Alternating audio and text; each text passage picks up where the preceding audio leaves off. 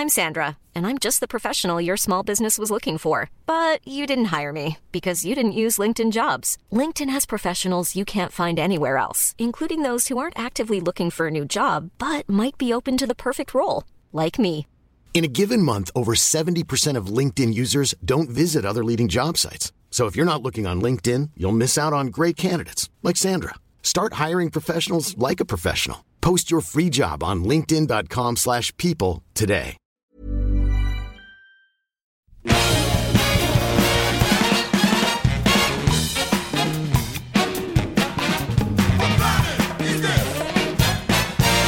Bienvenue dans cette seconde partie de Capture Mag, le podcast épisode 30 consacré à Peter Jackson. Alors c'est un épisode qu'on voulait, enfin c'est une partie qu'on voulait tourner euh, le mois dernier, au mois de novembre, et qu'on n'a pas pu tourner parce que confinement oblige. Je suis Stéphane Moïsaki, c'est moi qui vais présenter euh, cette émission. Et j'ai encore une fois autour de moi à ma table un casting euh, au complet, j'ai envie de dire. Voilà, donc on va commencer par toi Yannick, salut. Salut Yannick donc qui est là, qui, euh, qui n'a absolument pas revu les films, qui a Je rien révisé, vu, qui a décidé, qui a décidé de, mais qui a quand même décidé de venir malgré le fait que t'as pas du tout dormi de la nuit. Ben, je, je suis venu parce que j'étais là la première partie. Honnêtement, je pense que je vais pas beaucoup parler. Je vais laisser les autres s'exprimer. Mais tu seras là la troisième partie aussi. Sur, sur ça. Je vais juste te dire, moi j'ai trouvé ça bien ou je trouve ça pas bien. Mais si, t'inquiète. Il y a aussi Julien Dupuis, salut Julien. Salut Stéphane. Voilà, qui, euh, qui lui a révisé pour le coup comme toujours. Euh, mais, a si, tout mais, revu, si, Julien. mais si, mais Julien il a tout revu. euh, Il a revu toute l'histoire du cinéma. Il a relu tous les livres, tout quoi. Voilà. Il y a Rafik Djoumi, Salut Steph. Rafik qui, qui a reçu le coffret 4K. T'as euh, vu ça? voilà. Parce que en, en raison de tes états de service euh, Bah, ouais, sur les films. Mais j'étais bien surpris. On est passé d'une époque où on recevait pas les, les invitations aux projections de presse du Seigneur des clair. Anneaux à une époque où on t'envoie les coffrets, euh, les coffrets Blu-ray euh, sans que tu les demandé. Donc ça fait plaisir. Ça fait plaisir. Mais c'est pas la même génération d'attachés de presse. Je crois. Non, c'est clair. Et euh, je suis donc aussi avec Arnaud Bordas, Tout à fait, bonjour tout le monde. qui est là grâce au tipeur. c'est le seul qui est dynamique ce matin. Attends. La, question- La pêche. vraie, la vraie question, c'est qui a fait une nuit normale en fait? Est-ce, euh, Julien peut-être? Non, moi non. Moi non. Ça va. En fait, on a pas dormi. Moi, ça va, bien dormi. En fait, vous êtes... en fait, vous êtes stressé parce que ça y est, on va parler du Seigneur des Anneaux. C'est un truc dont pas dont t'as jamais parlé, par exemple, toi. Donc, euh, Alors, Ra- Rafik, alors, parce que moi j'ai dormi chez Rafik, euh, d'ailleurs j'ai bien dormi chez Rafik, mais j'entendais Rafik cette nuit dans son sommeil qui hurlait des trucs en elfique, là, je sais pas. Voilà, Fly. sachant que de toute façon on va entendre que Rafik sur le Seigneur des Anneaux. Dans mon lit, je criais Fly you fools. c'est un, film qu'on aime bien. On peut tous en parler. hein. C'est pas, trop un souci, hein, je pense. Donc Arnaud qui est là grâce au tipeur, n'est-ce pas Ouais, Voilà. tout à fait, merci les tipeurs. Voilà, qui, qui a fait son petit vol euh, Nice-Paris, Ouais. tranquillou quoi. Tout à fait. Euh, à la technique, Alain Mercier. Bah, on va se lancer peut-être dans le vif du sujet. Alors, on en était resté à Forgotten Silver. Et après Forgotten Silver, le film qui suit, techniquement, euh, en tout cas en termes de producteur et de, de, de scénariste, c'est un film qui s'appelle Jack Brown Genius. Alors, en fait, on va être assez transparent. C'est un film qu'on n'a pas vu. Aucun d'entre nous l'a vu. Aucun, aucun d'entre nous l'a vu. C'est un film assez euh, particulier en plus dans la carrière de, de Peter Jackson. C'est un peu la seule fois qu'il met vraiment un truc de côté comme ça. euh, voilà. Et c'est un film avec. euh, alors c'est un film qu'il n'a pas réalisé. C'est un film qui est réalisé par Tony Hiles. Tony Hiles qui est un de ses comparses en fait, qui Oui. était voilà, qui apparaissait dans, dans, notamment dans Branded, dans Bad Taste, donc ils se connaissent depuis un moment. Et l'acteur principal c'est comment il s'appelle? Timothy. Timothy Balm, merci. Merci Ouais, à vous hein, d'avoir sauvé le coup. Timothy Balm, effectivement, on n'a pas dormi. Et donc oui, c'est un film fantastique. En fait, c'est l'histoire d'un- génie, en fait, euh, d'un inventeur, en fait, qui, euh, qui se retrouve possédé par l'esprit d'un moine fou. Et en fait, euh, c'est une, euh, s'ensuit des situations comiques et fantastiques. Voilà. Alors, quand on l'a pas vu, on est un peu euh, dans les choux pour dire ce que ça vaut.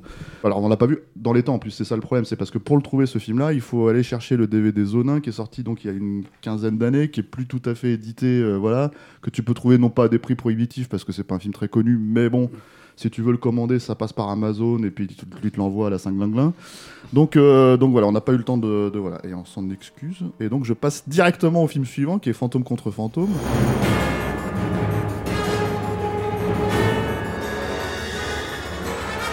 Bah, Parce que qui dit. Fantôme Fantôme dit Robert Zemeckis, qui dit Oui. Robert Zemeckis dit Julien Dupuis. Voilà. Voilà.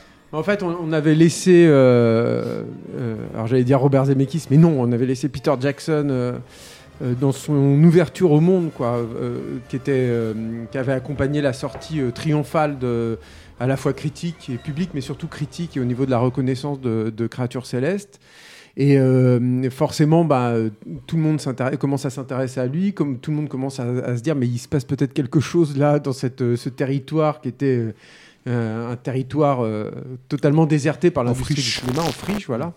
À part quelques petites exceptions auparavant, on, en avait, on avait déjà évoqué Geoff Murphy, etc. Mais ça restait quand même des, des, des coups d'essai qui étaient un peu sans lendemain.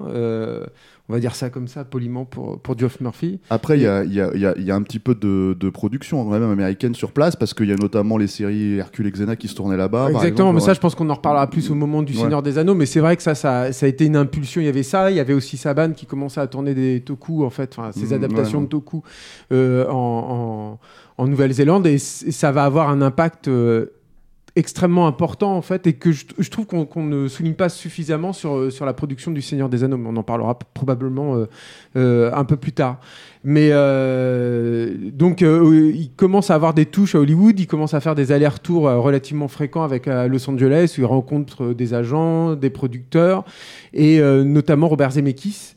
Euh, qui euh, à l'époque est euh, vraiment le roi, un des rois de- d'Hollywood. C'est-à-dire que le, le- c'est son époque où à la fois il a, il a, il a enchaîné des succès, il a eu une reconnaissance euh, où il va l'avoir très rapidement. Je sais plus au niveau des dates, mais je crois que c'était juste avant avec, avec Forrest Gump. En fait, ouais, ça a été écrit. Euh, le projet Frightener, c'est né un, un peu avant que Forrest Gump ne sorte. Ne sortent, oui, Ouais. c'est ça. Et, euh, et, euh, et, et- et Zemeckis qui a toujours eu euh, ce, cette espèce de, de comportement assez équivoque vis-à-vis du politiquement correct. C'est-à-dire que c'est vrai que de prime abord, on peut se croire, euh, on peut se dire que c'est quelqu'un qui est totalement lisse et qui qui rue pas dans les brancards, mais c'est pas le cas. Déjà, il y a toujours, enfin en tout cas très fréquemment dans ces films, une espèce de sous-texte euh, particulièrement dérangeant. Puis lui, c'est un fan en fait de, de cinéma d'horreur, de BD horrifiques, des DC Comics. Il a produit avec Joel Silver euh, Les Contes de la Crypte. les contes de la crypte, effectivement. Et c'est par cette euh, c'est- ça va être la porte d'entrée en fait de, Fran Walsh et de, Peter Jackson qui vont lui soumettre une idée de, pitch qui est destinée initialement au conte de la crypte. Et cette idée de pitch va être au cœur en fait du projet euh, Frighteners. C'est euh, en gros une arnaque aux fantômes. C'est-à-dire l'histoire d'un médium, de quelqu'un qui voit réellement des fantômes. Donc on part du principe que les fantômes existent pour de vrai, mais lui se sert de ça en fait pour euh, jouer sur la crédulité des gens et, euh, euh, et en fait tirer de l'argent à bon compte là-dessus. Et en, discutant en fait avec, avec Zemeckis, Zemeckis se rend très vite compte en fait que cette idée est si bonne, si prometteuse que ce serait dommage en fait de la de la du juste l'exploiter dans un épisode des Contes de la Crypte. Et, euh, et c'est aussi sur son impulsion en fait qu'ils vont commencer à développer le, film et qu'ils vont en faire une production universelle euh, initialement américaine euh, 100%, c'est-à-dire qu'il doit no- notamment se tourner à Los Angeles ou en tout cas aux États-Unis avec un cast américain. À cette époque-là, je crois, si je dis pas de bêtises, vous me corrigez, mais il avait quand même deux, trois autres projets qu'il avait écrits de son côté. Il y avait notamment une suite à Freddy, Oui, je oui. crois, euh, euh, qu'il a- qu'il euh, qu'il avait écrit, mais qui finalement s'est pas faite. Il a, il a travaillé pas mal dessus, hein. ça a duré Ouais. un certain moment, au point que de- il venait, il faisait l'aller-retour entre la Nouvelle-Zélande et, et Los Angeles, euh, où il, est, il dormait sur place. Enfin, Et je crois qu'on en avait parlé dans le premier podcast. Parce que On c'est en avait l'époque- parlé de ça, C'est ouais. l'époque où il dormait, où il, dor- où il était hébergé par Marc Ordeski, en fait. Ouais, c'est ça. Et, et- et c'est donc c'est pour dire qu'il y avait quand même la volonté d'aller en fait vraiment faire un pont avec les États-Unis euh, pour. C'est-à-dire euh, qu'il sait, comme tout le monde, que les fonds, euh, à partir du moment où tu as certaines ambitions, se retrouvent là-bas. Et en plus, lui, ben, c'est un pays anglophone. Donc, euh, il y avait un- il y avait un pont comme ça qui était évident. Et comme tu le disais tout à l'heure, il y avait déjà des euh, délocalisations, on va dire ça, comme ça, en Nouvelle-Zélande, en fait, de production américaine. Quand bien même elles étaient euh, limitées au- euh, à la télévision. hein. mais voilà, il y avait une. on se- Hollywood commençait à se rendre compte que bah, c'était finalement pertinent, en fait, d'aller tourner là-bas, comme il était pertinent d'aller tourner, je sais pas, moi, en Australie, par exemple. Ouais. Ce qui est aussi une, une- qui va devenir aussi dans, dans la même période à peu près une terre d'accueil de, de grosses productions Ma- des américaines. Matrix, et tout comme ça. Oui, même si ça arrivera effectivement un, un tout petit peu plus tard. Euh, donc il, développe en fait ce, scénario-là avec euh, avec euh, avec Fran Walsh. Je, je l'ai pas dit non plus, mais cette idée leur est venue pendant la, conception en fait de Créatures Célestes aussi. C'est-à-dire qu'il faisait avec Fran Walsh en, en cours d'écriture en fait de Créatures Célestes des longues marches euh, le long de la mer euh, pour s'aérer l'esprit et se changer de, l'écriture de ce scénario qui était quand même extrêmement euh, pesante. Et, euh, c'est euh, à, ce moment-là, en fait, en laissant vagabonder comme ça leur, imagination qu'ils ont eu euh, qu'ils ont eu cette idée là qui est aussi née euh, de euh, une véritable enfin en tout cas lui Peter Jackson le raconte comme une véritable rencontre aussi avec un avec un fantôme c'est-à-dire qu'il a ils ont euh, couché avec euh, avec Fran Walsh enfin c'était l'appartement je crois de Fran Walsh Comme- comme- ouais, son le- logement en tout cas chez, chez Fran Walsh, effectivement. euh, et, et, euh, et oui. Peter Jackson était seul au lit en fait, aurait vu un ectoplasme, enfin aurait vu un- une dame en fait qui venait avec un, un visage euh, qui, qui hurlait comme ça avec la bouche excessivement ouverte, mais il n'y avait pas de son en fait qui sortait de ça, de, de sa bouche. Et euh, lui, ça l'a profondément marqué. Et euh, il a hésité. Il s'est mis à en parler avec Fran. Puis Fran Walsh, il, il lui a juste dit, je crois que j'ai vu une vieille dame en fait dans la chambre. Et Fran lui dit, mais est-ce qu'elle avait la, gueule ouverte et qu'il n'y avait pas de son en fait qui sortait? Il dit, bah oui, c'est exactement ça. Du coup, ils se sont retrouvés là-dessus. Alors, c'est toujours à prendre avec des pincettes et je pense que là, dans cet épisode, on va commencer à en parler un peu. C'est-à-dire que Peter Jackson, moi, je trouve en tout cas qu'il a une certaine il a un appétit aussi pour euh, créer sa propre légende. Un- on l'a vu déjà avec Forgotten Silver, mais c'est quelque chose qu'il applique Oui. aussi. Il aime bien euh, présenter les choses, tordre un tout petit peu certaines réalités et tout, pour, euh, pour, voilà, pour créer une, une personnalité de showman en fait, qui, qui va servir en fait le projet artistique de ses films à chaque fois. C'est un gros malin. hein. Et ça se. Ça se... clairement, ouais. Ça, se- moi, moi c'est un truc, on en parlera après, mais juste pour rebondir là-dessus, c'est vraiment quelque chose que j'ai senti de manière en plus très progressive, même si tu en parles déjà des Frighteners. Euh, quand on regardait les bonus, alors j'en ai plus aucun souvenir hein, maintenant, euh, mais à l'époque j'avais regardé tout, tu sais, tous les bonus du Seigneur des Ouais. Anneaux sur les versions longues et tout ça, et euh, t'as vraiment une évolution d'un- d'un d'un personnage. Moi, c'était un truc que j'avais discuté une fois même avec Rafik, et je lui avais dit, c'est marrant tout ce que tu avais dit sur Georges Lucas, il y, a des- il y a des choses qui m'apparaissaient euh, purement psychologiquement du même registre avec Jackson, c'est-à-dire quelqu'un qui, à mesure qu'il avance, qui devient populaire, qu'il est cautionné euh, dans, son, travail, prend une, une espèce de posture comme ça qui, est, euh, qui, le fait surjouer son rôle de nabab, entre guillemets, avec une émotion qui apparaît d'une sincérité absolue au début et qui qui devient, mais je l'ai ressenti comme ça, moi, qui devenait mécanique et préfabriqué à mesure que, euh, que, que, la saga avançait. Bon voilà, on en reparlera Après, plus tard, ah- mais c'est un ressenti que j'ai vraiment eu, moi. mais- Après, on peut, on peut aussi lui donner caution euh, qu'il croit à ce genre de manifestation, parce que c'est quand même, moi je sais, euh, des choses qu'on qu'on a, on a croisées sou- assez souvent chez des, des metteurs en scène euh, qu'on aimait, qui abordaient le fantastique. quoi. Enfin, moi je pense notamment à Jacques Tourneur sur Rendez-vous avec la peur, qui disait qu'il croyait dur comme fer aux fantômes, aux Le esprits. Del. Toro je aussi, parlais, je pas, je Toro, parlais pas de ça, hein, je parlais pas, je parlais pas de cette croyance. Je au- pense que la- fantôme, hein, je parlais pas de ça du tout. On en reparlera. Mais on en je pense effectivement euh, ce- ce- ton parallèle avec, avec Lucas d'un point de vue industriel. Ça, je pense que je te rejoins sur la, la façon qu'il a de créer son image. Moi, je suis pas tout à fait d'accord. Je, je vois plus là-dedans. Pour moi, il, il- il me fait penser justement au showman du début du XXe siècle, en fait. Plus. C'est-à-dire que c'est ces personnalités en fait qui créaient le trouble en fait sur euh, la sur leur art et la façon qu'ils avaient d'appréhender l'art. C'est quelque chose qu'on voyait beaucoup chez les cinéastes des origines par exemple, où les mecs rechignaient en fait à, à, à, dire vraiment comment ils avaient fait les astuces. Euh, et il y avait une porosité, tu voyais, entre les médiums et, euh, et les mecs qui faisaient les effets spéciaux par exemple. Et c'est quelque chose qui, a- qui finalement a beaucoup perduré hein, dans le cinéma jusque dans les années 30, 40, où tu avais par exemple des, des... Et moi, je, je retrouve complètement Peter Jackson hein, là-dedans. C'est vrai que je sors un tout petit peu des clous là, mais je, je pense qu'il s'inscrit plus là-dedans. C'est-à-dire qu'on voyait, euh, je- euh, alors son nom m'é- m'échappe, mais euh, le, le- le chef du département Matt Painting chez à MGM, par exemple, lui, il avait son département, toutes les fenêtres étaient complètement fermées, même les chefs en fait de la MGM n'avaient pas le droit de pénétrer son, son département. Le mec, il avait une, il avait une espèce de, de posture avec, avec plein de, de, de- de bagues, une canne, etc. Le magicien Il- d'Oz. il, il se, il jouait comme ça le, le- le- la posture en fait d'un personnage, d'un véritable magicien, quoi, authentiquement. Et je trouve, moi, il y a un peu de ça aussi chez Jackson. Et Après, je pense que ça, ambigu, ça hein. fait un peu un, un- ça fait un mot, c'est un peu un moteur. Mais C'est t'as plus- ça, ça au début, sur la, sur la fin du Seigneur des Anneaux et King Kong, il y a une mise en scène qui devient, qui devient, euh, qui va au-delà de ça. Après, bon, après, après, on les gars, mise en scène de son C'est- propre, de sa propre, euh, son propre On n'y est pas encore, on en reparlera à ce moment-là. ouais. C'est quand même plus ambigu parce que après s'il y a quand même un metteur en scène qui a, qui a pondu des heures et des heures de making of pour euh, dévoiler tous les secrets de ses films.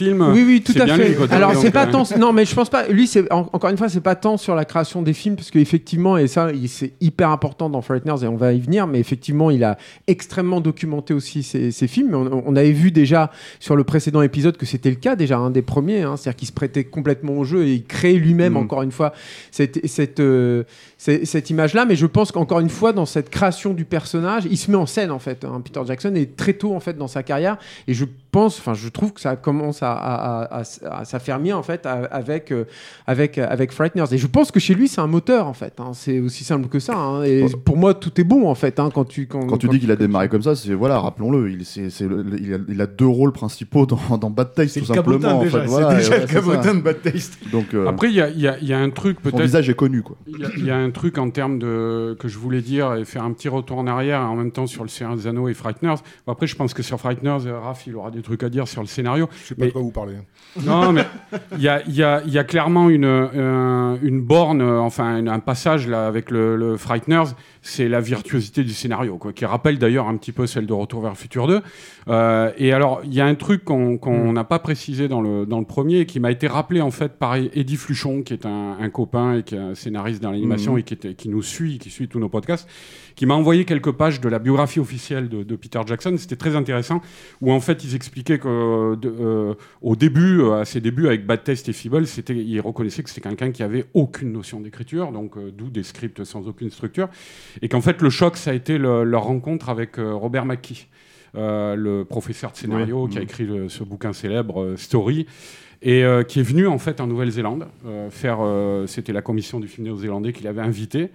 Euh, Fran Walsh et euh, Peter Jackson et puis leur euh, co-scénariste euh, Stephen Sinclair Oui. Mm. sont allés là-bas et ça a été un véritable choc avec lui. Ils ont rencontré euh, Robert McKee après, ils ont discuté avec lui. Alors euh, Peter Jackson raconte dans sa biographie que c'était assez marrant parce qu'en fait euh, il, voulait, il avait un peu peur de montrer Bad Taste à Robert McKee, quoi. Mm. Et parce qu'il disait, il y a zéro structure, il va, il va, il va me déchirer, quoi. Et puis en fait, euh, Robert McKee, il a adoré le film, quoi. Il leur a dit, ah, c'est mortel et tout, quoi. Et, euh, et voilà, mais toujours est-il qu'en tout cas, à partir de là, euh, ils vont déjà un petit peu sur Brain Dead, euh, et après euh, sur euh, Frighteners et le Anneaux, il explique euh, vraiment euh, développer cette, approche structurelle qu'il n'avait pas du tout avant, quoi. Ça, et puis en plus, euh, mettre continuellement la conception du scénario au cœur de la fabrication du film. C'est-à-dire que, par exemple, euh, une chose qui, étonne énormément la distribution, en fait, quand ils arrivent sur Frighteners, c'est que le- le- il y a une longue partie, en fait, de, de, de, de répétition, de lecture du scénario avec tout le monde, qui est qui est précieusement documenté par, euh, par Peter Jackson. Tu en vois des morceaux d'ailleurs dans le, dans le making-of qui filme absolument toutes ces sessions-là. Euh, et du coup, il va y avoir des réécritures constantes en fait sur, euh, sur Frighteners pour étoffer, corriger, rectifier le tir. Et c'est le début en fait de quelque chose qui va se devenir systématique en fait dans ces films euh, ensuite avec des réécritures constantes où déjà les, acteurs racontent qu'ils arrivent le matin et on leur refile des, pages de script avec des couleurs différentes pour distinguer euh, le stade euh, où, en est le scénario. Donc euh, le rouge par exemple ça peut être la V6, V- V7, etc.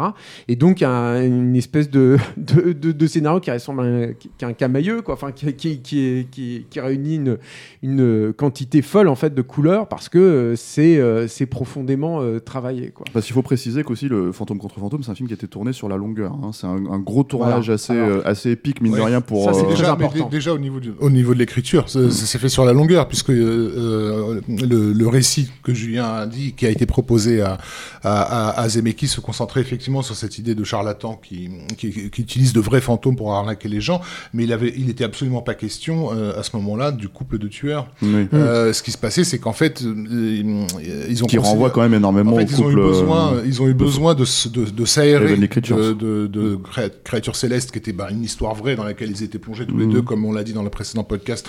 Euh, ils allaient à la rencontre des gens qui ont connu ces filles et tout, donc ils étaient vraiment euh, dans un, univers assez, assez noir et assez étouffant. Et du coup, le réflexe a été de se réfugier un petit peu dans dans le fantastique et l'imaginaire, euh, en, en se laissant un peu rêver euh, à, à, à, ce ré- à ce récit. Mais Créature Céleste est quand même venu euh, contaminer Ouais. euh, Fra- Frighteners, puisqu'au départ, le, le bad guy de, de Frighteners était censé être le shérif local, et petit à petit Mm. a, a commencé à se développer cette idée d'un couple de tueurs. Qui est, qui est clairement. voilà. Et clairement, les, les deux, ga- les deux nanas de... de- de- Bah, alors moi, je pense que c'est plutôt Charlie Stalker, en fait, qui est le premier grand criminel, qui, est- qui a donné lieu à plusieurs films et tout, et qui avait euh, comme ça construit une espèce de couple criminel en fait qui a qui est cité hein, qui- qui- comme un rival par le, le personnage de Jack Bauer. oui, oui, bien sûr. Et, et je, je pense que ça, c'est euh, c'est- une clé. Ça vient clairement, à mon avis, de Fran Walsh et de son euh, intérêt, en fait, pour ces, ces, ces personnages, ou pour ces, ces passions mortifères, j'ai envie de dire. C'est-à-dire qu'il y, a- il y a- il y a- il y a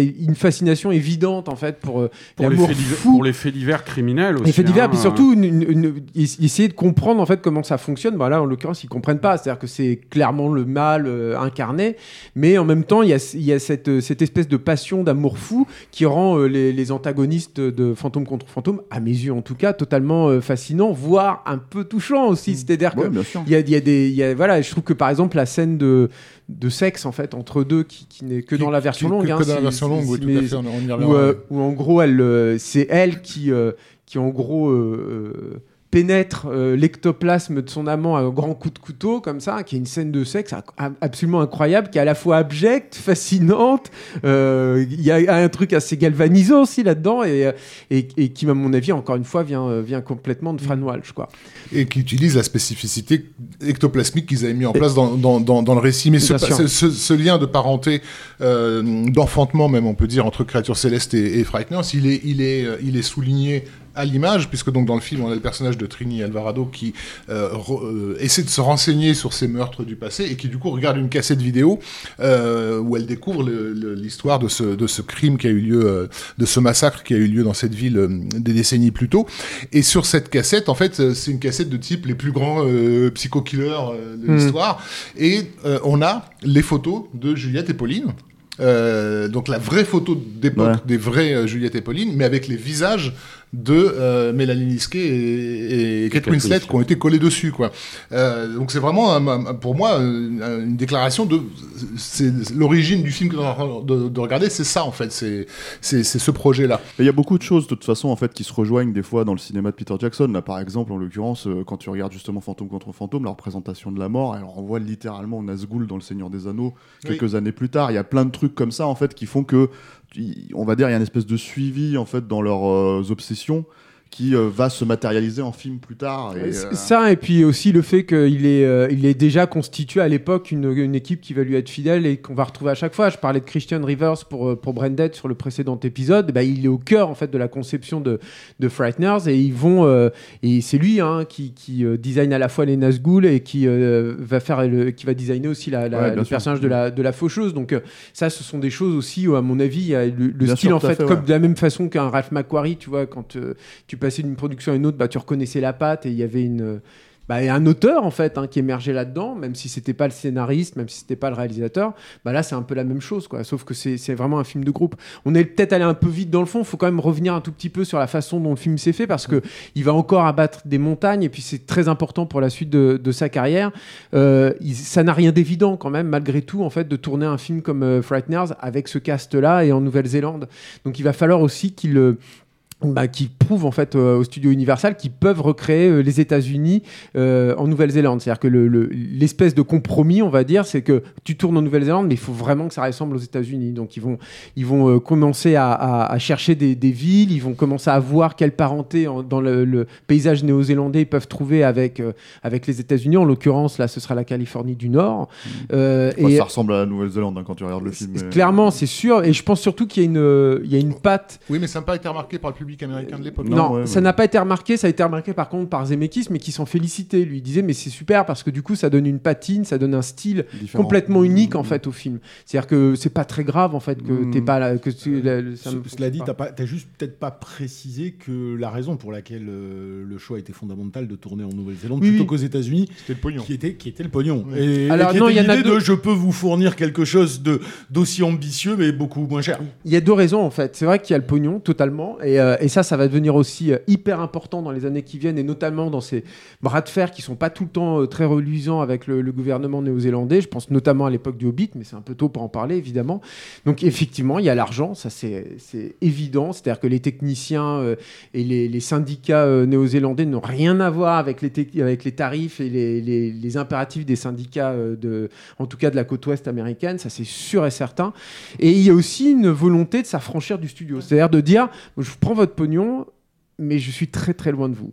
Et vous allez pas voir les rushs tout de suite. Moi, je vais les voir et je fais un peu ce que je veux comme ça.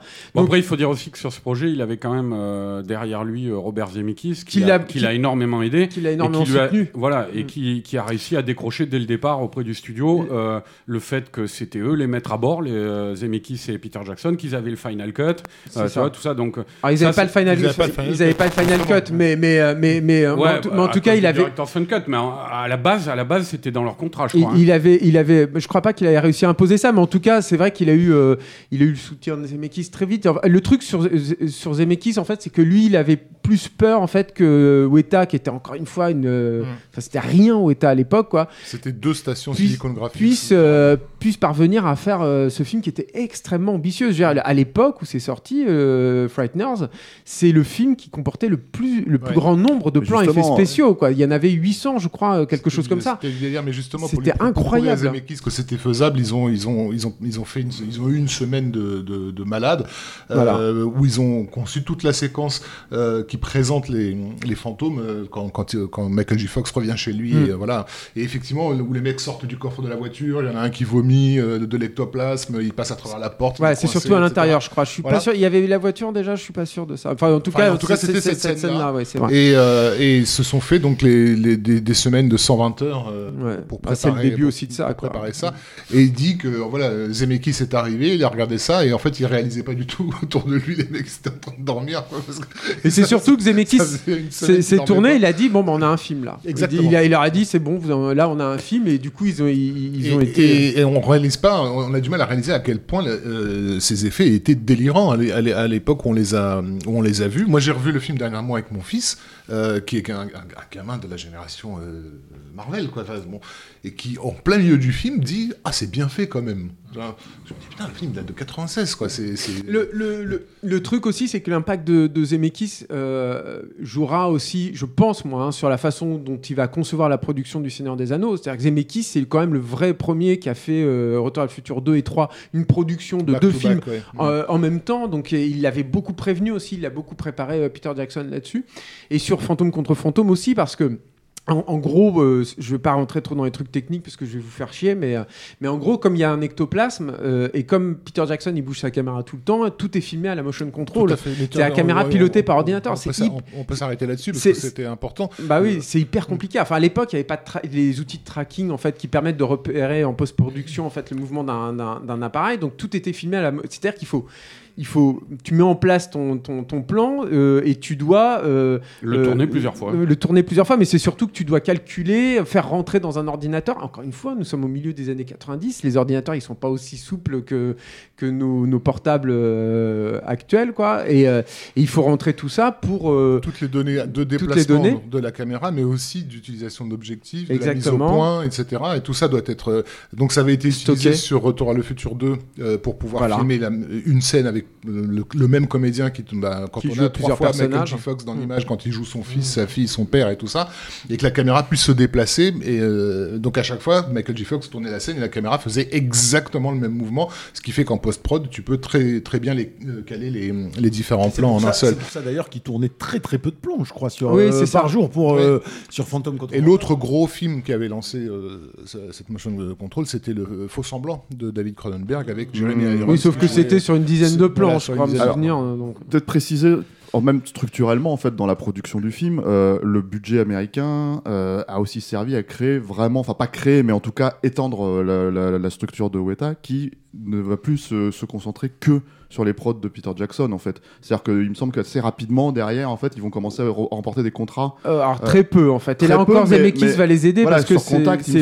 c'est ouais. lui qui, leur fait confiance aussi sur Contact, Mm. qui est un film pareil techniquement extrêmement compliqué. Mmh. Et il va leur donner d'ailleurs un plan qui, est, euh, qui a beaucoup d'enjeux. Mais sur Contact, il cherchait partout. hein. et même MacGuff, la société française, avait bossé dessus et tout. Oui, mais oui. Il avait cette curiosité-là à l'époque, euh, Zemeckis. Ça va clairement leur servir de carte de voilà, visite. et hein. il Voilà, et pour en fait- faut- ça ouvre, ça ouvre vers quelque chose d'autre. c'est ça, mais ce qui est euh. intéressant, c'est que bizarrement, euh, à l'époque, je disais tous les Cinefex et tout. Et je me souviens que, enfin, c'est l'impression que j'avais en tout cas que Contact avait été presque une meilleure carte de visite euh, à l'international pour Weta que, que Frighteners. Bah, c'était un plus gros film Et, aussi. euh, voilà, Frighteners, c'est un film qui est un peu passé sur, sous les radars, mais on en reparlera au moment Ouais. de, la, de la sortie.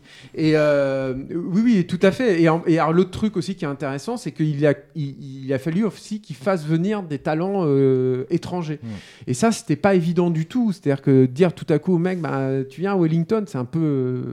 Euh, c'est un peu nulle part en fait, hein, Wellington. hein. c'est quand même une petite ville. C'est euh, pas, ouais, c'est pas très grand. et, euh, euh. si tu vas t'isoler là-bas en tant qu'artiste des effets spéciaux, ben c'est pas facile en fait de, de retrouver un boulot, de retourner après à Los Angeles et tout. Donc ils vont réussir à avoir des gens. Encore une fois, le superviseur, c'est c'est euh, j'ai oublié son nom, c'est un japonais en fait qui avait déjà travaillé sur euh, sur Retour à le futur, Tak Fujimoto. Non, Je vais, je te le retrouver. Euh, merci, ouais, trouve- et euh, non, c'est pas, c'est un chef op bien sûr. ouais. Donc, euh, mais euh, et, et, et- mais au début, Weta reste quand même une petite structure. C'est-à-dire que là aussi, le, le truc de Frightener, c'est que tout ce qu'ils n'ont pas en force de frappe, en tant que main d'œuvre, en tant que pognon et tout, ils vont l'avoir sur la sur la longueur en fait. hein. C'est ou alors t'as l'argent, ou alors t'as as le temps. En l'occurrence, eux, ils auront le temps.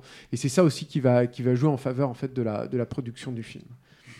Ce qui est marrant d'ailleurs, sur, euh, je me permets juste comme ça, euh, par, rapport, par rapport aux effets spéciaux et à, et à ce que tu racontes de la mise en place de Weta, qui, comme le disait Rafik au début, c'est deux stations Silicon Graphics, puis on va bosser 120 heures et tout ça. Ça préfigure quand même vachement euh, le, crunch dans les jeux vidéo à terme. Ouais. Tu sais, c'est-à-dire, il y a quand même quelque chose là- là-dedans où tout d'un coup, on, on bascule, entre guillemets, je caricature hein, quand je dis d'un cinéma de papa, mais c'est pas ça. C'est-à-dire que l'arrivée de, l'informatique, tout ça, va créer des conditions de travail qui fondamentalement vont petit à petit ressembler à celle qui va, euh, qui va conditionner le, le- le jeu vidéo, alors que là on est directement dans, dans des effets spéciaux qui sont pas. L'idée c'est pas de censé être réaliste, mais euh, c'est de reproduire une réalité le plus précisément possible là où le jeu vidéo n'est pas encore là-dedans, et, euh, et progressivement euh, ces deux univers vont se, vont se rapprocher. Aujourd'hui on voit bien la fabrication de Last of Us, la fabrication de Cyberpunk ou des choses comme ça conditionne une chaîne de production qui est euh, infernale et qui va créer euh, qui va créer du crunch, qui va créer des,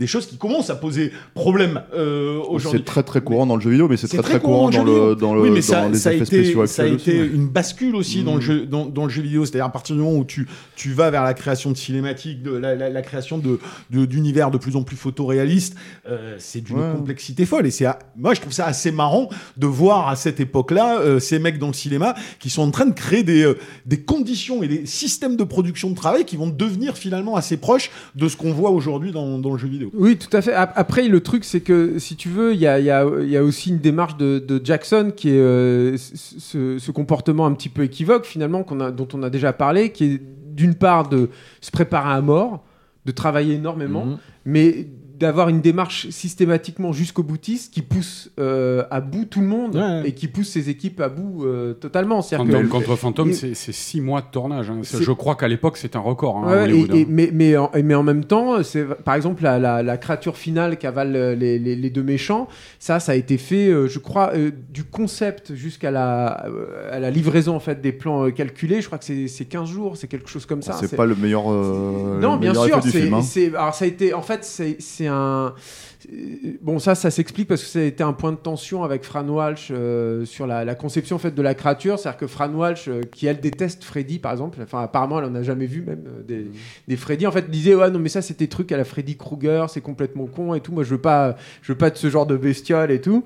Et puis, euh, bah, Jackson, euh, lui, il, il gagne à l'usure en fait aussi. C'est ça le truc, hein, je pense, Mm. du, du personnage. Quoi. Il, a, il, a fini, il a fini par gagner sur, sur ce truc-là, mais les, les mecs de, de, de Weta se sont retrouvés, bah, ils avaient rien, ils avaient pas de créature, ils avaient pas de design, ils savaient pas comment ils allaient faire. Et ça, pour l'époque, encore une fois, pour le, le milieu des années 90, c'est euh, c'est hyper ambitieux en fait, euh, co- comme, bestiole, quoi. C'est hyper compliqué, quoi. Donc, euh, Mais lui, il adore ça. hein. Alors, Tu penses, tu penses justement, le- le- on en avait parlé la dernière fois, mais dans les Feebles, là, le, le monstre du lac là, qui est, que, que le- les personnages traversent en bagnole là, de Ouais, part en il part. lui là, sort par le cul. ouais. Ouais, t'as ça dans Brain Dead aussi. Enfin voilà, il, il- il adore juste- ce genre mais- de. ouais, mais la, la tension, elle vient effectivement du fait que Fran Walsh, elle était plus dans dans un, encore une fois, dans un délire un peu plus gothique euh, de, de, de- de rapport à la mort, euh, etc. Et Jackson, il est chez les Lumut de, de Ray Harryhausen, quoi, en gros. Donc, c'est, c'est- euh, et, et ils en, dans le commentaire audio ils, de, de, Frightmare, ils sont encore en train de s'engueuler, hein, des années- sur, le, sur le sujet. Moi, ce que j'adore, c'est quand elle se fout de sa gueule, en fait, à, à- à Jackson. quoi. C'est assez rigolo parce qu'elle elle, elle est très agressive. Fran Walsh, si vous avez jamais écouté un commentaire audio, je vous le conseille. Parce qu'elle est, elle est très très agressive, encore plus quand elle est avec Philippa Boyens, je trouve. Et puis t'as as Jackson qui se marre là, qui encaisse les trucs, mais tu sens qu'il lâche pas le morceau pour autant. Quoi, Mais vois. après, il faut préciser un truc. Tu dis qu'il pousse les gens euh, euh, dans leur dernier retranchement, mais lui-même aussi. hein, euh, on, on va le voir. Enfin, moi, ça fait partie de la promo euh, quasi complète de, dans les bonus de King Kong où tu le vois à moitié du temps, il est en train de dormir, il est en train de rattraper le temps, le, le- le sommeil, quoi. Tu vois. Ah, bien Donc, C'est pas euh, compliqué sur des, des- ouais. on va en parler après, mais sur des blockbusters comme ça, le Seigneur aussi, c'est il se tape des, nuits- des nuits de 4 heures, des, des on journées de était travail de 20 spécifiquement, heures. je me rappelle sur King Kong en fait, Et où tu le voyais dormir la Ils moitié avaient du fait un temps. gag en fait. c'est. Richard Taylor qui racontait que euh, effectivement c'était très dur, mais que tu pouvais avoir que du respect pour le mec quand tu voyais qu'il était le premier sur le pont et le dernier parti. Quoi, tu vois, c'est euh, 20 heures de travail par jour, quoi, tu vois, quoi, du mec. Quoi. Mm. En tout cas, déjà, sur Frightener, c'est, euh, on- comme on l'a dit, on est, on est dans un boulot de malade et effectivement, le, rendu d'autant plus compliqué que chaque, euh, chaque, chaque plan doit être, euh, doit être au moins doublé. Euh, mais en même temps, donc, c'est, le début d'une, euh, d'une organisation absolument phénoménale euh, qui va, parce que le film est, est même pas storyboardé jus- jusqu'au bout, en fait. Euh, Non, ils ont pas eu le temps. ouais, ils n'ont Mm. pas eu le temps. Mm. Après, c'est une technique qui développe là-dessus. J'ai j'ai un peu tendu la perche tout à l'heure pour parler Et- du scénario, mais euh, sur Frighteners, c'est déjà là où il commence à faire des trucs avec des sessions de, où il, il- il rentre le soir et il continue d'écrire à nouveau. Quoi, Alors vois. justement, donc Mm. c'est En plein tournage. Voilà, euh, on, on s'arrête pas d'écrire, on s'arrête pas de repenser la mise en scène, on s'arrête pas, et du coup ça donne effectivement, ça va donner au film cet aspect un peu millefeuille, euh, parce que quand tu commences à le mettre à plat, tu t'aperçois que c'est euh, un, un cauchemar en fait euh, narratif. Euh, Ouais, je crois dans ta critique à l'époque. oui, où je disais qu'il y avait sept il y films. films, Ouais, films, il y avait, sept Parce pitchs en on, a fait. pitché, on a pitché que l'histoire de Michael J. Fox, mais tu peux faire les pitchs de tous les personnages principaux avec leurs problématiques, tu vois, et effectivement, tu as toute une histoire. Rien que le personnage de Jeffrey Dahmer, euh, euh, de Jeffrey Combs. oui. euh, ouais, Jeffrey Combs, euh, tu pourrais, pourquoi j'ai dit Jeffrey? C'est parce que c'est le lieutenant Dahmer, voilà, ouais, j'ai confondu. Bref, Euh, rien qu'avec lui, effectivement, tu pourrais faire un film entier avec ce personnage. C'est presque un personnage d'ailleurs secondaire. Enfin, moi je l'adore, hein, Oh, Jeffrey c'est Combs dedans, il est génial, formidable. quoi. Mais il est, il est presque trop dense en fait, quoi. C'est-à-dire que tu te dis, mais moi je me souviens quand il y a eu toute la révélation, quand il révèle son corps avec toutes les marques dessus et tout. Je, je me suis dit, putain, est-ce que j'ai le temps d'ingurgiter encore cette Bah, masse on, a, euh, on, a, on en parlait tout à l'heure avec Kraft, tu vois, mais c'est vrai que moi, ce que j'adore dans le personnage, c'est que c'est un personnage qui a. euh, tu parlais de millefeuille au niveau du film, mais tu as même des personnages millefeuilles, c'est-à-dire des, des. Et souvent, tu apprends des choses qui sont implicites et qui se dévoilent par la suite. Le, la première scène où il apparaît quand il arrive au commissariat avec l'héroïne et le shérif, là, euh, il- il- on comprend donc qu'il il se tient à l'écart, il ne s'assoit pas au bureau avec eux. Il, rentre, tient- non, rentre pas dans la il se pièce. tient dans le couloir et là t'as as un, un jeu de mime de, de- de Jeffrey Combs qui est formidable moi je trouve c'est- terrible ce film parce que si ça avait marché je pense que ça aurait vraiment lancé sa carrière à Hollywood au mec quoi. mais euh, euh, donc tu comprends qu'il se tient à l'écart parce qu'il ne supporte pas le- les, les voix euh, des femmes euh, quand elles deviennent trop stridentes quoi tu et, et en même temps tu comprends par la suite après aussi qu'il il s'assoit pas au bureau parce qu'en fait il a des hémorroïdes euh, à cause- c'est juste un détail mais à un moment il rentre dans la bagnole il met ce coussin sous C'est un détail, mais tu qui a demandé du boulot. et il souffle, quoi, tu vois. Et, et le personnage, il est comme ça, effectivement, tu as fait, tout le temps des strates que tu apprends par la À suite. chaque, à chaque scène, vu à chaque scène, précédemment. effectivement, il révèle une nouvelle couche encore plus Mais parce- délirante, jusqu'à ce qu'il arrache effectivement sa chemise. Avant de montrer euh, les- son corps, il, mo- il a, il a aussi un, un gilet pare-balles, Oui, enfin c'est pas un ça. gilet pare-balles, une, Oh, une c'est un- armure en un fait, truc euh, médiéval. un truc médiéval, voilà. Donc va- Mais- Je crois que c'est dans le. Je pour, éviter qu'on contrôle son esprit, je crois. Mais- C'est dans le directeur Fun Cut que je crois que c'est évoqué. euh, euh, parce que toi, toi, tu me disais que Jackson, il avait écrit des biographies entières. En fait, pour voilà, ils, avaient fait une bio, ils, a- ils avaient, ils avaient déduit que ce personnage, comme il avait été infiltré dans toutes les sectes les plus dangereuses euh, des États-Unis, euh, il était passé par tous les stades. Il avait fait toutes les cérémonies euh, occultes. Il s'était devenu l'esclave sexuel les- de la famille voilà, Manson. voilà. Mais c'est dans le directeur Fun Cut, ça, je crois, non Si, si, si, tu Ouais. vois, il en parle ça. Ouais. Mais, mais, mais, mais ce qui est intéressant aussi, c'est que euh, ça, ça procède aussi de la même démarche. C'est-à-dire que pour Peter Jackson, il n'y a, jamais assez en fait. Tu sens, il y, a un- il y a une vraie boulimie. Et il y a une boulimie aussi de, de créative, c'est-à-dire que les, les- tous les comédiens vont être. euh, euh, copieusement invités à écrire eux-mêmes et à, à construire eux-mêmes leur, leur personnage. Alors, Bah, le look, Ça- le look de, de Jeffrey Combs, c'est lui qui l'a apporté la mèche Voilà, ça, mais même les il- lentilles noires. Il allait, pour, il euh, allait modeler euh, le- les prothèses en fait justement de son torse avec les mecs de Weta à l'époque euh, et, c'est la même chose avec les deux fantômes qui, qui accompagnent en fait Michael J. Fox où ils n'ont pas eu droit à un casting classique en fait ils devaient faire des blagues. C'était le truc et après ils ont intégré euh, au Mm. ça, maximum c'est un- tout- c'est un- tous les tous trucs de stand-up parce qu'ils cherchaient à avoir des trucs. C'est un truc là- qui revient dans la bouche de tous les collaborateurs de Peter Jackson de dire que effectivement, alors c'est une bête de travail qui existe beaucoup euh, des autres, tout ça, euh, euh, qui contrôle tout le truc, mais euh, qui attendent clairement des, des, des, des- des suggestions. Et effectivement, c'est le cas avec euh, des acteurs comme Jeffrey Combs Mais- qui apportent des trucs et qui nourrissent le personnage. Ouais, mais c'est enfin, c'est là où tu vois la maturation, je pense, progressive de, de, de, de Jackson. Il y a, il y a fondamentalement rien d'exceptionnel. Enfin, quand tu t'intéresses à l'histoire du, du scénario, ou à l'écriture, ou à la littérature, ou tout simplement, enfin, tu sais que une histoire, si tu veux qu'elle résonne de quelque manière que ce soit, quel que soit ton propos, qu'il soit euh, thématique, philosophique, ce que tu veux, euh, tu veux impliquer quelqu'un, tu dois travailler tes personnages, tu dois les travailler euh, du- d'une manière absolue et totale. Ouais, mais tout le monde n'arrive pas à faire ça, Tout le monde n'arrive pas à faire ça, non, mais je suis complètement d'accord. Et on, on, on, on s'impressionne d'autant plus, si tu veux, de ça qu'aujourd'hui, on est dans le, euh, à l'opposé du spectre. On a, de, on a des personnages fonction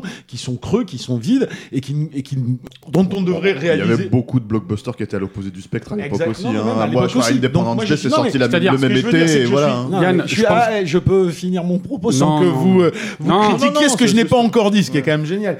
Euh, je suis pas du tout en train de contester ça. Je suis pas en train de dire ah, c'est nul qu'il écrive bien ses persos. Ça va pas ou quoi Euh, Au contraire, je, je, trouve ça super bien. Je, euh, je dis juste que quand je parle de maturation, euh, et je pense que c'est euh, que c'est Julien qui a pointé du doigt, euh, si on veut se faire le gentil avocat du diable sans être sans être dans, la- dans, dans le dénigrement parce que c'est pas mon cas, cette boulimie, elle est à double tranchant.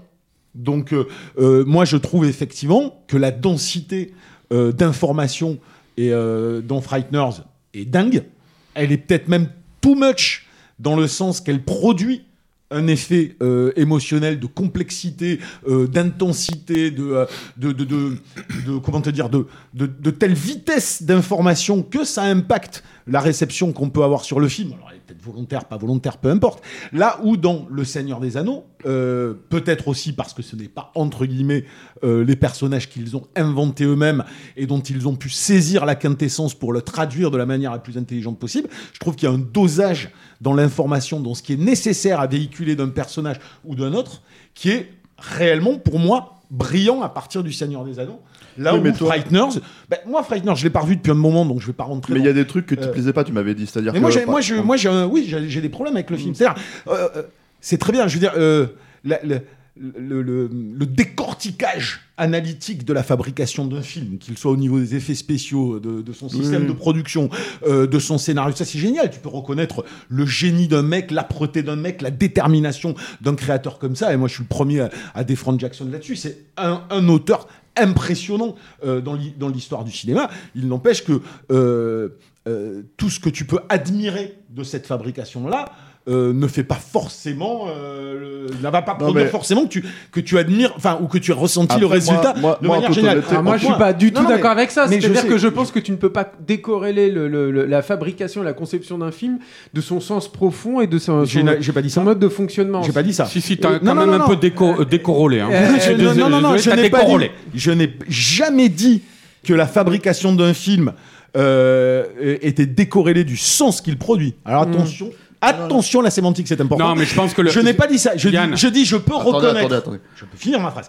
Je dis, je peux reconnaître le génie d'une fabrication. Je peux reconnaître le parcours du combattant que ça a pu représenter. Non, mais- je, je finis. Je peux reconnaître euh, les, les multiples liens qu'on peut faire euh, d'un film à un autre et tout ça très bien, sans pour autant euh, avoir un ressenti d'admiration absolue sur un film. Je l'ai sur Le Seigneur des Anneaux, cette admiration-là. D'accord, je ne l'ai mais- jamais donc, ressenti en fait, sur tout ça pour dire que t'aimes moins Fantôme contre Fantôme que Mais Seigneur des Anneaux, mais vous me laissez pas finir. J'aurais pu le dire en vaisseau, La ouais. question, en fait, la question, si tu veux, c'est que c'est surtout, moi, je pense à cette table. Après, je sais pas ce que les autres en pensent. hein, J'ai justement demandé parce qu'on a beaucoup, beaucoup parlé de la fabrication. Effectivement, pour moi, il y a, il y a- il y a un déjà euh, dans le Fantôme contre Fantôme une, une, une rythmique complètement dingue. Ouais. C'est-à-dire que, en fait, euh, même quand t'avais pas vu dans, Mmh. dans énormément de blockbusters de l'époque, hein, euh, euh, parce que moi je fais une blague sur Independence Day, mais là c'est on parle de, de qualité d'écriture, ça a été fait n'importe comment, tu vois. Independence Mm. Day, ça a été lancé à la va comme je te pousse, tu vois. Mais on peut très bien citer les Besson, on peut très bien citer tout un tas de trucs qui sont Oui, mal écrits, tu vois. Là effectivement il y a ça. Après moi je peux comprendre, je sais que tu m'avais dit par exemple que toi un des Ah non, mais problèmes, moi, que- pas un des de- problèmes que. Ouais. Un des problèmes que t'avais c'était par exemple les deux personnages des sidekicks. Moi, moi j'aime pas, moi j'aime pas les fantômes. En fait, c'est pas ça. C'est que le, le film est à la croisée de genres entre guillemets. Il est à la fois un film fantastique, euh, qui, qui, qui a, qui de temps en temps des relents de films horrifiques. Il a un côté slapstick. Il a des, il a des, il a des personnages un peu, un peu fous à certains moments. Et il a une volonté de comédie.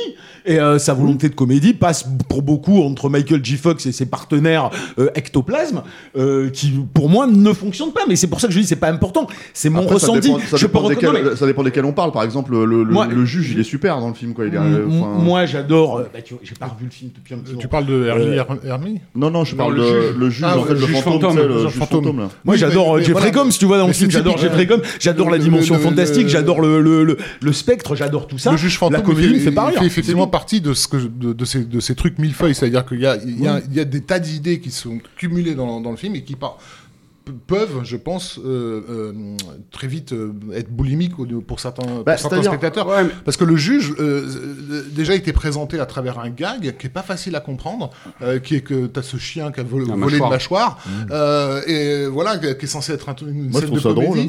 non, mais voilà. Et, et, et- et tu t'aperçois qu'elle a volé la mâchoire de son maître, qui est un juge qui est en train de partir en morceaux, et le mec te, se met à parler de sa, de sa sexualité qu'il a- il en a plus, quoi. Et là, tout d'un coup, tu tu dis ah oui, alors, alors en plus, il faut que je que j'assimile, alors que je suis déjà en train d'assimiler d'autres trucs, que j'assimile le fait que ces fantômes eux-mêmes partent en décrépitude dans dans dans la- dans, dans- Mm. dans l'au-delà, et que ce mec-là, il il en peut plus, quoi. Il, il a, il a Mais besoin de après, le truc, c'est ce que j'allais dire par rapport à la boulimie du film. C'est-à-dire que là où je te rejoins, c'est que moi, par exemple, si tu veux, personnellement, je préfère le cut euh, sale que le director's fun Mm. cut. C'est-à-dire que euh, euh, pour le coup, je le trouve un poil plus. Je, je trouve que les quarts d'heure supplémentaires, il y a quelques trucs cool. Hein. On a parlé de la scène de sexe, tout ça, etc., etc. Il y a des trucs assez chouettes, mais c'est pas forcément mon cut préféré. Je trouve que c'est pas celui qui va le plus euh, le droit à l'essence. euh, enfin, Ben, le juge, il Droit à a une conclusion assez touchante. à oui, la oui, fin, bien sûr. Non, mais il y a, y a, y a t'as des belles toujours- t'as- des belles choses, tu vois. c'est c'est- ça, ça reste plus ou moins le même film quand même. Faut pas, voilà.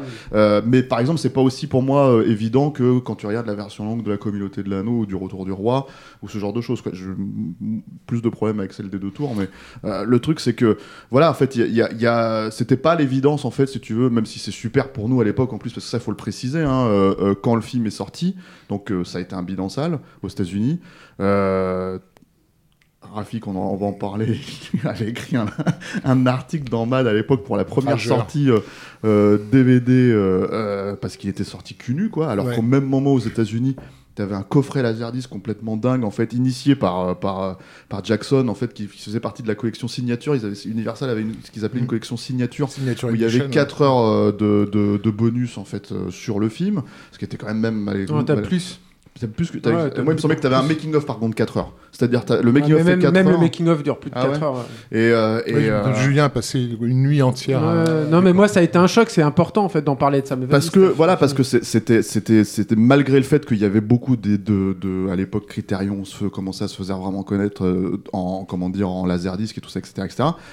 Il y avait finalement très peu euh, de films qui avaient le droit à ça et surtout un film comme Frighteners on se disait euh, vu le bid en fait il y a aucune raison. Mais c'est Voilà. surtout que euh, euh, moi, c'est le film, je l'adore. euh, ça a été un choc quand je l'ai vu en salle et tout. Je trouve que c'est un, un film rare en plus. Moi, j'en vois pas des, des, des espèces de blockbusters horrifiques, euh, euh, cartoon Un mélange des genres pur et dur, quoi. hallucinant, quoi. Je veux dire, c'est c'est c'est euh, enfin a- c'est c'est quasiment unique hein Frighteners. il y a très peu des trucs comme ça quoi tu vois C'est-à-dire, moi, je et- pense que c'est c'est à peu près. euh, Enfin, ouais, je te laisse non non terminer. vas-y vas-y Arnaud Non, bah, c'était parce que pour rebondir là-dessus, mais euh, c'est c'est à peu près le seul équivalent réussi de, l'esprit ici comics. Parce que Oui, c'est oui. vraiment ça. C'est-à-dire, tu retrouves tout. Tu retrouves l'humour sardonique, Mm. tu retrouves l'horreur, euh, tu retrouves le- le- le- l'action, tu vois, tout ça, l'aventure. Les enquêtes. Euh, les enquêtes, tu vois, c'est vraiment, moi je ne vois côté pas, un peu un peu irrévérencieux aussi Voilà, euh, et que en fait, t'avais dedans je ne vois pas d'exemple aussi abouti. Et c'est là où, où- où moi je trouve que ce qui marque Peter Jackson, vraiment ce qui fait son originalité,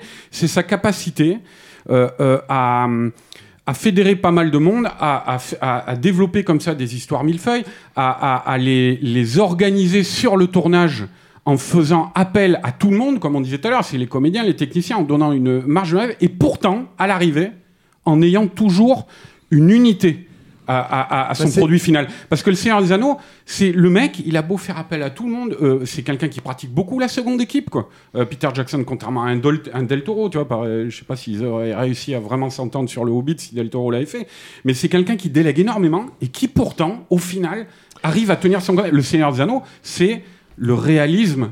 Euh, euh, l'adaptation de Tolkien par une, vision réaliste et c'est tenu et le truc de fantôme contre fantôme c'est tenu aussi ce côté vraiment ici comics quoi pur et dur quoi Mais, mais ce qui est important, si tu veux, dans le, making-of, et ça rejoint totalement ce que tu vas dire, c'est que moi, je l'ai découvert. Donc, j'ai découvert le film, c'est le premier film que j'ai vu en plus en festival, donc c'est aussi des choses qui comptent. hein. Je pense qu'il faut que je le remette, euh, voilà, parce que ça peut-être atténue aussi mon, mon- la pertinence peut-être de mon, de mon ressenti vis-à-vis de ce, ce film. C'est un film qui a été important dans ma cinéphilie. Euh, J'étais pas encore journaliste pro, mais voilà, c'était, euh, j'étais à l'orée de ça.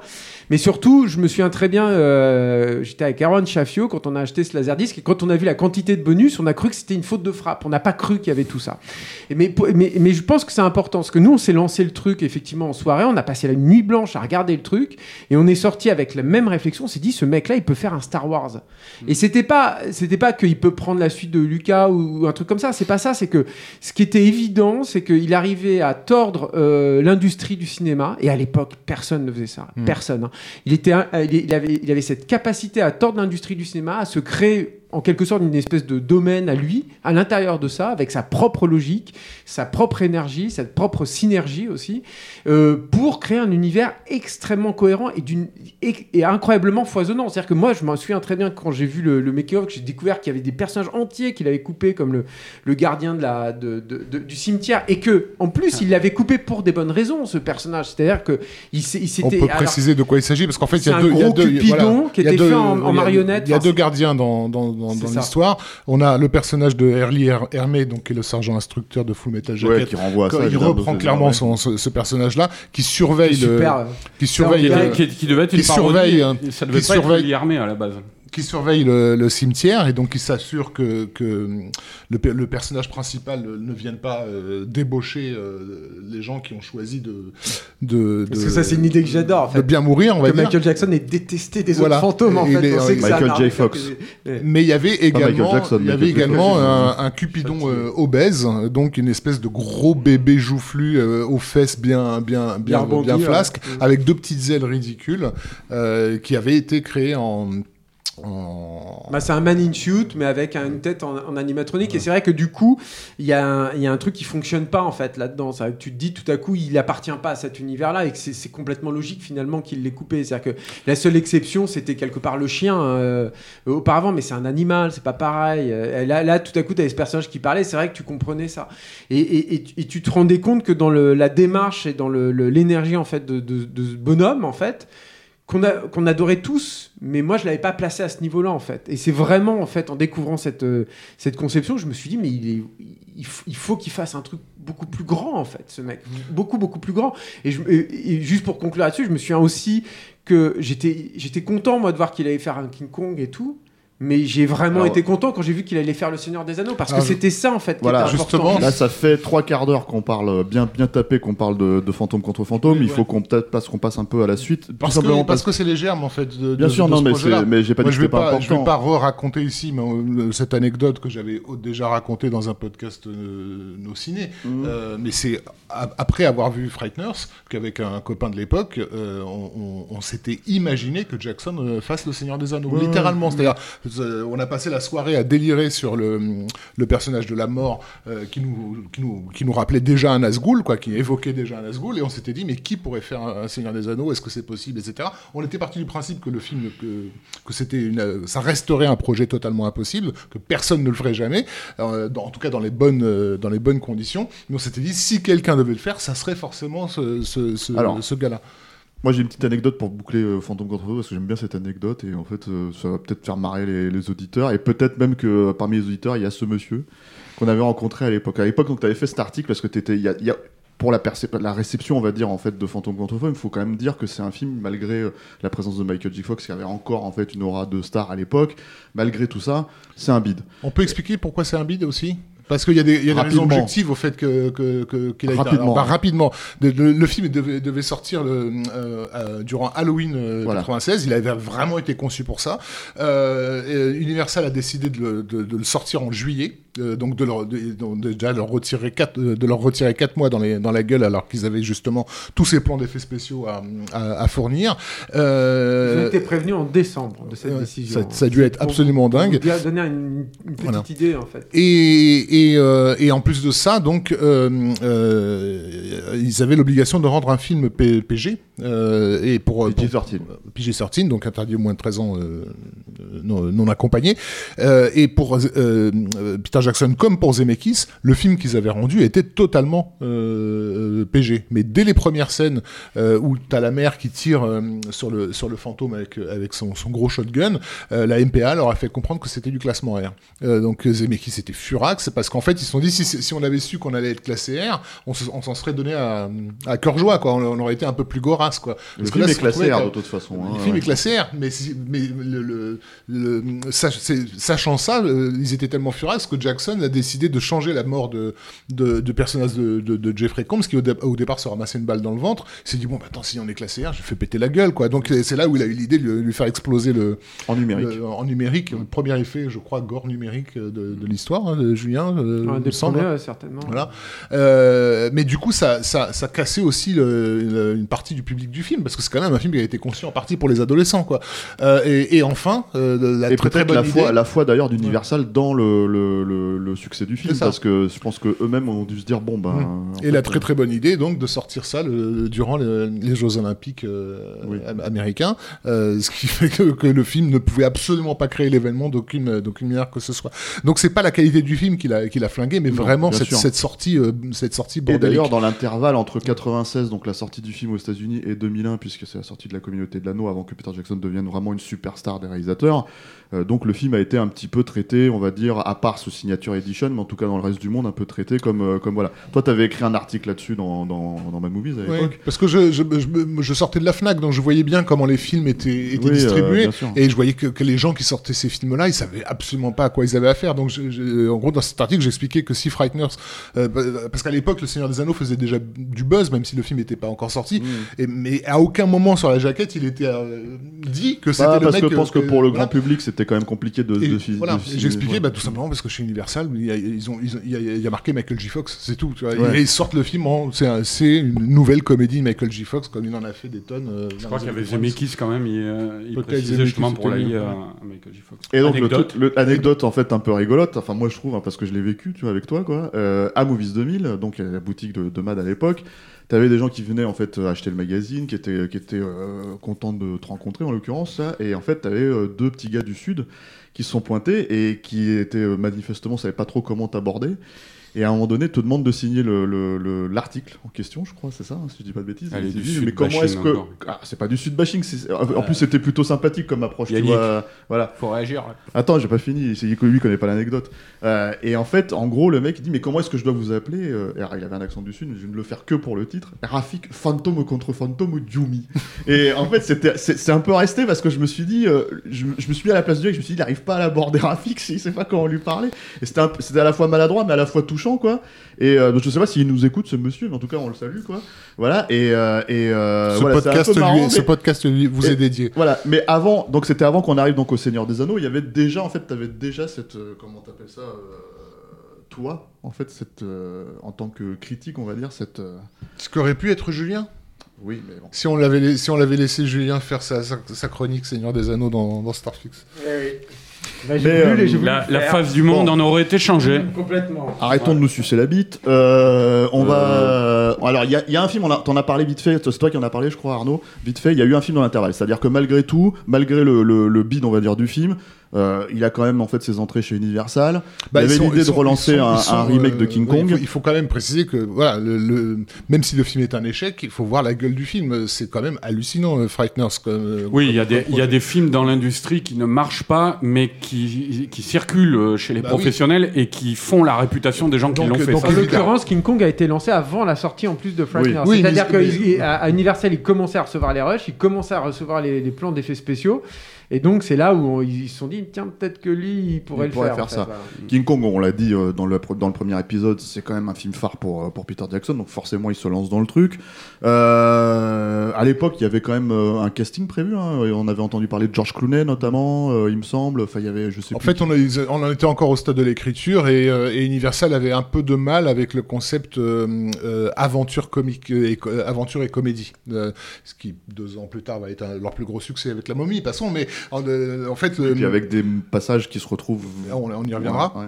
Euh, mais, mais effectivement, ça, ça- ça, c'était euh, c'était encore en négociation le ton euh, le, le- le ton du film. Mais par contre, effectivement, la production était était, était engagée. Et puis surtout, euh, euh, bah, Jackson a commencé à, à, à- à embaucher des gens en fait pour pour, pour ce projet. A fait venir des, des types pas seulement des États-Unis, mais même de, de, de France, de Grande-Bretagne. Enfin, en gros, tous les Des spécialistes sculpteurs, des de- de- dessinateurs. voilà, d'effets spéciaux qui pouvaient être qui pouvaient être disponibles. Bah, t'avais euh, surtout un apport euh, important avec le designer Bernie Wrightson, en fait, qui, est- qui, qui était là pour euh, dessiner euh, tout ce qui était euh, notamment paysage et créature.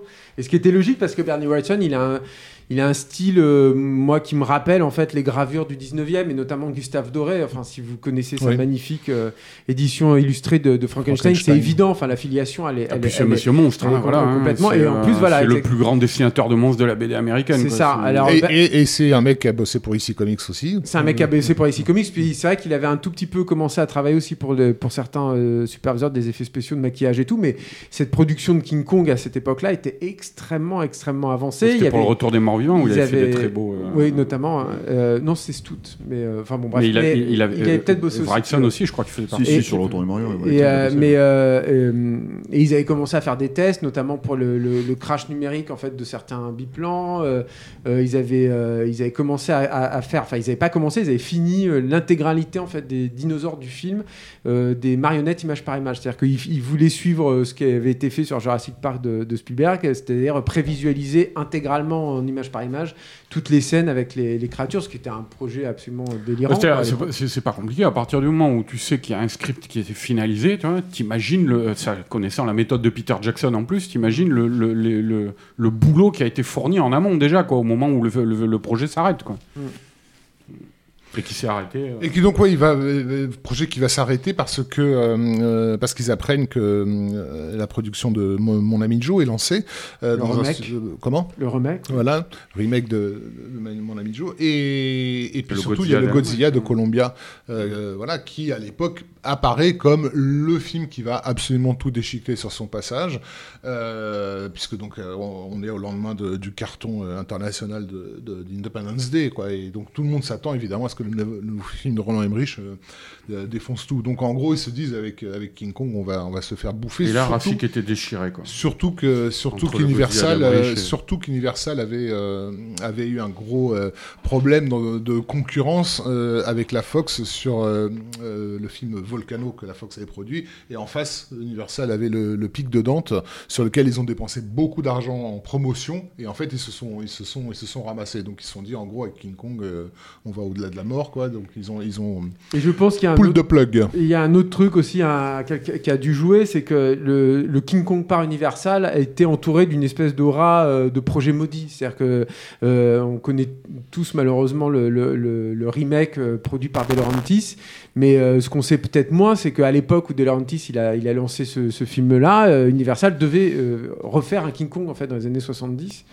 Et, et ils avaient euh, ils, euh, engagé beaucoup de- de- de- d'argent en fait dans ce, dans ce projet-là et ils ont dû euh, l'annuler au dernier moment. Donc je pense que ça joue aussi dans leur décision. Bon, mais donc du coup ils se retrouvent euh, bah ils se retrouvent euh, sur un projet euh, qui est cher à son cœur. Voilà. Et- non, enfin, il se retrouve avec une équipe. Il a, Ah oui, fait, oui. il a fait venir des gens a Nouvelle-Zélande, quoi. Ouais. Euh, Le Seigneur des Anneaux. Donc, Rafik. je l'ai pas vu. Tu l'as pas vu? Non. Tu connais pas? Je sais pas ce que c'est. C'est pas mal ces trois films.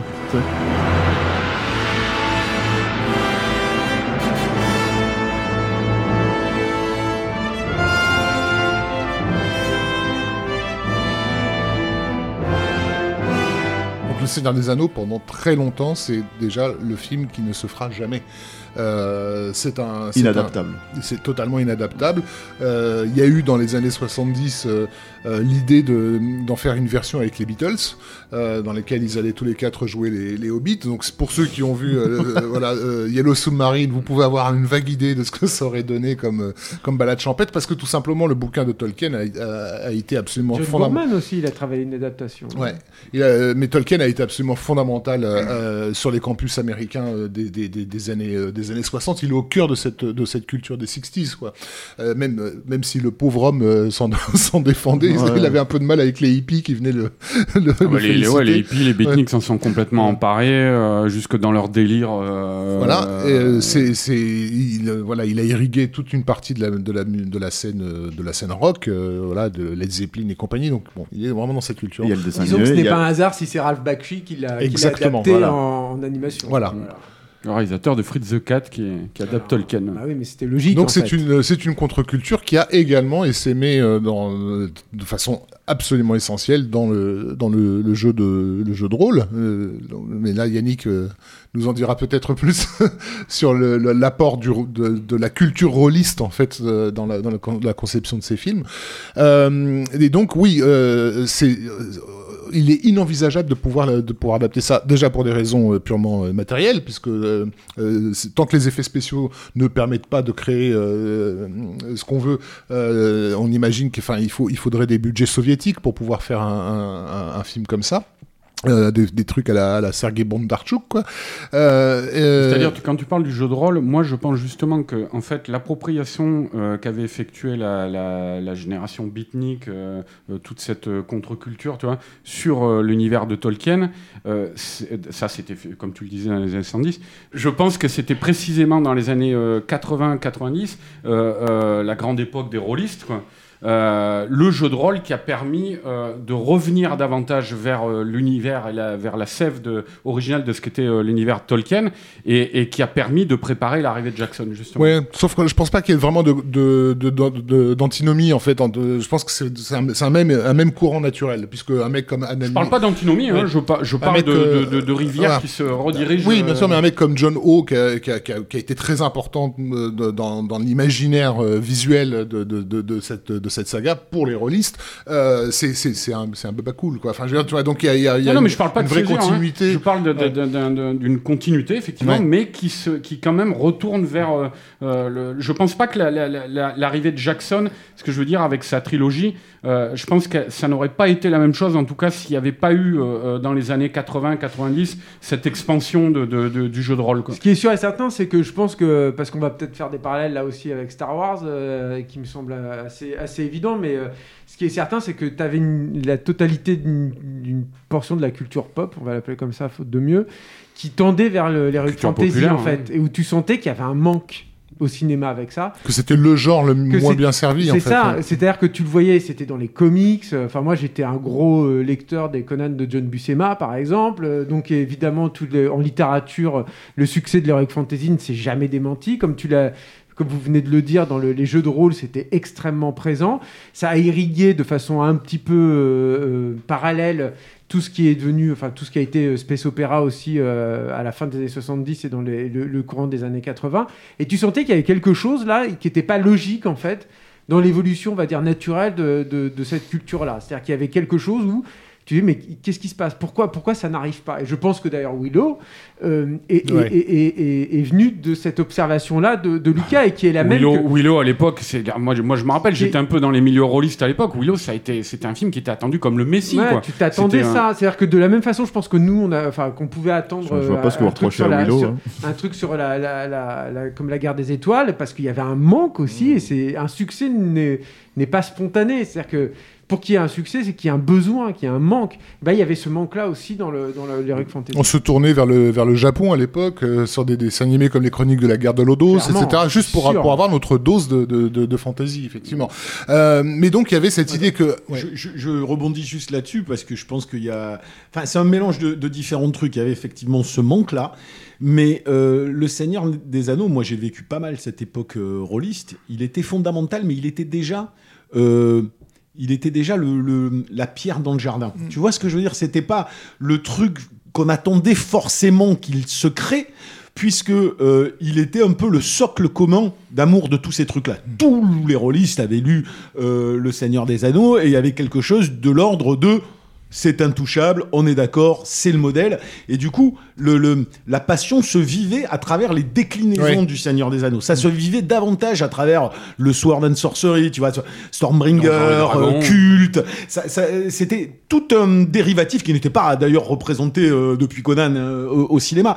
Et ce qui est marrant, c'est que euh, le Seigneur des Anneaux, euh, comme, on n'était plus sur les déclinaisons, il n'y avait pas encore, euh, il y avait, pas ce truc euh, très noble à vouloir le traiter, c'est-à-dire qu'il devenait déjà sujet à postmodernisme, entre guillemets, sujet à parodie d'un côté, sujet à dérivatif de l'autre. Ce qui est plutôt marrant, c'est de voir comment quand Jackson le fait, à la fois le Seigneur des Anneaux est d'un respect absolu. Euh, enfin, en tout cas, euh, la, tentative la plus absolue de déférence et de respect vis-à-vis de l'œuvre originale, mais en même temps, il ne s'interdit jamais d'y inscrire déjà le postmodernisme dont il avait été l'objet, c'est-à-dire la moquerie, c'est-à-dire le jeu très rôliste, tu sais, le, le côté Naël Buck. Je veux dire, Gimli, euh, Gimli on a un côté, on a un côté Naël Buck. Tu vois ce que je veux dire on- que tu, tu lances pas un nain. euh, non, mais voilà, mais que, que, que tu, que, que tu sens moins dans le, dans, dans le bouquin euh, euh, la peinture de certains orques, de certains urukai, est déjà dans un excès euh, qui, est, qui est presque une caricature par moment et qui, et qui était né déjà de la façon dont on poussait ce modèle qui nous servait à tous en rôliste vers des directions plus exagérées, diverses, euh, déclinées. Et, euh, et- moi, c'est là où j'ai adoré Le Seigneur des Anneaux, c'est que je, je trouvais qu'il y avait un subtil équilibre entre les deux. Il s'était fait taper dessus par des puristes, par exemple pour Gimli.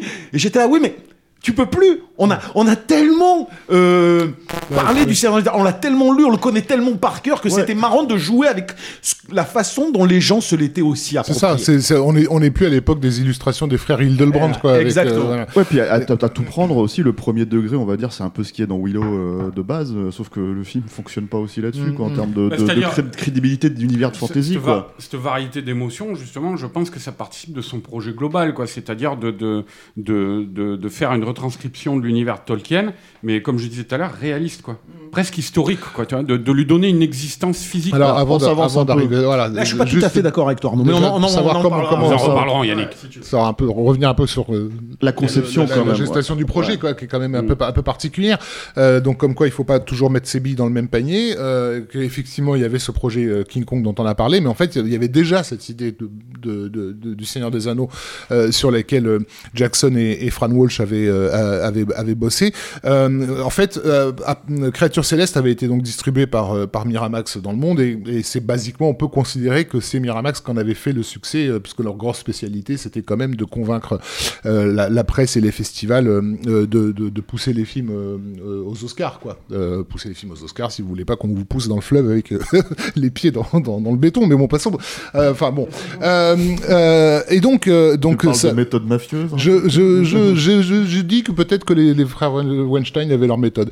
Euh, non, enfin, de- sérieusement, euh, euh, Jackson avait à l'époque signé un, deal avec, euh, avec les, Weinstein qui était donc un, first look deal. C'est-à-dire qu'en gros, quel que soit le projet sur lequel ils bossaient, il fallait qu'ils soient les premiers au courant. Et c'est donc eux qui avaient euh, la possibilité de dire oui ou non. Euh, et ensuite, si, c'était non, bah, il allait voir ailleurs. Quoi. Mais avec Euh. un- une temps limite, si je me souviens bien. Alors, je- justement, ne- en tout cas, par contrat, ils ne pouvaient pas leur faire un enfant Ouais. dans le dos, ils pouvaient pas aller voir un autre studio et proposer un, un truc. Donc, donc ce qui s'est passé, c'est que le, le, le- un des gros succès euh, de Miramax des années euh, 90, c'était Le Patient anglais. Euh, film euh, totalement euh, voilà, qui a, oublié qui a marqué l'histoire, de traumatisé l'histoire du cinéma, euh, qui était une production de Saul, euh, Saul Zenz. Saul Zenz, c'est aussi le, le- connu comme le producteur d'Amadeus. Euh, c'est c'est lui qui avait les droits de de- d'adaptation de, de, de l'œuvre de Tolkien. Euh, il était déjà euh, Sur à l'origine Bakshi. sur le, du Ralph Bakshi, voilà. Euh, et donc c'était un bon deal en fait pour euh, a priori pour Jackson et Walsh parce que donc si voilà s'ils avaient ce first look deal avec Miramax Miramax était en très bon terme avec Solzens donc on euh, y a- y a- on avait accès parce que Solzens avait avait pas mal envoyé bouler des gens qui voulaient euh, qui voulaient euh, faire le Seigneur des Anneaux euh, euh, auparavant. Donc ça, ça- les négociations ont pu avoir lieu Et donc ils se sont lancés dans, dans, dans une écriture de, de, de, de deux scripts en fait. Euh, C'est-à-dire qu'ils ils savaient que ça allait être très très compliqué de, de proposer quelque chose qui soit au- au-delà au-delà d'un film, mais ils, se- ils ont quand même ils se sont dit bon on va quand même essayer. Donc ils ont écrit deux, deux, deux, deux énormes scripts qui étaient donc la communauté de l'anneau et la guerre de l'anneau, euh, dans laquelle ils ont tenté de, de, de Condenser synthétiser en trois- fait voilà une livres. œuvre. euh, Mais le, le- le- moi, je les ai pas lus, mais le, le- à mon avis, le deuxième épisode devait être sacrément euh, dense, quoi, parce que je crois que le premier se terminait sur euh, à Helm's Deep, quoi. euh, le oui je crois que ça se termine par le par le mais Et, apparemment le début de- du Ouais. siège de Helm's Deep, quoi. Donc euh, tu te dis putain, tout ce qui reste à raconter là dans le deuxième, quoi. Bah, de toute façon, bon, oui, bon, mais tu, regardes le, le Rav Bakshi, hein, tu, vois, tu vois les raccourcis délirants qui sont, qui sont, qui sont faits euh, dans, dans l'histoire. Bon, toujours est-il que, que c'est, proposé donc à, à, à Miramax, euh, qui euh, évidemment dit euh, tout de suite non sur, euh, sur, sur, sur, sur, euh, sur la production de, de deux films. Euh, mais c'est surtout qu'en fait, euh, le, projet les intéresserait éventuellement, mais pas avec Jackson à la, à la barre. Euh, et donc, comme ils ont le droit de le faire, ils disent on va peut-être en faire un, un seul film de deux heures et on va le donner à un, à un de nos réalisateurs maison, hein, c'est-à-dire un- quelqu'un de vraiment talentueux. Euh, ils veulent le donner à John Madden, le, ré- le réalisateur de Shakespeare in Love. Donc, on est passé quand même à deux doigts. De, de ça, hein, d'un de- Seigneur des Anneaux officiel par John Madden sur, un film de, de Et, deux heures. et- et- et me semble-t-il, euh, tu peux peut-être me corriger, il y avait, alors je sais pas exactement quelle est la chronologie là-dedans, mais que Laurence Kasdan avait aussi en fait travaillé sur une version Oui. avec son fils. Oui, tout à fait. Et, et ce, qui est très, ce qui est très étonnant, c'est que moi, j'ai, euh, je lui ai posé la question à Laurence Kasdan dans une interview pour euh, Dreamcatcher à l'époque, et en fait, il a juste, euh, il m'a regardé, et en fait, il a juste fait, je ne vois pas de quoi vous parlez. Hmm. Littéralement, mais c'est-à-dire, genre, en gros, c'est- c'est- c'est-à-dire, c'était un point, moi, ce qui m'a paru bizarre, on va dire, dans sa réponse, c'est que, à tout prendre, il a peut-être pas travaillé sur, euh, sur ce projet-là, mais en fait, il savait que son nom a circulé en, en termes en Bah, de rumeurs, oui, tu vois. sûr. Donc il aurait pu dire non, c'est une rumeur, c'est jamais arrivé. Mm, non, non, mm. c'est en fait il m'a dit littéralement, je ne vois pas de quoi vous parlez. Mais moi, je crois que c'est même son fils qu'on avait parlé sur Oui, le net. oui, ouais. mais c'est ça qui est, c'est ça qui était très étonnant. Mais bon, bref. Après, on peut comprendre que ça lui reste en travers de la gorge. Mais... Après, il y a des, des fois des, des, des deals comme ça à l'issue de projets avortés où vous n'avez pas le droit de, de par contrat, d'évoquer le, le projet dans les médias ou des trucs comme ça. hein. Ça oui, je sais pas. hein. Après, moi, si son fils en a parlé, bon, c'est une chose, mais, mais voilà. En tout cas, c'était, c'était, il me semble, dans cette chronologie-là, et je Voilà. sais pas jusqu'à quel degré. euh, Donc en fait, on est, euh, on est à, à ce point où le, le projet de, de du Seigneur des Anneaux va être retiré à- au couple Jackson-Walsh euh, pour être filé à, à- à John Madden. Et euh, alors je sais plus c'est quel euh, consultant euh, qui bosse à l'époque à Miramax fait comprendre au Weinstein que ça risque de faire mauvaise presse. En fait, si on a, si la presse commence à rapporter l'idée qu'il a retiré le projet à, un- à un auteur zé- néo-zélandais pour le filer à quelqu'un d'autre, ça, ça fera mauvais genre, quoi. Bon. Et donc, du coup, en bon prince, euh, les Weinstein leur dit bon, ok, on vous laisse trois semaines euh, pour aller démarcher euh, tous les ailleurs. autres studios. Ce qui est évidemment mission impossible, quoi. Euh, même si Frighteners, comme on l'a dit, est un film très impressionnant, Jackson, c'est rien du tout à Hollywood. Euh, trois semaines pour aller trouver un- un- une major et la convaincre de produire euh, un truc aussi délirant que Le Seigneur des Anneaux, c'est Cher. c'est- pas un gros pas- budget voilà, parce qu'on passe, pas- on part, on part vraiment, on part de. C'était combien le budget de, de Frighteners à peu près Il me semble à l'époque. euh, 30, 30, 30 ou 30 40, millions. ouais. 30, moi il me millions. semble que c'était plutôt 30 et en fait du coup là on passe au triple quasiment Mm, c'est ça. voilà Et donc, euh, euh, ils vont euh, pour ces, sur, sur ces trois semaines, ils vont effectivement démarcher tout le monde, les studios, se faire se faire renvoyer. euh, Mais je crois que. Ja- Jackson expliquait qu'il était déjà quand même euh, en contact avec New Line à cette époque. Oui, avec, oui, euh, non, euh, juste, on va y arriver. et, et, euh, et ils font préparer par, par, par Weta donc une, une vidéo de, de 36 minutes où ils montrent à la fois quelques, quelques rocailles. Euh, euh, de Julien, tu me corriges. Du storyboard, euh, des maquettes, euh, la Et maquette de test, voilà, euh, et un test de troll en, en image de synthèse, Mm. qui est en train de jouer avec un ballon, je crois. Mais je crois pas que le logiciel Massive ait déjà été. Eh ben, moi il me euh, semblait que si justement il me semblait que justement il y avait euh, un plan le fameux plan qu'ils ont utilisé dans la première ouais, toute dans première bande annonce en fait de, euh, de qui Massive, était qui était déjà Pas un sûr, plan parce que Massive, enfin bon, je peux en parler plus tard, Ouais. mais c'était, euh, il y, a il y a eu beaucoup de fiction aussi autour de ouais. Massive, Mm. donc je suis pas sûr qu'ils je aient sais eu pas il me semblait il me semblait que c'était un des trucs Je me euh, souviens plus trop, à vrai dire. parce que semble- ces il me semble- images là non, il y avait les- il y avait le concept du Balrog, euh, enfin juste le, le concept, et aussi beaucoup de maquettes, donc une maquette de Foncombe et une maquette de, Helms, de Helm's Deep. Euh, mais on reviendra sur l'importance des maquettes dans. D'ailleurs, on n'en a pas parlé euh, sur Frighteners, hein, Julien. Tu m'as, déçu sur ce coup-là. Je m'attendais à ce que tu nous fasses une heure sur les maquettes de Frighteners. Euh, bref, et, et, et donc effectivement, ils vont toutes les tous les studios vont, leur fermer la porte.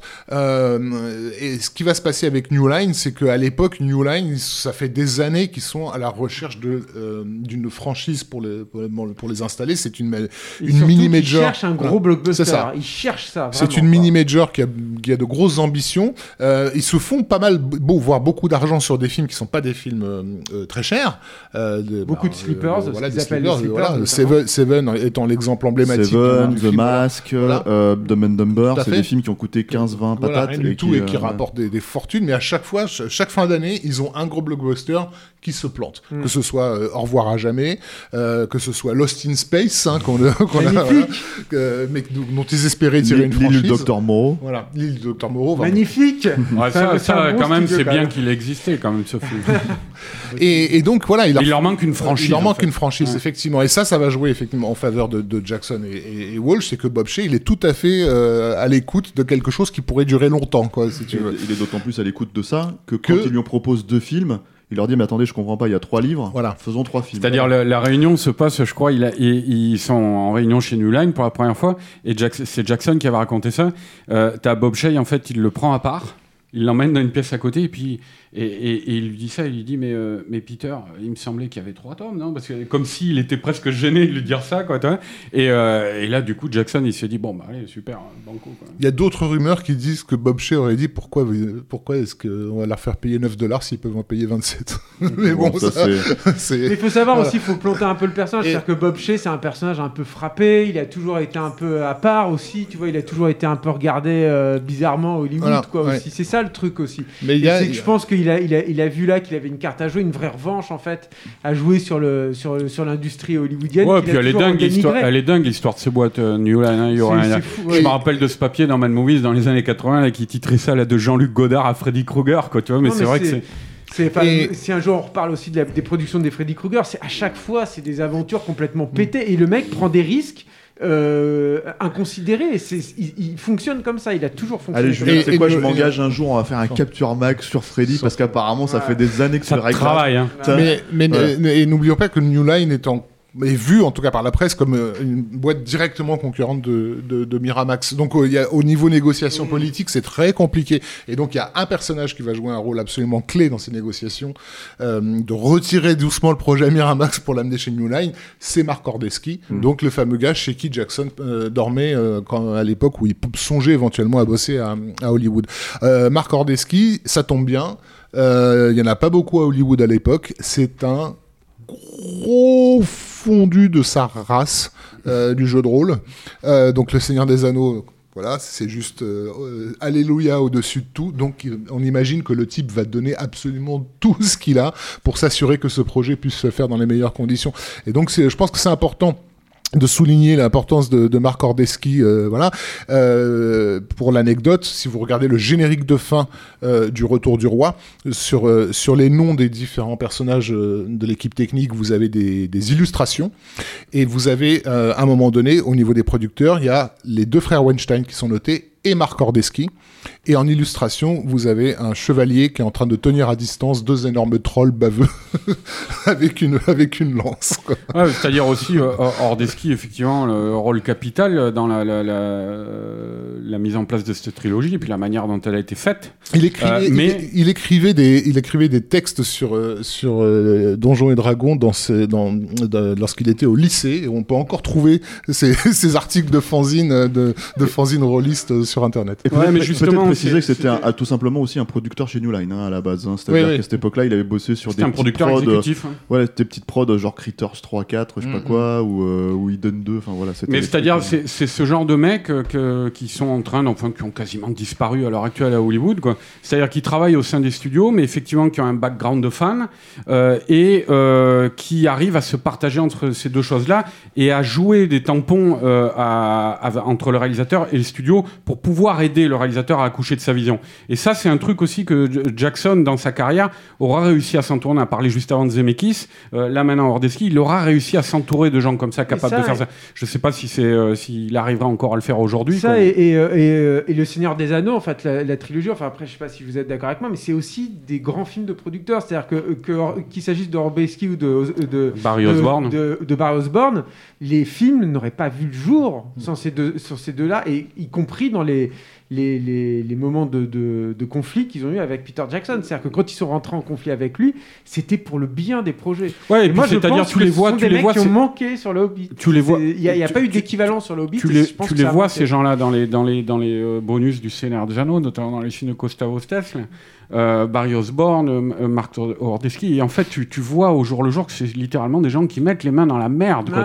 C'est pas juste des, des, des exécutifs qui complotent des scènes, dans, dans leur bureau. euh, Ben, Barry Osborne, il, ch- il shoot des scènes lui-même. C'est ce que je disais tout à l'heure. C'est c'est hallucinant. Je ne sais pas comment ce Et mec Jackson la arrive à préserver l'intégrité euh, finale de, de- de son film et la démarche initiale qu'il a, l'approche qu'il a sur le film, avec autant d'intervenants qui l'incluent lui-même dans la boucle créative. Quoi. Et c'est vrai que voilà, Osborne, quand tu le vois shooter des scènes euh, dans fondamental pour moi Ouais. Osborne, dans la réussite du Alors, film, ça c'est sûr. Donc là, en fait, euh, Donc là, le projet est lancé. le projet est lancé par New Line. C'est un non. On, on- on le rappelle, c'est important. C'est un non événement total. hein, donc euh, Ça dépend où tu euh, t'adresses. C'est-à-dire que bah, Variety, c'est deux lignes, hein, littéralement. certes, mais mais euh, c'est quand même en fait les prémices d'Internet. Exactement. euh, voilà. Voilà. Ça c'est très Donc au niveau de la Voilà. presse, ça ne veut rien dire. Mm. Peter Jackson réalise Le Seigneur des Anneaux, ok, on passe à autre chose. Euh, Qu'est-ce que vous avez comme photo sur le Mexicain avec, euh, Julia Roberts les débuts Et- de la chute des médias mainstream. C'est ça, voilà. Et, et effectivement, ce qui va se passer à l'époque, et ça sera vraiment le Seigneur des Anneaux va être le catalyseur de, de ce, ce- ce bouleversement culturel, c'est que le net, qui à l'époque basiquement n'est fréquenté que par des gros nerds euh, purulents, euh, va péter un câble sur, euh, sur, sur, sur cette annonce. Et d'ailleurs, euh, Jackson va être très sensible à ça parce qu'il va bien sûr voir qu'il y a une agitation immédiate, une excitation immédiate sur le net. Et il va, se- il va se décider à entretenir euh, euh, ça. ça. ça rejoint ce que Yannick nous dit de quelqu'un qui sait très bien ce qu'il est en train de C'est faire. lui qui a envoyé la photo Voilà. du, du, du, du premier, la première photo de plateau qui était. Et à l'époque, il y a un site qui est un, un agrégateur de toute cette culture geek, qui est It Cool News, qui est un site qui amène donc des, des infos sur les films en, en- en tournage ou, ou des infos sur les films que, les studios euh, de- des projections testent en fait, où les gens racontent ce qu'ils ont vu dans les projections testes. Euh, et, euh, et évidemment, euh, tous les, le- sur Cool News, les fans commencent à gueuler, ah ils vont nous faire le Seigneur des Anneaux, ça va être de la merde, ils vont tout, tout flinguer, enfin le, le truc au- auquel on peut évidemment s'attendre de, la part d'un public qui a souvent été trahi. Et en fait, Jackson va se pointer lui-même dans les commentaires de, cette news pour, pour expliquer quelle va être sa démarche en fait. Et, on n'avait jamais eu ça en fait, un réalisateur qui avant de se lancer dans un film vient voir directement le public en lui disant voilà ce que je veux faire. Euh, Après, je vais peut-être pas réussir, mais bon, et il donne sa note d'intention en fait. Euh, et, et ce qui Lucas avait déjà fait ça un peu. En fait, sur les ça éditions spéciales, en fait, il Ouais. avait commencé à utiliser une Cool News. Moi, c'est à ce moment-là où j'ai commencé à regarder vraiment le truc. Mais il avait utilisé justement une Cool News comme un vrai support de promotion ça, de- ouais. de- des éditions spéciales. Donc là encore, il y a une filiation. Parce qu'il savait que les, les, les, les termes qu'il allait amener allaient être compris par ce public, en fait. Quand il aura cité Brevard, euh, les gars ont immédiatement été calmés. il leur a dit, ce sera pas fait. Willow, ça Ouais, c'est ça. Ils, ils ont vu quelle, a été, quelle était l'intention euh, c'est- une manière de court-circuiter la chaîne classique, c'est-à-dire euh, en cours de production, Mm. Tu t'adresses directement à, à la, la fin de la chaîne. Quoi. Tu, tu Oui. la fais rentrer dans la boucle. Plus que la À fin de la chaîne, là, ceux qui vont à- faire le premier week-end de sortie de ton Voilà, film. et à partir de là, c'est une manière de pirater, le, le- le- de- déjà de créer des interférences dans la, la- la manière dont le studio dirige un projet. tu. Exactement. Et donc, il va y avoir tellement de- d'excitation autour du projet Seigneur des Anneaux sur Internet que, que va se créer naturellement ce, ce- ce- ce- ce site qui est en fait un agrégateur de sites euh, qui est euh, The One Ring, euh, qui va être vraiment la, la centrale d'information de- du, du projet pendant, euh, pendant deux ans et demi. Et pour laquelle ils vont faire des vidéos Spécifique. ouais. spécifiques de making-of au jour le jour, qui sont souvent d'ailleurs des vidéos complètement gagasques. hein. Il n'y a, a pas simplement des, des trucs, mais qui qu'on attend tous euh, fébrilement pour voir l'avancée justement du projet. Et rappelons-le, parce que c'est ce que j'étais en train de dire tout à l'heure, la première photo de tournage qui est tombée sur Internet à l'époque, c'était C'était un mouton. un mouton de loin filmé. Et les mecs, sont, ça y est, ça commence. et, tu- et moi, je me suis toujours dit, c'est le mouton. Je me, je me suis dit, c'est tellement. C'est le mouton de c'est le Bad mouton de Taste. bad taste. En fait, c'est impossible. C'est tellement un gag. En fait, que- ouais, le truc, c'est quand euh, c'était, un- ils n'avaient pas le droit évidemment de, de photographier euh, Hobbitown euh, et euh, le village des Hobbits, et, et, et en fait, il y avait eu cette photo d'un mouton dont on savait qu'il allait être dans le dans dans, dans, l'image euh, d'Hobbitown. Et donc la photo, c'était voici le mouton le plus chanceux sur terre. Et c'était la première la première photo volée du Seigneur des Anneaux. Est-ce que dans la continuité des choses, est-ce qu'on peut dire que voilà, donc là on est à peu près à, à la rentrée 1999, hein, septembre 99, je crois, si je dis pas de bêtises, et c'est là où, où le tournage commence. C'est un tournage marathon d'un an. Hein, euh, en tout cas, la première portion, c'est dire. quoi C'est 270 jours qui sont prévus en euh, d'une traite après euh, avant avant les reshoots. ouais. avec un casting mis en place. Alors oui, casting Et a un- fait c'est important de spécifier quelque chose, c'est qu'à la base, le- le- le- l'acteur qui, de- qui devait interpréter Aragorn, en fait, euh, n'était Oui. pas. euh, Juste avant que t'entames sur le casting, moi j'ai une question pour Raph. Euh, C'était à quel moment qu'il y avait cette première vidéo euh, Making qui pour, ouais, qui pour moi avait enflammé un peu le truc. Ah, on voyait des clair. premiers plans C'était- massifs et où de il disait fou. maintenant on a la 2000. technologie C'était pour. en, en 2000. 2000. C'était en, de- en début. Donc des ça années- avait déjà. euh, voilà, il y avait, en fait, voilà, il y avait déjà une excitation monstrueuse euh, sur, sur le net, mais rien euh, au niveau de, de, de la presse. C'était le vide total. Bah, la raison à pour part, à part euh, rien, à part un- une, une petite revue au fin fond de la France euh, qui avait fait la première couve mondiale. Ouais. Hein, Alors, ça, c'était un peu après. Ça, c'était au moment justement où, le- où la vidéo est sortie. En fait, on avait, on, a- on avait commencé à faire les articles sur, Voilà. le, sur le, le projet euh, dans Impact euh, en 99. euh, et, euh, littéralement au moment où le tournage a commencé. Et effectivement, ce qui s'est passé euh, en début euh, début 2000, c'est qu'il y a eu à la fois cette bande-annonce dont parle Yannick euh, qui est tombée sur le net, et, euh, et j'ai En pu prévision de Cannes, si je ouais. dis pas de bêtises. hein. et j'ai pu avoir, je crois que c'est Eric, Non, euh, et, euh, Eric Vogel, dans mon souvenir, qui m'avait prévision de Cannes. dit que, que John O était au festival euh, en Suisse. Là, j'ai plus le nom du, de ce festival euh, suisse. Ça, m'énerve. euh, Aidez-moi. Non. De Lausanne Non, c'est le festival fantastique euh, suisse.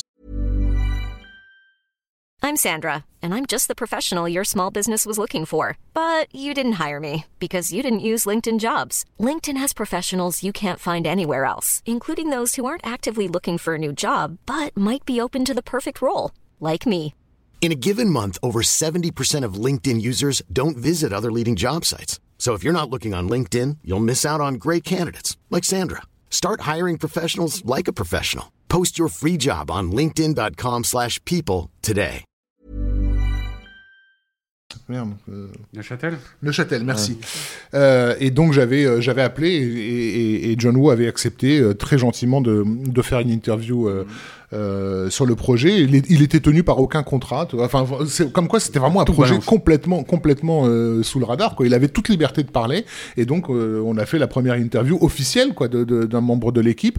Et, et- et avec ça, on a fait la couverture de Mad Movies Tout à fait, avec l'anneau et, et, avec écrit Chronique d'un chef-d'œuvre annoncé, Mm. qui est donc la première couverture mondiale. Et si je dis Quoi qu'en dise le magazine Empire, c'est Mad, Movies qui a fait la première des grosse, grosse vente pour nous en plus, hein, je crois, à l'époque. Grosse vente, et puis si- aussi on a eu quelques numéros qui ont été commandés par, euh, par, par Ah, New Line. Donc, ouais.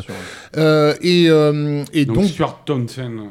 et- Voilà, c'était Stuart Townsend qui devait interpréter euh, le, le, le- Aragorn. En fait, il y, a- il y a- il y a eu plein de rumeurs autour du, du, du casting. Évidemment, comme d'habitude, on a entendu parler de Sean Connery en Gandalf, euh, ce genre de. qui ce a été vraiment approché. hein, Ah, il a refusé hein, le script. hein. même refusé. qu'il a dit. euh, Il a dit qu'il avait rien compris. Euh, mais mais mais il faut il faut voilà il faut euh, être euh, reconnaissant à, à Jackson et Walsh d'avoir encore une fois on en avait parlé par rapport à Créature Céleste on en a pas beaucoup parlé sur Frighteners où je trouve que le casting est quand même assez exceptionnel. Euh, mais mais mais c'est c'est un un gros c'est un gros gros boulot. Et, et franchement trouver les, les comédiens parfaits pour pour pour une œuvre aussi emblématique que Le Seigneur des Anneaux, euh, mais sur laquelle il n'y a pas vraiment de, de, de consensus visuel en fait. C'est-à-dire que la gueule de Frodon, c'était compliqué quoi pour, euh, pour tous les gens qui l'ont imaginé quoi, de, trouver quelqu'un qui puisse convenir à, à, à, à tout le monde. Elijah Wood, quand on a vu les premières les premières images, pour tout le monde c'était genre mais Putain, mais ils l'ont fait, quoi. C'est vraiment, ils ont trouvé quelqu'un. C'est pas qui nous convient, c'est quelqu'un qui ne nous choque pas, en fait. Euh, C'est-à-dire, il est pas tel- Bah, si- tellement éloigné de l'image qu'on pouvait avoir de Frodon. Ça a été le problème qu'ils ont eu avec Aragorn, c'est qu'une fois Stuart Townsend sur le, sur le plateau et en costume, euh, Jackson a été choqué pour le coup. quoi. C'est-à-dire, il s'est dit, voilà, là, ça fonctionne pas du tout. Parce qu'il n'avait pas du tout le, le- le- justement l'idée de, de, de- de- d'avoir traîné euh, ses guêtres à travers la terre du milieu pendant, euh, pendant de- des décennies, parce que Voilà, c'est censé mais- être un vagabond. mais euh, en même C'était temps- quand, même- c'était quand même ce qui avait drivé euh, Jackson dans le casting. C'est-à-dire que moi, je me rappelle qu'il qu'il avait dit euh, que pour tous les rôles principaux, il voulait des acteurs qui traduisaient dans leur vie Hmm. ce que les personnages allaient vivre. Mais Donc c'était au-delà même de la gueule qu'ils pouvaient avoir. Et justement, tout ça, le c'est-à-dire truc- qu'il devait vraiment et- et- euh, et- traduire ça. et quoi. justement, le truc, le c'est que Viggo Mortensen, il Oui, le portait, oui, ça. Exactement. Voilà, non seulement il le portait, mais en plus, euh, donc à trois semaines des prises de vue, je crois, il est, il est, euh, enfin de, de, de, de, de ses prises de vue à lui, euh, il est rapporté sur le projet comme ça en catastrophe. À une époque où il le dit lui-même, Viggo Mortensen, son fils était en train de lire Le Seigneur des Anneaux, tu vois, et où lui donc joue un personnage, doit jouer un personnage qui, en tout cas dans la communauté de l'anneau, arrive un petit peu comme un cheveu sur la soupe. Enfin, intègre le truc de manière comme ça. C'est un type qui est sur les sentiers de, de comment on appelle ça? Euh, les chemins de traverse, tu vois, qui est, qui est un peu à l'écart, qui a renié un petit peu sa nature, tout ça. Et puis hop, il arrive au dernier moment comme ça, il, déboule dans le truc. Et bon, euh, je crois que c'était euh, Ordeski justement qui expliquait que euh, c'est, lui qui racontait l'histoire du fils qui lisait, du fils de Mortensen qui lisait le Anneaux. Et il disait aussi Mortensen, c'était quelqu'un d'origine, d'origine scandinave et qui justement avait baigné sa jeunesse dans la culture justement qu'avait utilisé Tolkien pour euh, pour nourrir son univers. Quoi. Et puis il, app- il apporte une. Il apporte une fragilité qui était inattendue quand même Mm. malgré tout, alors qui, y a une touche de mélancolie, Voilà, euh, alors qui est, qui est qui est gênante pour être 100% honnête mm, à certains moments du récit où on a l'impression euh, que, sa voix des fois ne porte ne porte pas. Donc il y a, quand même un, un décalage chez Mortensen de temps en temps entre certains passages qui nécessiteraient, euh, j'ai envie de te dire, la virilité du guerrier euh, et il, le joue presque un peu trop intello et des moments où il est absolument parfait dans le rôle du truc. Juste je finis sur les moi sur les acteurs pour avoir revu euh, juste les deux premiers euh, euh, récemment, moi, je suis totalement halluciné par le boulot de. Alors je je sais pas dans quelle mesure l'acteur se l'est approprié, dans quelle mesure Jackson a été précis. Moi c'est Ian McKellen, moi c'est euh, Gandalf. C'est hallucinant l'interprétation de ce mec. Tu remarques, tu reviens aujourd'hui la palette de jeu, la compréhension à la fois de la facétie, du dramatique, de, de, de la pause rythmique dans la parole. Enfin, l'arrivée du balrog, la, découverte du personnage à la, à- comté, le, moment où il fume sa, sa, pipe. Enfin, moi plus je revois ce film, plus je me dis c'est le plus grand acteur du monde. Et si c'est pas le plus grand acteur du monde, c'est le mec qui, au-delà même de Jackson, a compris plus que quiconque. Ah, justement, oui. Je sais pas qui était Gandalf, mais euh, c'est Ah, il se, hallucinant. il quand se tape les phrases les plus iconiques de la saga. Non, non, non, non, non, non, non, non, non, parce que euh, le, je sais plus son nom là, euh, Théoden, il est pas mal dans le genre aussi de, de s'aligner les, euh, les speeches qui déchirent. Mais Ouais, mais non, mais c'est quand même le personnage de Gandalf, il oui, résume oui, les bien- enjeux régulièrement avec des sûr, phrases. mais euh, tu as aussi, tu as aussi Bilbon à côté, et ces deux, ces deux acteurs là, il m'échappe le nom de. Ian Holm. Voilà, donc Ian, Bernard- Ian McKellen.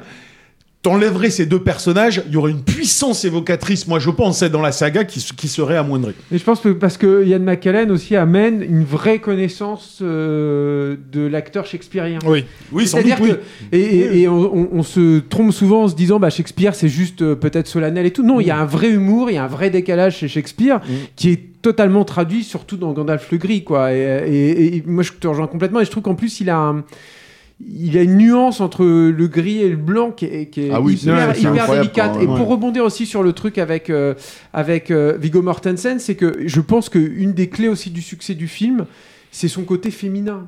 C'est-à-dire que c'est un, c'est aussi, c'est un truc, par, par, par exemple, dans Star Wars, c'est pas du tout le Mhm. cas. C'est, c'est un, c'est un film conçu par des femmes pour des femmes. Mhm. Et ça, moi, pour, la, pour avoir vu Le Seigneur des Anneaux plein de fois avec euh, Mhm. plein de, de, de, femmes différentes et tout, ça les touche énormément, en fait, que le grand euh, roi guerrier, en fait, euh, euh, que joue Viggo Mortensen, est justement euh, ce qu'on pourrait taxer de fragilité, moi ce que je vois plutôt comme une, une délicatesse et une sensibilité. Mais je suis complètement d'accord. Et Alors, je pense que je la- la- le fait qu'il réussisse à, à justement imposer sa stature par ce biais-là euh, joue énormément aussi dans, la, Je- dans, il- dans le côté iconoclaste. Je suis, fait. je suis d'accord, mais il, il n'empêche qu'il y a certains moments dans la saga où justement sa sensibilité est un, un cran en dessous du, de la dramaturgie ou de là où c'est censé être. Ceci étant dit, j'ai pas lu les romans depuis très longtemps, parce que moi je les ai lus une fois à l'époque, en fait, quand j'avais une douzaine d'années.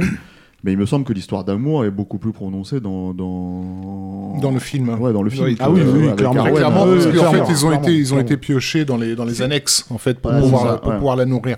Ouais, Euh, ils, ont, ils ont même, ils se sont mais rétractés ça, après, mais ils ont même voulu développer le, le personnage d'Arwen au point de l'implanter dans la, la bataille Alors de, juste de Helm's tout- Deep. tout ça, c'est encore une fois, voilà, ça s'est fait, euh, c'est des réécritures, euh, etc. C'est-à-dire que là, je crois on- même qu'ils ont tourné quelques scènes avec elle, non?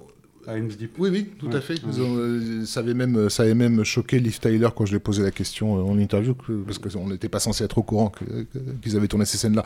Euh, mais mais le, le comment dire, l'origine du projet n'est pas le projet qu'on va voir euh, en salle. Il y a eu un travail de sûr. réécriture. Ils se sont décomplexés en fait au, fur, clair. au, fur et, au fur et à mesure. Et je pense qu'effectivement la question du casting, elle, elle était importante par rapport à ça, parce qu'il y a une ouverture vers autre chose.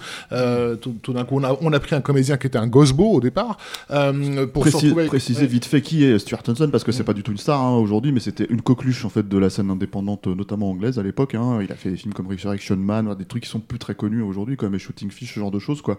Et effectivement moi je trouve que le problème éventuellement qu'on pouvait percevoir euh, peut-être sur le plateau euh, voilà j'y étais pas mais en fait c'est qu'il a un côté très urbain Mm. et en fait, mine de rien, bon, c'est. Et Sexy Boy pas aussi, si- hein, ouais, aussi, je sais pas euh, si tu, en re- tu, tu peux vraiment retirer. À la limite, Il a bon, un euh, côté plus rustique, euh, Viggo ah, Mortensen. Voilà, mais il est censé être beau Bah, aussi. le hein, Stuart c'est- Hansen, il, il ressemble finalement à, je ne me rappelle plus le nom du personnage, mais celui de, de, de la villa euh, lacustre du, du Hobbit. Oui, père. ouais. Tu vois, c'est c'est typiquement le même type de personnage. Il aurait, il, faut- Mmh, il aurait mieux fonctionné là-dessus, Ouais. en réalité, qu'en qu'en Aragorn. Hmm. Mais bon, lui, il a, il a, il est- il est- il a tenu trois jours de tournage, si j'ai Mm. bien compris. hein.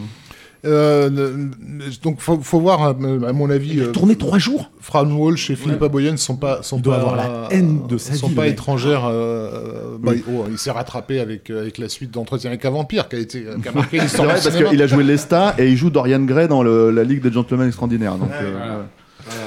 Mais là, là, je pense qu'effectivement, c'est le, il faut pas sous-estimer une fois de plus le rôle de, Walsh et de Philippa Boyens, donc qui sont les deux scénaristes du film, euh, qui ont qui ont quand même la charge de bah, d'écrire le scénario a priori infaisable. enfin, en tout cas, tout le monde est d'accord pour dire que le scénario était que, le Seigneur des Anneaux est inadaptable. Et ben, euh, elles vont l'adapter euh, euh, en se mettant dans une chambre de dans, une suite d'hôtel qui, d'a- d'après le- les propos de Philippa Boyens, va très vite se remplir de fiches sur tous les murs, etc. Enfin, à un moment donné, elles auront plus de place dans la suite pour mettre tous les tous les suivis de, personnages secondaires, etc. Et la façon avec laquelle ça, se réorganise.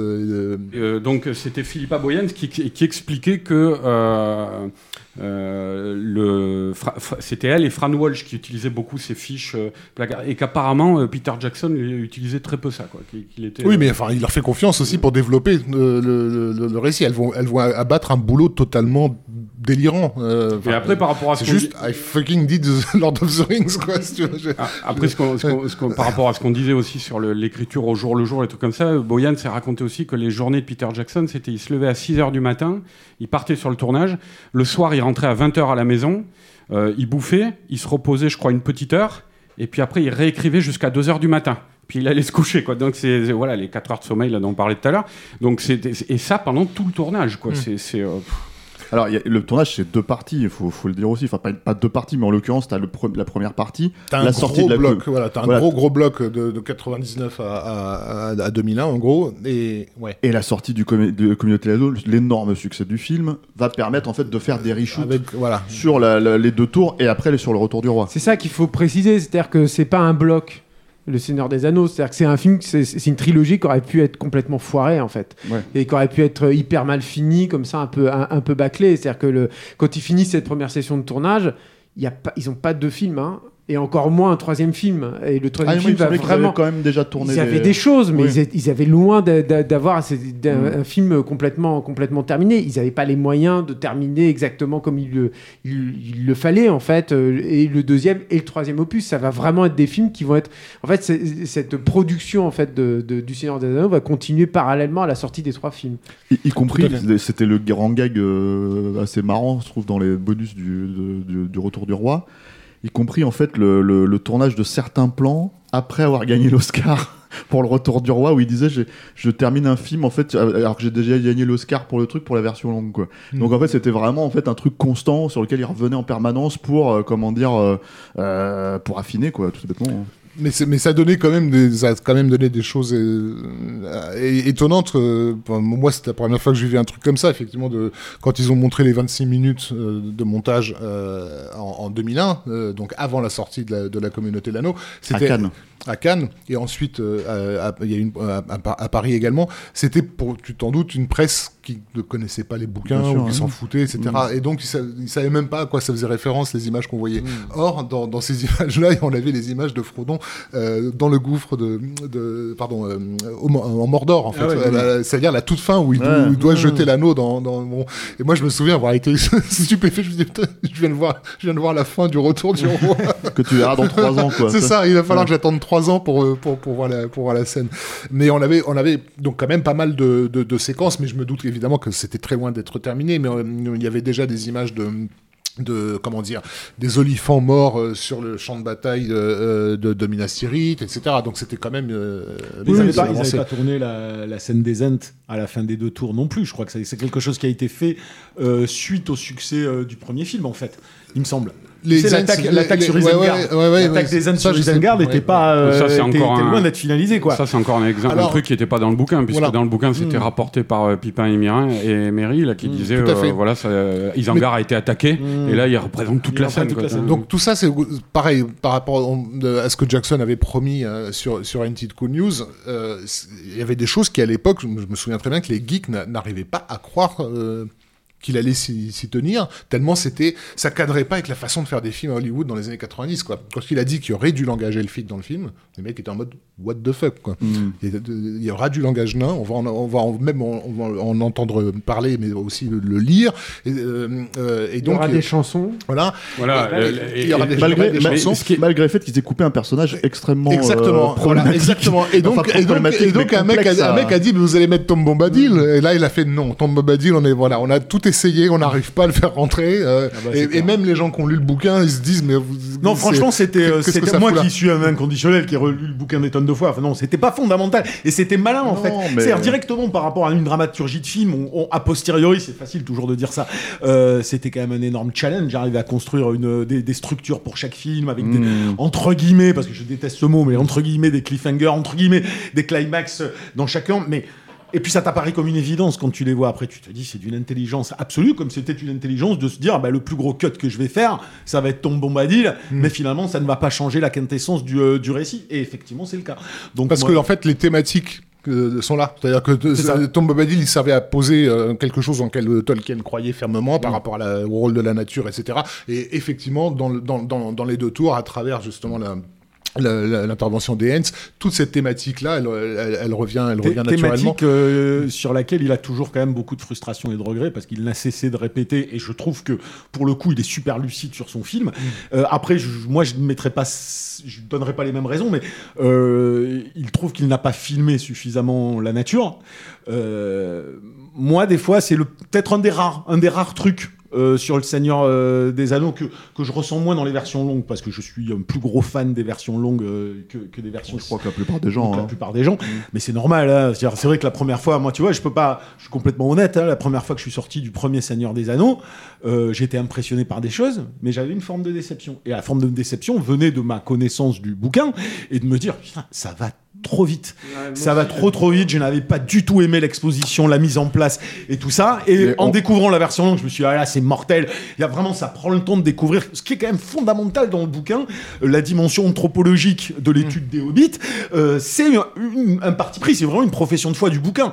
Et, et du coup, pour moi, c'était fondamental. Vous- Et, et dans le film, je le ressentais pas. Vous l'avez tous découvert euh, euh, en projo de presse, euh, Ouais, ouais, ouais. celle de, de- à Paris à l'époque. hein, ouais, c'est ouais, ça ouais, c'est ça. Bah, C'est-à-dire en Ah, fait, attends, euh, laisse-moi toi, toi, t'étais là aussi, Arnaud. Steph, je finis Ouais. juste sur la, la nature parce que c'est là où je dis, moi, c'est mon seul bémol.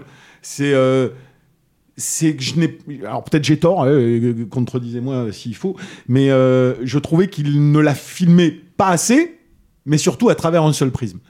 Et euh, Moi, moi, je- moi, je me rappelle qu'à l'époque, à la sortie de la projection de presse, j'entendais parler de National Geographic. hein, parce qu'il y avait, Ouais, d'après, ouais, ouais, les spectateurs, trop de plans sur la nature. quoi. Alors moi je trouvais qu'il n'y en avait pas assez, mais surtout ce qui me gênait, c'était pas ces plans sur la nature, c'était qu'il y avait toujours cette euh, dimension. Alors peut-être c'est un parti pris de point de vue de Dieu sur la nature, si tu vois ce que je veux dire, c'est-à-dire euh, un point de vue d'au-dessus. Je ne, je sentais pas l'organique euh, du monde et j'aurais aimé, euh, euh, je dis pas, mais j'aurais, j'aurais aimé avoir quelques plans à la De Predator, si tu veux. Euh, Penser ce que ce que j'ai. Attends, je finis juste et après j'arrête. Euh, ce que je trouve avec la poursuite des chevaux, qui est euh, peut-être la scène la, la mieux, une des scènes les mieux pensées de toute la, la saga, la poursuite, euh, la poursuite euh, à cheval, où là, tu as, une, t'as une intelligence absolue euh, entre la mise en scène, ce que c'est en train de raconter. Celle avec Arwen, tu veux dire Ouais, et, euh, et, et j'ai jamais eu ça véritablement sur la nature Alors, dans le film, et moi, ça m'a, c'était une moi, des je- choses qui m'avait manqué. Moi, je, je- j'étais sur le- les lieux du tournage de cette Ouais. scène. Et en fait, euh, c'est très très. euh, alors ça, il faut peut-être le préciser parce que. Moi, j'ai été sur le tournage du Hobbit. On en parlera dans la troisième, euh, dans la troisième partie hein, à ce moment-là. Mais, euh, mais en fait, ils nous ont fait visiter du coup les lieux de tournage et c'est hyper impressionnant parce que tu te dis, mais en fait, on, on- on- nous, on se plaint en France qu'on puisse pas faire ce genre de film, mais en vrai, on pourrait les faire parce qu'en fait, la façon dont Jackson a pensé le truc, c'est que cette scène justement, ça me fait penser à ça, la scène d'Ar- d'Arwen en fait qui récupère les, les hobbits et tout. euh, euh, c'est au bord d'une autoroute, littéralement. C'est-à-dire que, en gros, quand tu parles du fait que on filme pas assez la nature, etc., etc., il y a quelque part presque pour cause, tu fais un panneau, t'as des Mais bagnoles qui passent. Et en Mais fait, t'as oui. plein de plans comme ça dans le film. Mais je pense que ça joue. Et ils Tu nous vois ont peut-être, mais Voilà. en, en l'occurrence, si tu veux, je pense que c'est aussi un film qui est fait à une époque où en fait, en gros, euh, on pouvait se, se- on était un peu obligé de se jouer ces, euh, ces comment dire, ces, euh, ces contraintes-là en fait pour les avoir. Et lui-même, en fait, en tout cas dans la première partie du tournage, je pense qu'il a dû jouer avec ces trucs-là. Moi, je me rappelle qu'ils ont montré des trucs où, vous voyez là, en fait, c'est là où en fait ils ont, ils ont mis Rivendell derrière. Et là, tu fais mais où, quand, comment, tu vois, t'es en train de regarder des branches et en fait ils disent ouais, bah c'est là qu'ils ont, ils ont filmé ces trucs-là pour rentrer par là. Et en fait, si tu veux, t'as plein de trucs comme ça qui sont hyper étonnants parce que tu te dis, enfin moi je me suis vraiment fait la réflexion, je me suis dit en fait ah ouais on, on pourra le tourner en France en fait euh, le Seigneur des Anneaux Bah, si on se démerdait bien. si en après- fait on avait une vraie vision. hein, je suis d'accord, tu je suis d'accord. Et puis c'est comme, c'est- comme l'entrée du Mordor qui, Mm. qui était fait dans une décharge d'une carrière. je sais pas de là cailloux. où- ouais. Mais je, juste si tu veux, sur un autre registre que la nature, euh, c'est à partir du moment où ils se sont appropriés une nature telle qu'elle était, sur laquelle ils ont construit en dur. Et je, parle en l'occurrence de, euh, des, chevaliers de Rohan, que je trouve que là, ça prend une dimension supérieure parce qu'il y a un truc réellement organique que tu perds à certains autres moments du film pour des raisons X, Y, euh, de, de lieux, de décors, de- d'effets spéciaux et tout ce que tu veux. Et là-dedans, on aurait traduit, on aurait eu le, les Chevaliers du Rond version je filme la nature, ça aurait été encore plus magnifique. Mais bon, le truc en tout cas, c'est que voilà, je, je sais que euh, euh, moi j'ai moins ce truc-là, j'ai moins cette problématique-là déjà dans les versions longues, effectivement, euh, notamment parce que bon, l'ouverture de, de, de la communauté de l'anneau, on passe beaucoup plus de temps Bah oui. à Hobbit Town, etc., etc.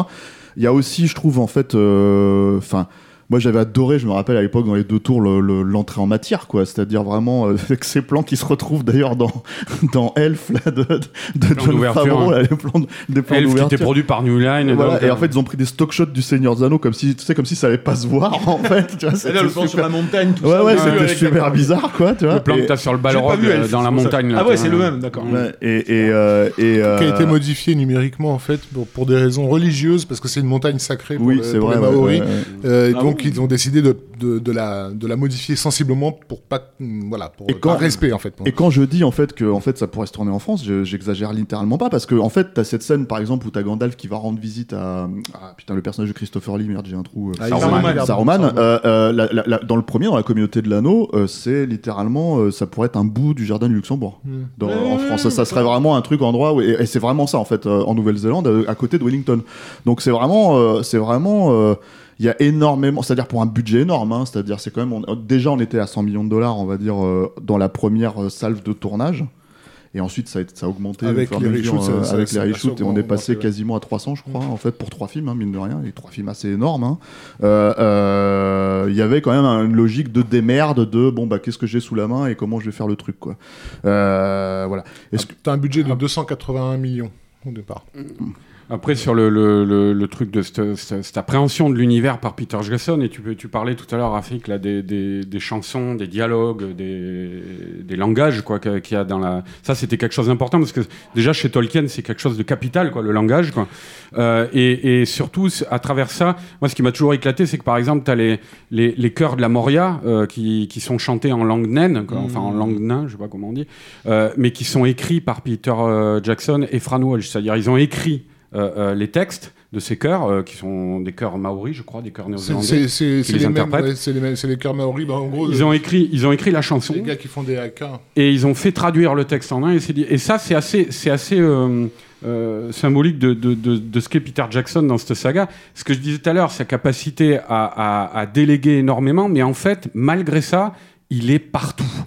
C'est-à-dire, euh, moi, je sais que quand, quand j'avais vu les, quand j'avais découvert les bonus euh, du Seigneur des Anneaux, ça m'avait étonné parce qu'en fait, certes, on le voit de temps en temps sur le plateau dirigé, mais on, on- l'image qu'on retient de ça, euh, euh, de ces bonus-là, de ces, des films de Costa Botes, ça, c'est euh, Peter Jackson vautré dans son canapé devant la table de montage. Et en fait, tu vois plein de trucs. Je parlais de Barry Osborne en train de tourner, mais il y a plein, tu vois plein de gens en train de travailler, les, équi- les secondes équipes, euh, les secondes équipes éclairage, tout ça.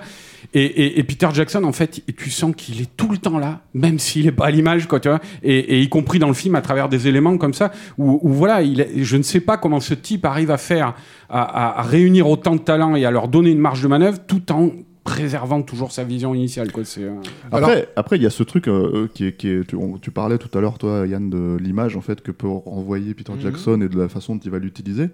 Moi, je, je, je sais que ce qui, ce qui est assez frappant en fait, si tu veux, c'était une des premières images de tournage où tu le voyais lui en fait, enfin en tout cas un des, un des- le plan le plus connu, on va dire, de, de, de cette époque-là. Euh, la photo la plus connue de Peter Jackson de cette époque-là, c'est celle où il pose en fait sur la Hobbiton avec la pipe, euh, etc., etc. Et tu te dis, ah, ok, c'est un Hobbit en fait, le mec. c'est littéralement en fait un, un- comment dire. Donc quelque part, ça faisait presque sens. Je pense que même si tu mettais Spielberg là-dedans, même si tu mettais si c'était quelqu'un d'autre qui avait fait le film, en fait, ça serait pas aussi euh, flagrant en fait. Donc Il quelque a- part, il a- il, il a- il il a a- cette représentation. Il a vécu un petit peu. Il a vécu un peu hein, dans la maison euh, Ah oui. qu'ils ont construite. Non, mais c'est Frodon.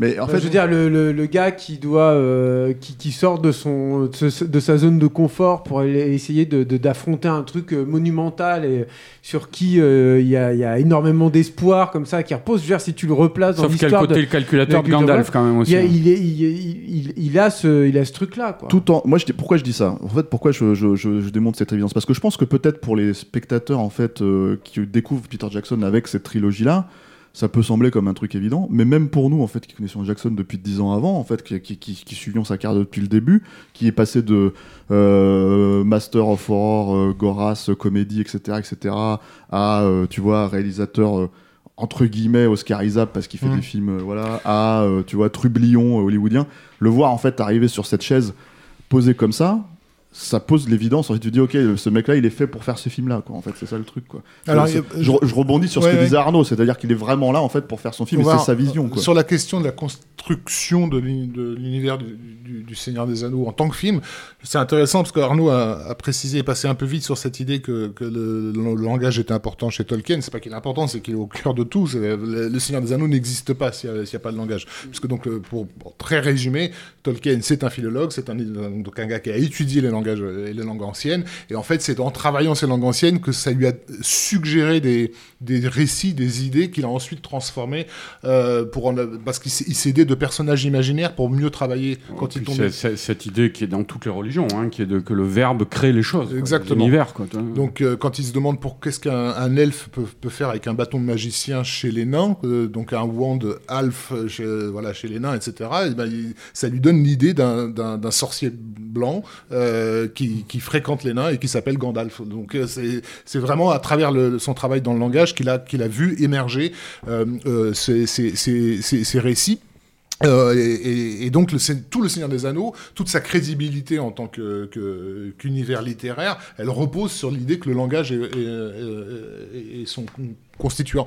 Et chez Jackson, c'est remplacé par le- la visualisation, euh, l'image. Le Seigneur des Anneaux existe en tant que film parce qu'il a été visualisé.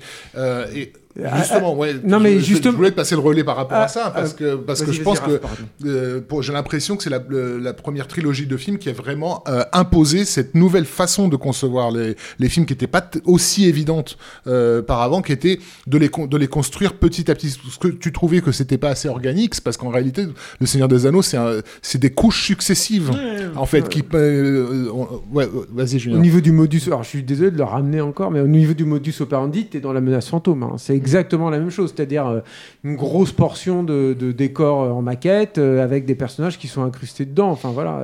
Euh, non, juste un truc, moi je voulais te dire un truc sur le langage aussi qui est intéressant, c'est que c'est vrai que je pense à remplacer l'image à tel point que pour moi il est un peu en échec euh, dans le domaine du verbe en fait, le, le Peter Jackson. C'est-à-dire que par exemple, pour moi un des, un des crève-cœurs en fait dans, dans la trilogie, ça a été le, qui n'est que dans la version longue des deux tours, c'est le combat entre Saruman et, Gandalf, euh, où, euh, où Gandalf euh, déjoue, enfin défait Saruman grâce au verbe en fait. La force physique n'a rien à voir là-dedans et c'est juste à travers le verbe en fait qui s'affronte et qu'il arrive à déjouer. Je trouve que cette scène est assez décevante. Ouais, mais moi, justement, dans on passe du tours, livre, en fait. on passe du livre, on passe du, du, du verbe. Je au- sais, mais moi, au c'est une cinéma scène- et à l'action. C'est une scène que j'attendais beaucoup parce qu'elle m'avait énormément marqué en fait dans les livres et je trouve que le rendez-vous est un peu manqué. Après, surtout que Saruman est un personnage quand même hyper important. On l'a tous lu, on l'a tous lu en français, le, le, le- le Seigneur des Anneaux. Je pense Mm. à aucun de nous l'a lu en anglais ici. Et en fait, euh, euh, il y a beaucoup de traductions, c'est-à-dire, c'est-à-dire que en fait, les- tous les noms sont changés, enfin sont changés, sont adaptés, on va dire. Les ce, qui a lieux. failli, ce, qui a failli, ce qui a failli poser de gros problèmes à la, à la sortie française, hein, de- je le rappelle, Ouais. euh, du, du film, parce que se sont aperçus, mais genre à, à trois semaines de la sortie de La Communauté de l'Anneau, qu'ils n'avaient pas payé les droits euh, aux traducteurs Ah, euh, pour tous les, tous les noms. Donc ça s'est joué de peu, là. Et, et- et mine de rien, en fait, c'est quand même une tradition qu'on a chez nous. C'est-à-dire qu'en fait, tout, tout ce qui est fantasy, etc., etc. et, hein, je rappelle quand même que la première version de, de Star Wars, elle a été aussi un petit peu adaptée. Hein. Mm, Luke Skywalker, c'était Luke pour le ciel ou je sais pas quoi, enfin ce genre de truc. Et en gros, euh, euh, ça peut paraître euh, a posteriori un peu évident, mais mine de rien, il fallait y penser. Nous qui connaissions les trucs en français, moi je trouve qu'en fait il y a des évidences en fait dans l'utilisation des accents anglais pour pour pour les personnages humains et et pour pour les pour les hobbits ce genre de choses qui sont finalement fondamentalement on n'a même pas l'habitude de voir dans des, films aussi énormes que ça aussi quoi. C'est un combat qu'il aurait pu perdre aussi à l'époque en fait. Euh, Oui, mais dès l'instant, je te dis encore une fois, où dans, la, dans le, en plein milieu des années 90, t'annonces aux gens que tu vas avoir du langage elfique dans tes films, Oui, il, a, oui. il a rassuré une, pro- une portion énorme de, de, de fans. Ils se sont dit, s'il est capable d'imposer un truc pareil, euh, c'est- vraiment qu'il va pousser jusqu'au bout. Là où, ce que, là où on avait- on n'avait pas de visibilité, euh, et c'est pour ça que c'était pour moi très important d'avoir un mec comme John O en, en interview, c'était l'aspect visuel. Parce que à titre personnel, moi, l'Heroic Fantasy ne m'a jamais intéressé que visuellement. Pas, pas, pas sur le plan du verbe, en fait. Euh, et ma grande frustration avec le cinéma d'Heroic Fantasy, c'était que les films manquaient de punch visuel. J'ai même un problème avec Conan à cause de, de sa mise en scène un peu molle, quoi. Et quand j'avais vu Frighteners, ce qui m'avait fait péter un câble avec Frighteners, c'était la chorégraphie, en fait. Je me disais, si ce mec nous fait, nous, nous fait le Seigneur des Anneaux, je vais éjaculer pendant trois heures non-stop. c'est- Calme-toi, Rafi. Non, mais c'est marrant parce que je pense qu'il n'y a pas d'opposition. En réalité, dans tous les, euh, dans tout le Seigneur des Anneaux, le verbe est aussi important que la visualisation. Que la visualisation. Moi, moi, quand je, Et je pense, voilà, je pense si, que le film, je pense non, que le mais- film est conçu vraiment à partir de visions. Oui, oui, bien Euh, sûr. Il y a, des y a visions truc- qui traduisent ces langages, comme tu dis, tout ça. Il y a aussi une capacité incroyable de Fran Walsh et de Philippa Boyens, pardon, je parle pas assez près, euh, à, à- à traduire quand même la masse. Euh, qui, est, euh, qui est le bouquin de Tolkien et où j'ai jamais le sentiment qu'il y a un dialogue qui soit inutile, qui ne porte pas un sens parfois secondaire, qui traduit d'autres éléments de, de, de l'univers. C'est quand même d'une précision euh, hallucinante et sans jamais perdre de vue. Et ça, pour moi, c'est hyper important. C'est-à-dire que je pense que la dimension ludique euh, est la grande réussite, en fait. C'est qu'elle vient d'une dimension ludique. On aurait pu avoir une œuvre 100% différente. Elle n'est pas 100% différente. Hmm. D'ailleurs, oui. elle s'approprie. C'est très drôle, c'est très drôle Voilà. de voir les, les, les fan-films qui existaient auparavant Oui, et, qui, oui, voilà. et qui étaient vraiment la retranscription Et- littérale de, de- Et là où ça culmine, euh, dans, dans, dans, c'est, c'est, c'est la mise en perspective de ce propre travail ludique a posteriori dans la fameuse euh, je la cite tout le temps, j'en ai déjà parlé, mais euh, qui pour moi est brillantissime au niveau, euh, au, moment où c'est placé dans la saga, c'est vraiment euh, ce, ce, ce discours de Sam à la fin des, à la fin des deux tours, où il met en perspective euh, la notion de certaines histoires. Il faut, tu vois, c'est vraiment le truc. On sait qu'on est sur la corde raide. Peut-on être totalement déférent? Peut-on se jouer d'une narration? Doit-on la prendre au premier degré? Est-ce qu'on peut s'autoriser à avoir un regard alternatif là-dessus? Et, et on embrasse, Oh, c'est-à-dire on embrasse tout d'un coup euh, ce maelstrom de- d'influences diverses. Et ça, pour moi, c'était une, c'était pile en plus au moment où on s'était dit, bon les mecs, maintenant que vous avez cautionné, voilà ce qu'on voulait faire. Maintenant, on va y aller à fond dans le suivant. Et, euh, et ça, moi, je trouve ça. Après, génial. sur, ce- sur ce travail d'adaptation, euh, je reviens un petit peu sur le truc du langage, quoi, parce que c'est effectivement capital euh, sur, sur un, un truc comme le Seigneur des Anneaux. Il, il- il faut prendre conscience d'un truc, c'est qu'en fait, dans l'art du récit euh, euh, il y a euh, depuis le Moyen Âge, depuis les récits, la matière de Bretagne, des trucs comme ça, jusqu'au 19e siècle, même avec des trucs comme euh, le manuscrit trou- trouvé à Saragosse, Mhm. c'est- littéralement un enchaînement de, de, de russes. Ouais. C'est-à-dire où un, un personnage raconte à un personnage Ouais, une histoire qui lui raconte une histoire qui lui raconte une histoire qui- et à la Le fin, film, le film est top. hein, le Voilà. film est top. Les- dans la fiction occidentale, euh, mais même après, moi je m'y connais pas assez, mais on peut trouver des, des- des ponts aussi en Orient. Mais dans la fiction occidentale, le, le, le- la, la manière que tu as, la garantie que tu as de faire croire euh, euh, à ton lecteur la vérité de ce que tu racontes, et c'est pour ça que je parlais des religions tout à l'heure, euh, s'inscrit dans le récit. Et dans, et dans la manière, c'est pour au Moyen Âge, tu rapportes un récit, tu l'écris, un personnage raconte ce récit, c'est ce qui fait que tu y crois. Bien sûr. Euh, euh, après, à l'époque moderne, ça devient différent. Il y a l'histoire, qui, qui, euh, la notion d'histoire qui s'implémente là-dedans. Et euh, quand tu- ça prend encore une autre dimension quand tu passes à l'image et au film. Et donc, moi, je pense qu'ils se sont posé les bonnes questions là-dessus. Justement, je parlais tout à l'heure d'Isangar, qui, qui n'était pas représenté, l'attaque d'Isangar, dans le roman, qui était raconté par des personnages qui racontaient le récit. Euh, euh, là, ils l'ont montré. Et ils ont essayé de donner. C'est pour ça que je parlais de cette approche historique euh, euh, qu'a Jackson, c'est-à-dire de donner une patine historique. Tu parlais tout à l'heure de, de, euh, de, euh, la forteresse merde du roi Théoden, euh, de, de toute cette représentation ce, cette roi- de ce représentation royaume. médiévale est la seule que je Historique. qualifierais. Historique. Oui, mais ça, alors, on en ça, ça avait- faisait on- partie attends, du travail de. Tolkien. On en avait pas mal discuté à l'époque au moment de la sortie de la communauté de l'anneau, mais tu avais cette manière de représenter un univers à l'écran. Euh, euh, avec euh, tout ce qu'il pouvait avoir, euh, euh, qui pouvait le définir à l'image, mais même en dehors de l'image, même en hors champ, tu vois. Il y, avait une, une, une manière de créer des, des, des correspondances visuelles avec des matières, des, je sais pas moi, t'as la, la, la, tour du Mordor, tu vois, la, euh, elle, est faite exactement dans la, me- la même matière que de l'armure que Sauron, tu vois, au début de la communauté de l'anneau, dans les, les, les, les, les implants du, du Silmarillion, tu vois. Et il y a une manière comme ça, en creux, d'affirmer un univers Mmh. euh, euh, euh, à l'échelle de toute une saga qui, qui, qui, qui se remplit à l'intérieur entre les images, quoi, tu vois, quoi. Et alors, il y a ce truc aussi. qui dans- donne ce réalisme. Il y a aussi ce Mais truc ce en qui fait. était la euh, profession de foi de Tolkien sur son bouquin aussi. Oui, mais qu'il a fait différemment. Qu'il a because, fait euh, différemment, C'est ce que je viens d'expliquer en fait. Et avait- c'est il y a- surtout, il y a- on, perd pas de vue le, fonctionnement même de Peter Jackson là-dedans. C'est-à-dire qu'il y a à la fois, en fait, euh, bon, c'est- c'est c'est renvoi au cinéma muet, euh, ce renvoi, en fait, si tu veux, à même son, son propre passif à lui en tant que réalisateur, c'est-à-dire presque de série Z, quoi. Tu vois, c'est-à-dire qu'il y a des moments où tu es en train de regarder un film qui, en fait, euh, euh, est entre le profane et le sacré, quoi. Mm. Tu vois, c'est-à-dire que tu as vraiment, enfin, moi, je me rappelle très clairement m'être dit, en allant voir euh, le retour du roi, la scène d'ouverture en fait avec la, la naissance de Gollum, on va dire, si tu veux. Je me disais mais on est à la fois entre la série Z de, euh, à la Bad Taste entre guillemets, C'est une scène réalisée par Fran Walsh. Ouais, mais oui, mais après c'est contrôlé quand même. ouais, faut... Mais et, ouais, et en fait, si tu veux, et en fait, si tu veux avoir quand même ce truc où tu te, tu te dis putain, il joue les deux tableaux Mais dans où- un blockbuster Mais où le profane empêche bien souvent les gens de voir le sacré. Parce que moi, je me rappelle très bien qu'à l'époque de la communauté, quand tu évoquais des, des, des- Je me rappelle dans nos, dans nos collègues journalistes, hein, il y avait des gens qui m'avaient hurlé de rire euh, dessus. Quoi. Tu vois, quand tu t'évoquais Murnau, il y a des plans. Oui, bien sûr. Il y a des évident. le, le plan de Saruman qui, qui crie en haut de sa tour et puis son, le, le zoom arrière avec son cri qui traverse les montagnes, c'est littéralement dans, dans euh, je crois que c'est dans Faust, Faust, ce plan. Quoi. Mais ça. Donc euh, c'est des trucs réels, c'est pas des Mais conneries qu'on invente. hein. Rafik avait signalé à l'époque euh, Bugsy Berkeley en fait pour l'ouverture avec les, les, les, les sabres en fait le, Oui. le plan le plan avec une ligne de fuite comme ça mais il y a ce Et truc en fait Trooper aussi, hein, faut quand même pas déconner. Hein, les délires de Legolas, que- hein, il les a piqués à.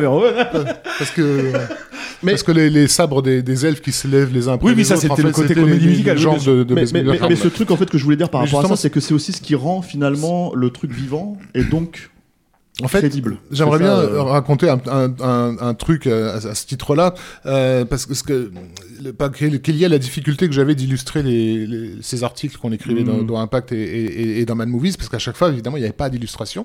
Euh, et donc, ben, j'avais, j'avais par contre, je pouvais me reposer sur tout un un panel d'illustrateurs du Seigneur des Anneaux pour les différentes éditions des bouquins et tout ça, euh, qui, me, permettrait de, de, de, de, de voir, bah, si je parle de Silverbarb, j'aurais une image de Silverbarb par exemple. Bon.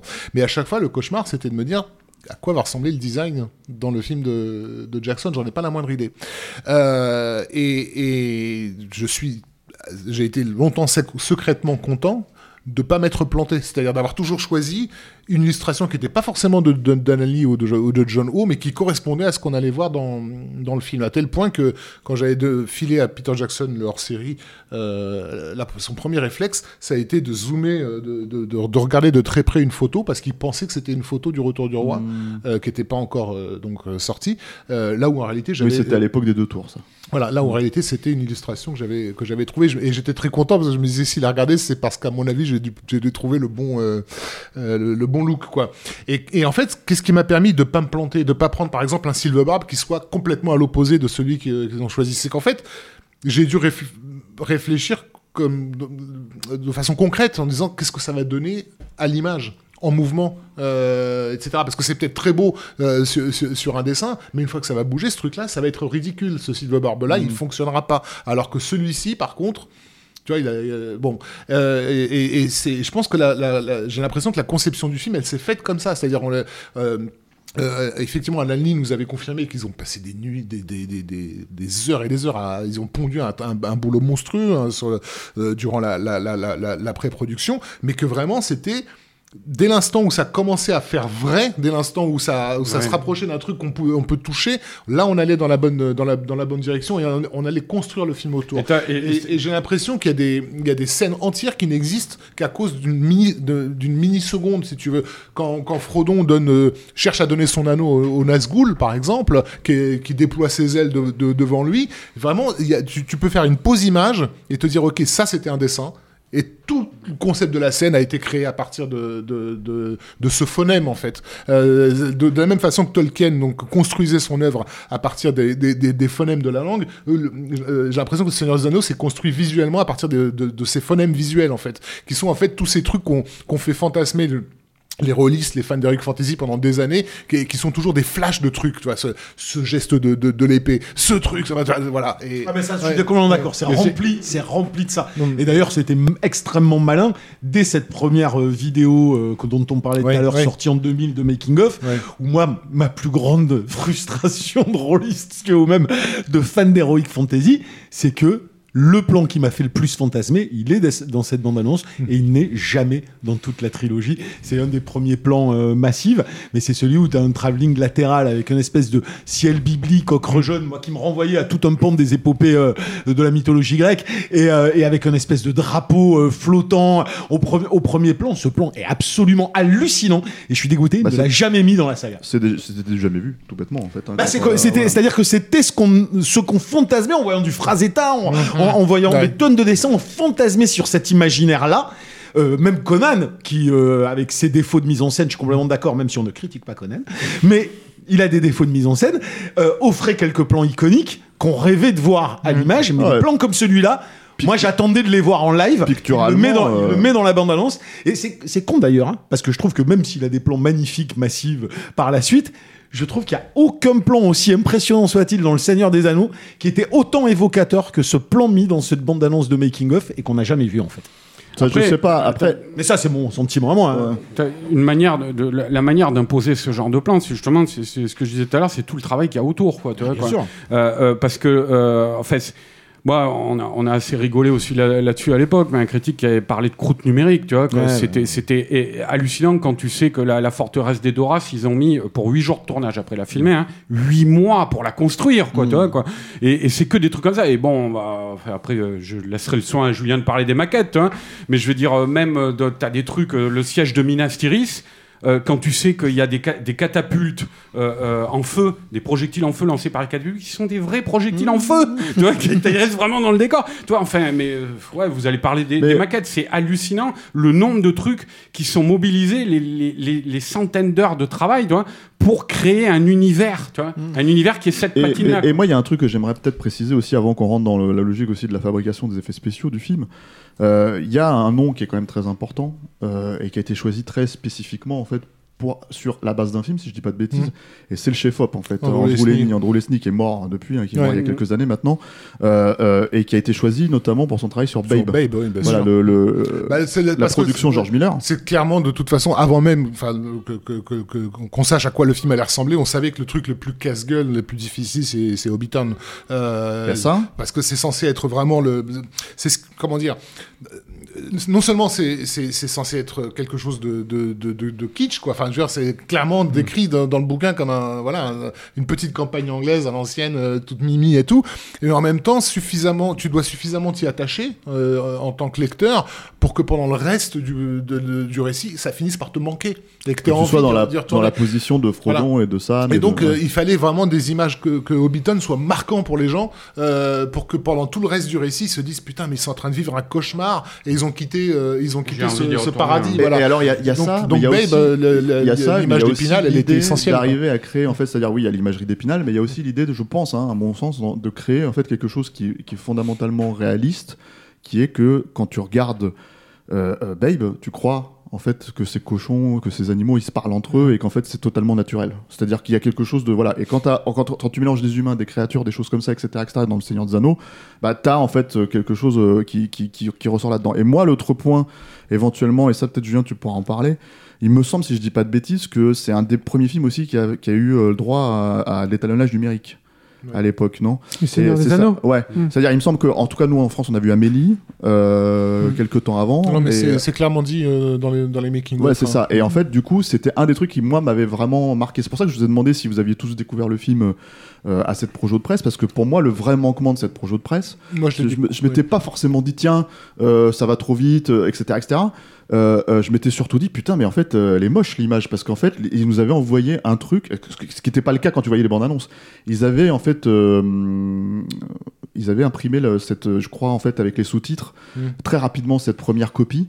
Et euh, du coup, en fait, elle était hyper, euh, euh, comment dire, euh, Moi, je l'avais vu en Suisse. délavée. euh, ouais, Il y avait, il y avait ouais. vraiment un truc, en Je l'avais vu en Suisse et en fait c'était une copie euh, donc sans sous-titres, Mm. euh, voilà, Euh, mais mais absolument sans sous-titres et, et- et donc comme c'était la première fois que je voyais, je voyais le film, toutes les scènes euh, en elfique elfique. n'étaient pas sous-titrées et j'étais en fait j'étais là en train de me dire putain c'est génial, ils ont osé le faire.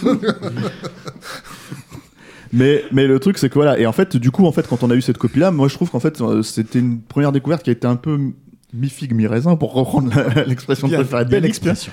Euh, euh, parce que justement, je me suis dit, putain, mais le film, il est pas comme ça. Enfin, quand tu vois les bandes annonces, en fait, il est beaucoup plus beau que ça, quoi. Et, euh, et euh, on retourne en voir en salle avec, des, avec apparemment des meilleures copies, en fait. Donc, du coup, c'était beaucoup plus euh, évident. Et puis après, en, en- en DVD.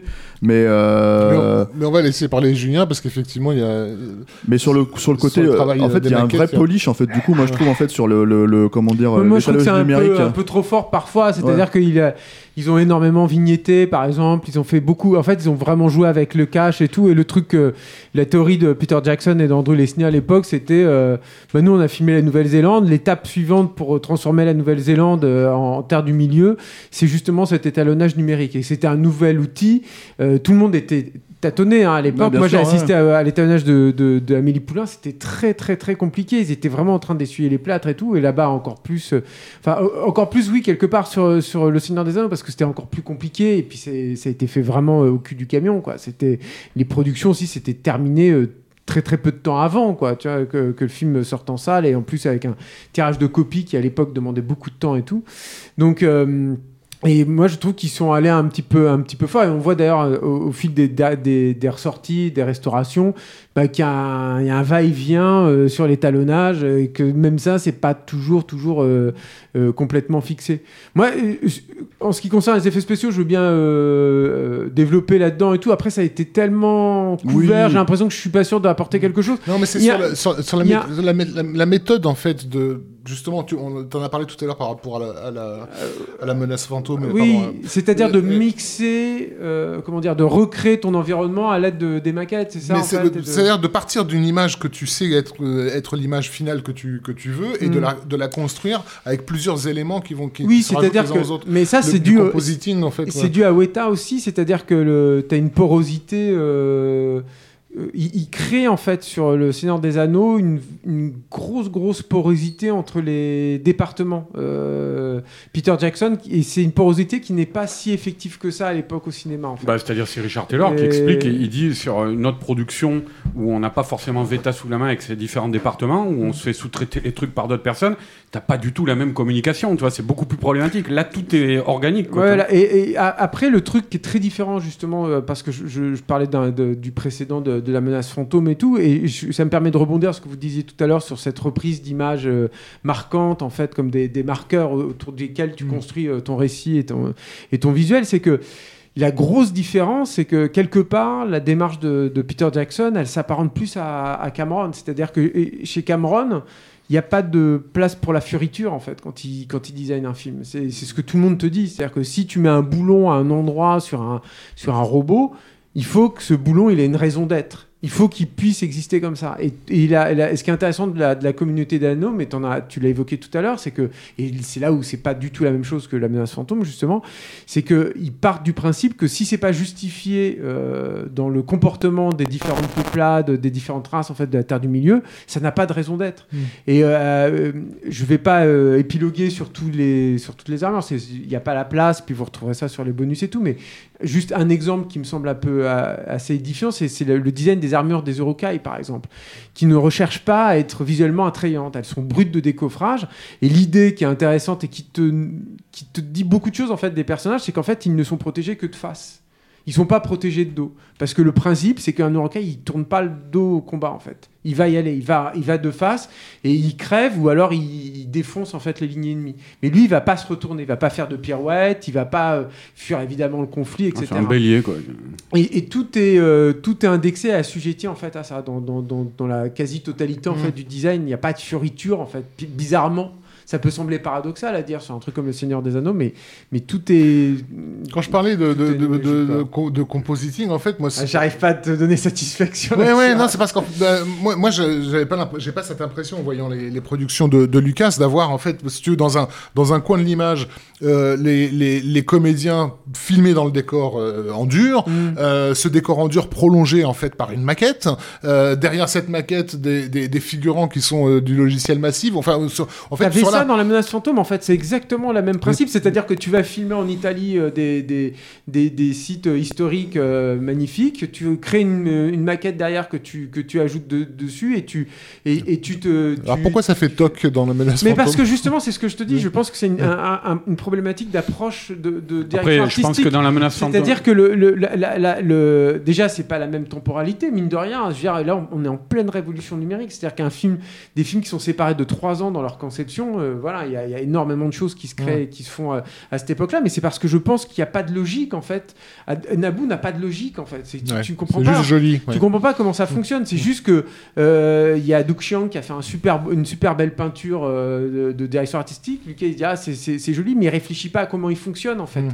Et c'est la même chose avec les aliens en fait. C'est-à-dire que il se dit ah bah cet alien qui a deux têtes, eh bah, il, il est rigolo. Je peux faire des gags, mais tu dis mais comment il marche en fait? Mm. Et s'il a deux têtes, comment il fonctionne? Et, et, et son et, c'est- sa digestion comment comment elle fonctionne Et ça, Cameron quand il va faire Avatar, il réfléchit évidemment Mm. à tout. Je veux dire, dans Avatar, toutes les plantes ont un nom euh, et il n'y a pas besoin de faire ça hein, dans, dans- Mais dans- ça, Après, dans, Star, je- dans- je- dans- je- dans je- Star Wars, il y a peut-être pas euh, autant de construction et d'effets physiques, euh, Julien, hein, Ah si si Moi- sur le premier c'est que dans le, que dans Ouais, le ouais, Seigneur le, des Anneaux. le premier, le premier euh, le Ah, la menace fantôme, c'est le, le plus gros projet. Il y avait plus de maquettes dans la menace fantôme que sur les trois premiers Star Wars réunis. Mais je- de- c'est de- monumental de- justement, de- le travail de maquette. de maquette, mais je parle même d'effets physiques global. Je, je parle des trucs. Ah, moi, si, moi, par exemple, Yoda, il était déjà, c'était déjà une marionnette moi, à cette époque. moi, ça m'a toujours, euh, ça m'a toujours étonné le, le, le, le- mais on, on parle de la prélogie là, on parle de la menace fantôme, c'est bien ça. Ça m'a toujours étonné le, le- le- l'anneau à la fin qui se, dans Seigneur des Anneaux, euh, l'anneau qui se consume dans la montagne du destin, c'est un vrai anneau en fer qui fond dans de la vraie, euh, dans de vrais métal liquides en Je suis fusion. sûr que non, hein, là pour le coup. Ah mais si, Euh, non, non, c'est du full CG. et Ils en parlent beaucoup d'ailleurs, et c'est le dernier plan. c'est montré dans les bonus. Oui, et c'est le dernier plan à avoir été validé par. euh, Mais par, c'est, fil- euh, c'est filmé là, là, là, là, Non, là, avec non. le bac de métal liquide, avec le, l'anneau qui, non, qui je, je t'assure, si tu regarderas les bonus de la, du Retour du Roi, c'est le dernier plan. C'est marrant d'ailleurs parce que, ironiquement, Ah bah, c'est je le. te trouve le, le- le bonus. Bah, on hein. en reparlera alors Problème, peut-être, ouais. mais, mais c'est ironiquement, c'est le dernier plan à avoir été euh, validé par, euh, par On Weta Digital. marrant, dans la troisième partie. Mais je veux en bien, je veux bien rebondir juste sur ce que dit euh, Ju- Julien, qui me semble super juste, c'est-à-dire euh, euh, tout ce que tu expliques par rapport à la, à la cohérence, au réalisme, à la fonctionnalité, euh, ce qu'on ne re- qui n'a rien à voir Voilà. avec la façon dont on conçoit le film. C'est-à-dire que ça aurait pu être tout CG, Oui, ça aurait oui, pu oui, être en complètement. maquette, ça, ça revient au même. C'est l'idée qui prime. Oui, mais justement, et je trouve que ce qui est assez,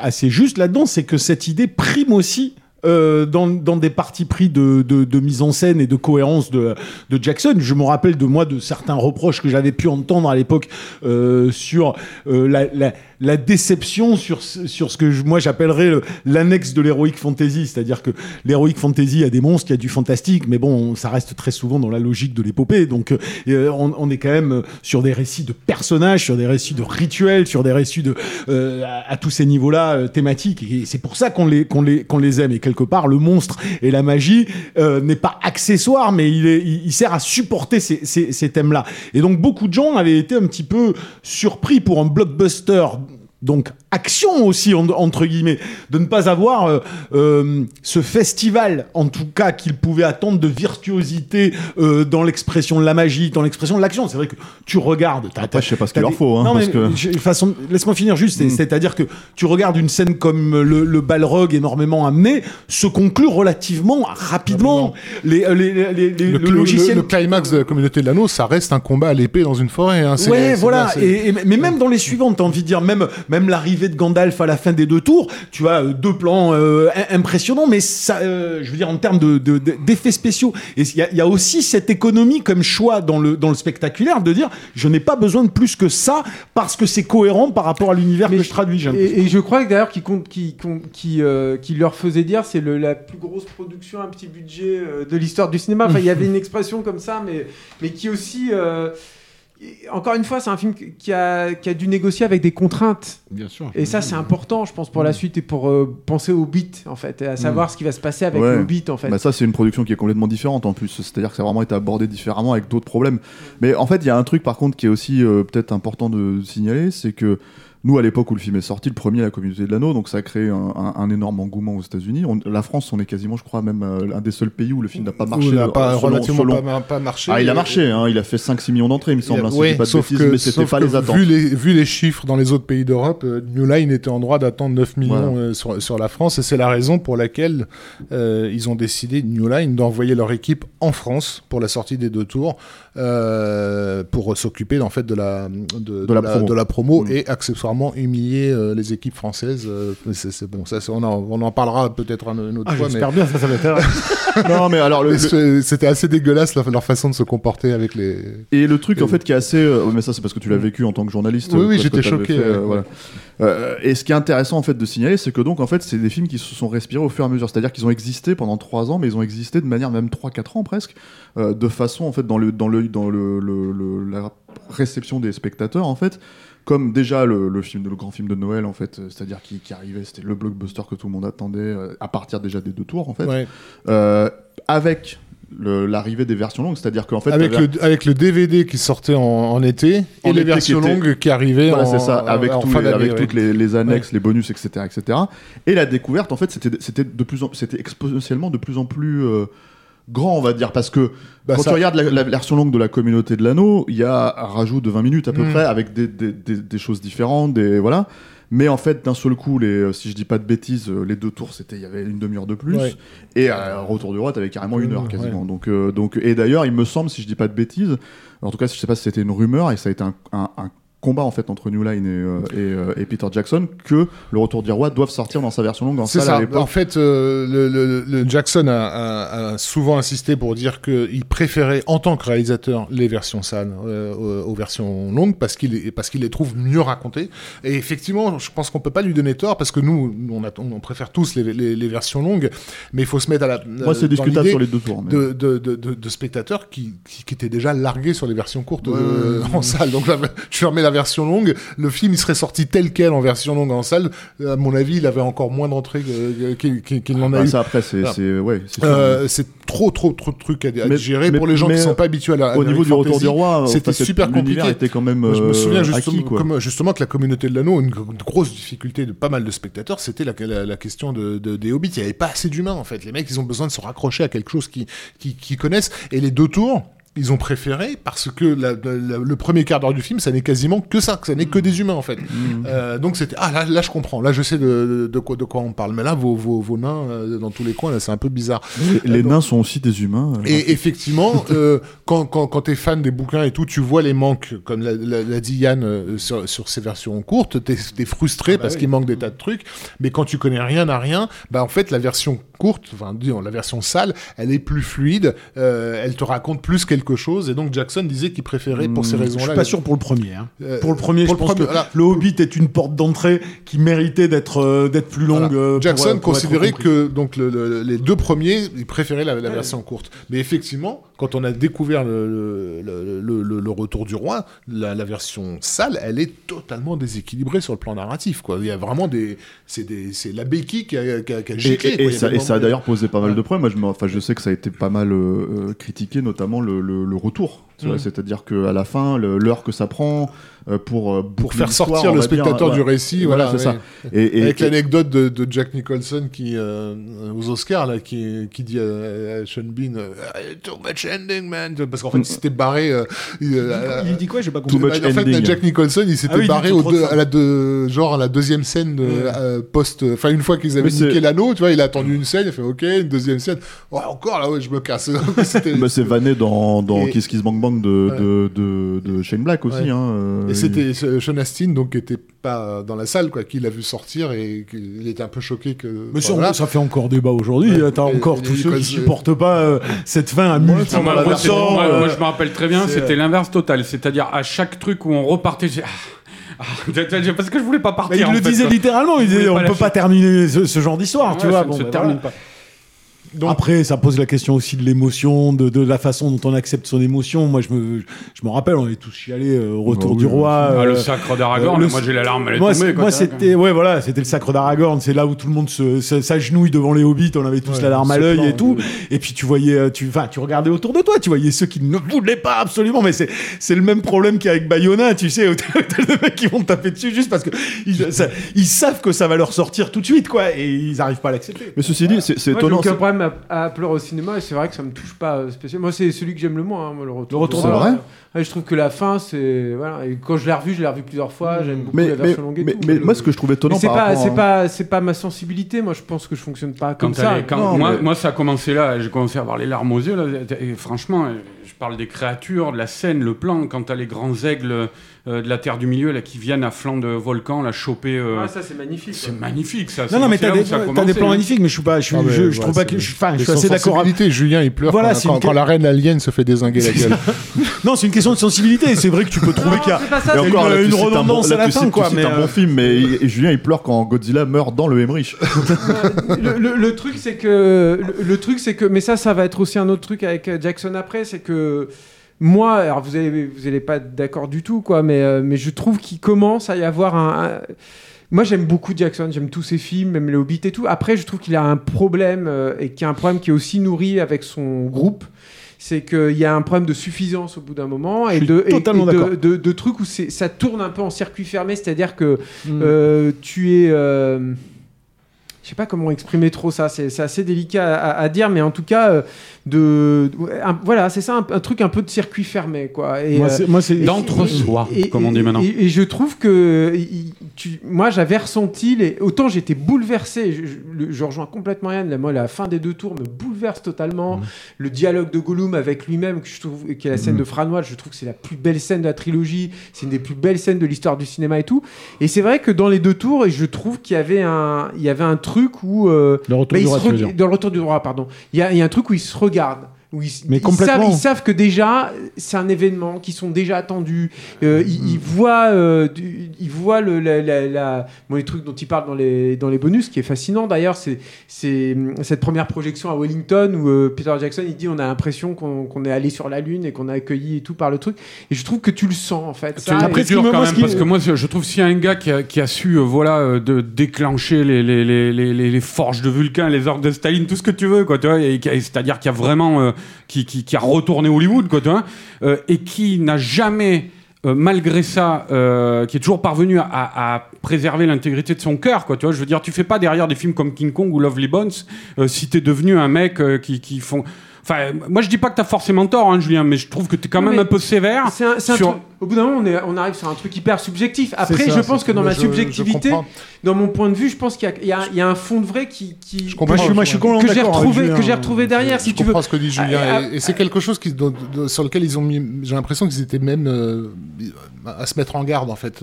On est quand même parti d'une équipe qui, effectivement, se lance dans, dans un projet impossible.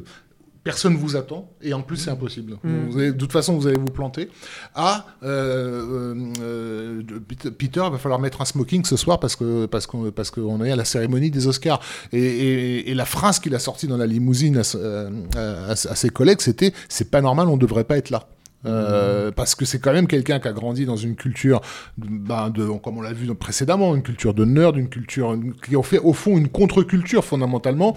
Euh, euh, L'accueil démesurément extatique autour dès, le début, dès la communauté de l'anneau, il y avait quelque chose de Ok, c'est cool. On a, on a fait un carton. On a, on- on- les gens nous apprécient, mais il y a quand même quelque chose de pas normal. Il devrait y avoir de la résistance, tu vois, par rapport à ce qu'on a. Ouais, mais ah bah, je pense que la mais résistance, elle a eu lieu avant déjà. D'accord, mais qu'est-ce que, juste tu veux dire par, que par rapport à la, surtout que- à partir que- du retour du roi. effectivement à partir du retour du roi ils sont ils sont pas pas en roue libre mais il y, a un- il y a un côté c'est gagné euh, Ouais, mais on- justement, quand c'est gagné, quand c'est gagné, euh, t'as une t'as une forme d'évidence qui te fait aller au bout de ce que tu as envie de faire. Là où moi, ce qui me gênait, c'était la, la, la propension en, en, rajouter. C'est-à-dire ce, que les gens ont pu euh, ressentir comme étant un peu lourdingue dans les multiples fins du Retour du Roi. Moi, sur le coup, ça me gênait pas. J'ai vraiment adhéré au film et j'ai adoré ça.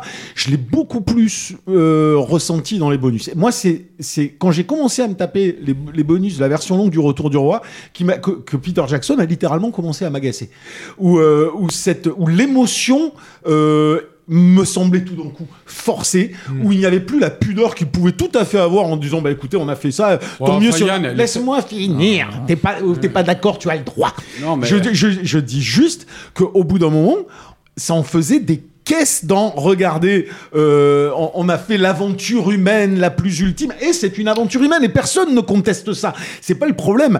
C'est- juste que ça prend une propension à la mettre en scène qui devient gênante au bout d'un moment pour moi. Yann, les, les- les scènes, par exemple, moi je trouve qui m'avaient fait halluciner, tu vois, dans les, dans les bonus dont tu parles, les scènes de liesse populaire à, à- à Wellington avec les chars. Alors certes, c'est ils défilent, tu vois, mais je veux dire le peuple qui a autour et où tu as l'impression qu'ils viennent de redescendre Ça de me la lune, pas, vois. ça, moi, je parle pas de tu l'inventes pas, quoi, tu vois. Je veux Non, dire, mais les- je parle pas de ça, je il parle pas de ça. plutôt de là, par exemple, les, parle- les, les 500 000 prises qu'il fait faire à, à, à- Ouais, c'est à ça. Elijah Wood parce qu'il veut pas terminer le tournage. Non, et puis c'est- et puis Ouais, c'est la façon même- dans les, c'est bonus, c'est- c'est vraiment mis Et en c'est scène. même quoi. la façon dont il en parle lui-même quand il se fait interviewer. Tu sens qu'il est, qu'il est fake. Qu'au bout d'un moment, je fais le mec qui, est à fond dans l'émotion et c'est, ça sonne faux. Moi, j'avais ressenti ça avec euh, James Cameron sur son documentaire. Euh, euh, Ghost of the Abyss. Ouais, en fait, quand, euh, quand il envoie le. Les réunions de le- travail, là. le- non, non, quand il envoie le. le, le- comment t'appelles ça le, Le, le drone là, le, le drone qui a été construit par, avec son frère, en fait, si tu veux, et que, en fait, c'est James Cameron fait on va pas perdre, c'est un, c'est un, c'est un membre de l'équipe, faut pas qu'on le perde, on le récupère, machin. Alors, il y a tout un espèce de truc comme ça, un peu où tu te dis, bon, d'accord, ok, tu vois. Tu connais le, le- le rapport à la machine, mais quand même, tu vois, il le récupère, les mecs montent à la surface, et là, ils apprennent le 11 septembre, ce qui s'est passé, etc., etc. Et je me suis toujours dit, Hmm, c'est quand même très mise en scène, tu vois. Mais ça, pour le coup, c'est vraiment presque trop écrit, quoi. À la limite, bon, moi, moi, j'ai envie de dire sur le truc, c'est que à tout prendre, en fait, il y a, moi, il y a une question que je me pose en fait sur le Seigneur des Anneaux, c'est que là, en fait, euh, ça va être de nouveau réadapté euh, pour la télé, pour Amazon, et en fait, j'ai envie de dire, même 20 ans après, comment tu fais ton coup parce que en fait pour c'est moi quoi qu'il ils, euh, ils font, euh, ils font quelque chose d'autre. Ils font pas. Ah, non, il réadapte ah le non, il Seigneur des le Anneaux, les, des les trois tomes du Seigneur des Anneaux. Ah bon Ouais. Moi, j'étais persuadé que c'était une Et- euh, digression genre euh, Silmarillion, tout non, ça, non, qui faisait. Ah non, non, vraiment, non, ils non, font le Seigneur des Anneaux. et ils font le Seigneur des Anneaux et, le, et avec un nouveau casting avec des nouveaux réalisateurs et, euh, Bah, genre je- si je dis pas de bêtises Bayona me semble-t-il en fait sur l'affaire J'espère qu'on aura une version woke euh, cette fois-ci. mais en fait c'est pas On va, enfin, corriger toutes ces problématiques euh, de, de masculinité, indépendant- toxique euh, qu'on avait sur les films. Voilà, mais indépendamment de ça, en fait, c'est ce que je me pose comme question, c'est que justement, en fait, comme tu parlais de contre-culture, en fait, sur, sur ce que c'était, et que c'est devenu de la culture pure et dure Bah avec, oui. ce- avec cette trilogie-là, euh, euh, quel, est- quel l'intérêt Comment le refaire Et le- comment le refaire Il faut le rappeler, Pour hein, le, plus, quelque le- chose, le quoi. plus- le plus grand nombre d'Oscars depuis Bénur. Quoi. Donc effectivement, ça a été une Et pour un- validation. et pour un film fantastique. pour- bah, justement, n'était pas Bénur. ça a été une validation de, de l'heroic fantasy au-delà de tout ce qui était concevable. c'est Quoi. clair. Voilà. Le chemin parcouru depuis avec le et, et moi je pense après Yannick peut-être que tu me contrediras là-dessus euh, avec je pense en fait si tu veux le sacre de, de jeux comme World of Warcraft tu vois ou des trucs comme ça qui n'auraient à mon sens pas eu cette euh, cette énorme euh, comment dire communauté derrière si justement ça n'avait pas été infusé par le succès d'un truc comme le Seigneur des Anneaux Oui, non pas que ça- existait pas avant oui, hein. ça existait avant, Bien mais sûr, clairement, mais- clairement, mais- ça a dû, ça a dû. mais je parle vraiment d'un truc qui, qui dure en fait c'est un MMO qui dure depuis 15 ans maintenant Ouais, etc etc Ouais, bah, bah, Ah, euh, bon, énormément de, de productions pourries, hein, euh, de, de, d'Heroic Fantasy, genre Eragon, euh, genre ce genre de conneries. Alors, quoi. n'oublions pas le- quand même l'ingénieux Joël Silver qui nous avait livré Donjons et Dragons un an avant la sortie de, C'est vrai, de la, de la communauté. Mais d'ailleurs, là, ils ont annoncé une, une nouvelle version aussi de ça. Euh, Il y a, euh, comment dire, même des, on va dire, des trucs qui sont Ah pas bah, et- forcément de la fantasy pure et dure, mais comme les Chroniques de Riddick, où d'un seul coup, si tu veux, des, euh, euh, euh, Vin Diesel et, et David Towie sont Ouais. partis en fait en, En disant mode- bon, bah, on va en faire notre Seigneur des Anneaux, mais dans la SF, tu vois. Et, et aussi le- la- les tentatives de New Line de répliquer le truc sans, sans Peter Jackson. Alors voilà, à la croisée des mondes, avec évidemment. la Ouais, croisée des je peux- mondes, mais hein. je- moi, c'est bien ce qui me semblait. Enfin, je lis un truc, c'est peut-être complètement faux, mais moi, je lis que la série, c'est bien au deuxième âge, 3000 ans avant le Seigneur des Anneaux, donc ils font euh, Ils font le Isildur. scénario, d'accord. Ils font une partie du Silmarillion et Isildur. C'est pour ça que moi, je, je, je, je me disais pas que c'était une nouvelle adaptation de Tolkien, en fait. Hmm. Enfin, de, de- du Seigneur des Anneaux, quoi. Toujours. en soit, c'est comme, Spider-Man de, de, de Sam Raimi en fait. C'est-à-dire qu'au bout d'un moment, t'as, t'as des. C'est la, telle, la, la puissance de l'œuvre est telle que euh, tu peux pas. euh, Et puis son tu peux importance pas dans penser l'histoire du autrement en cinéma, fait. le- Alors, le- le- je suis d'accord avec toi, si ce n'est que Spider-Man, euh, pour le coup, c'est une création qui a été maintes fois en fait réadaptée, Oui, même y compris on- par les dessinateurs. On voit bien qu'ils n'arrivent pas à s'affranchir. Ah mais là ils s'est n'y arrivent fait pas parce qu'ils savent pas comment le faire, Et, mais euh, ils, prennent des, ils prennent des branquignoles. Le truc aussi avec le, le Seigneur des Anneaux, c'est qu'on là on a parlé d'une résurgence de la de l'heroic fantasy et tout, mais la, la, la, la- de la même façon qu'Avatar, ça va irriguer toute la, la- les, les blockbusters, beaucoup plus peut-être même qu'Avatar sur certains points. C'est-à-dire que c'est une nouvelle façon de réfléchir à la à qu'est-ce qui est impressionnant. C'est-à-dire que tu n'aurais pas eu les plans de, de- de- des derniers Avengers où tu as tous les, les Avengers qui se battent contre Ah bah, des armées et des clairement, armées. enfin, oui. Sans le Seigneur des Anneaux, c'est sûr et certain. On faisait pas ça en fait avant le Seigneur des Anneaux. La définition même du blockbuster ou du plan dans la face n'était pas du tout le même en fait. Non, et C'était- puis même en termes sur une de- autre échelle. C'est devenu sur une autre De échelle. bataille gigantesque, c'était quoi avant en fait dans, dans le c'était Brevard en fait. euh, Brevard, que et puis euh, bon, Et après même c'est une la- autre sorte de bataille, mais euh, le soldat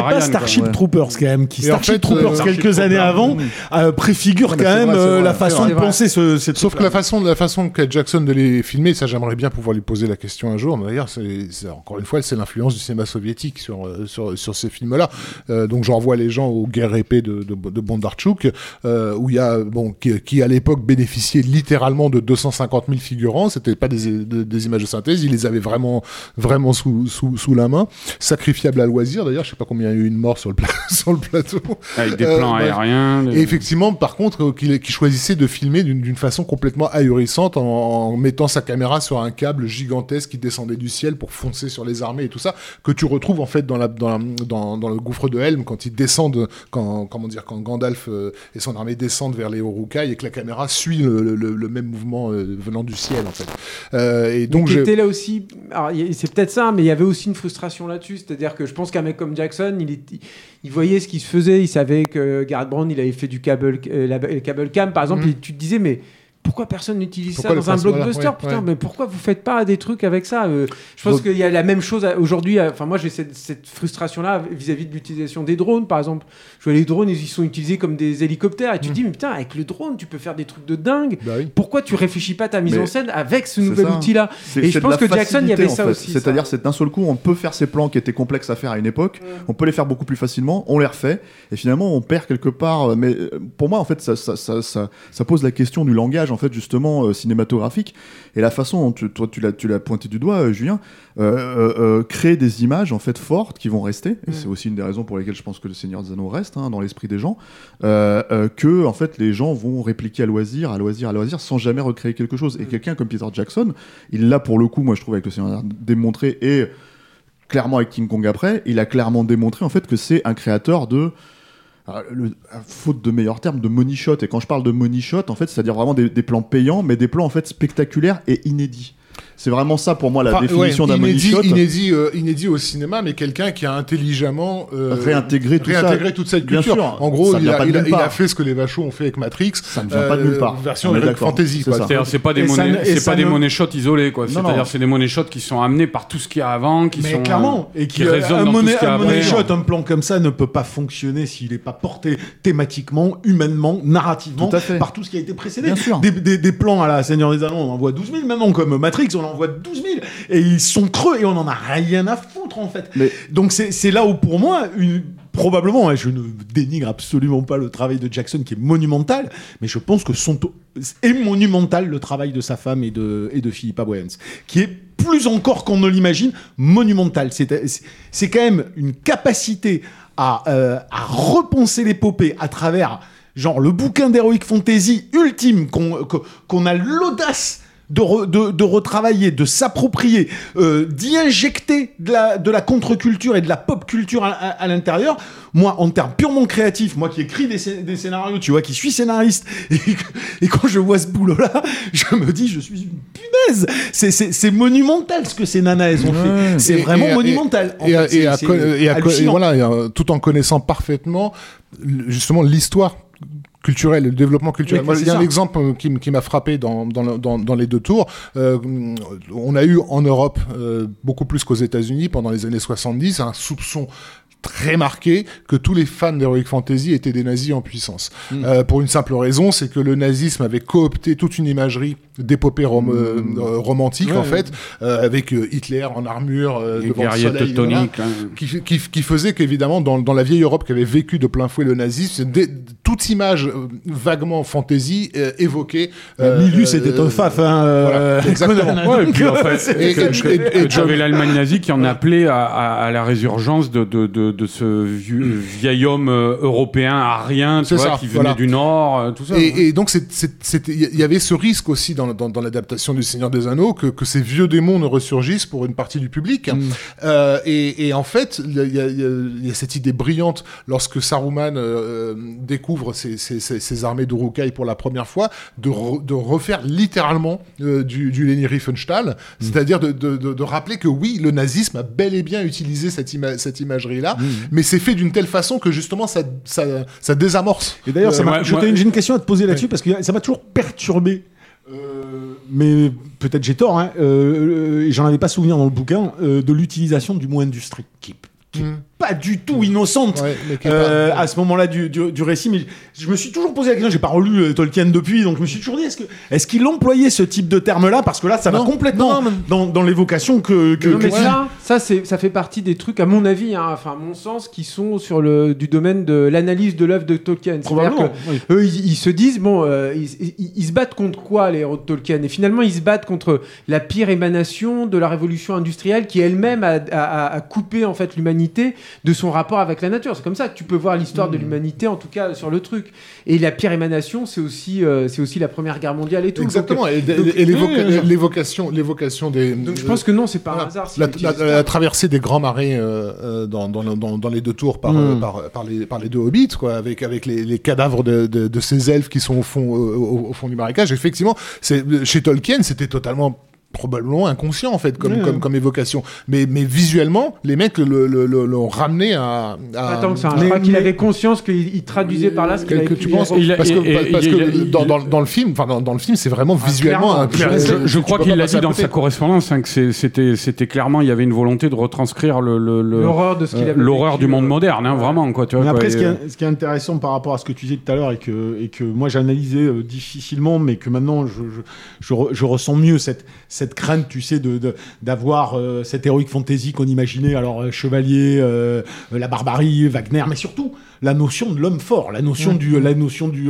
du type avec son énorme épée, ce qui fondamentalement a fait bander tous les, fa- tous les fans de Conan. Je veux dire, moi, euh, Mm. Conan, c'est fondateur de, de, de mon amour du cinoche, mais c'est aussi fondateur parce que j'ai une masse qui est là avec une énorme épée et qui va, et qui va charcler.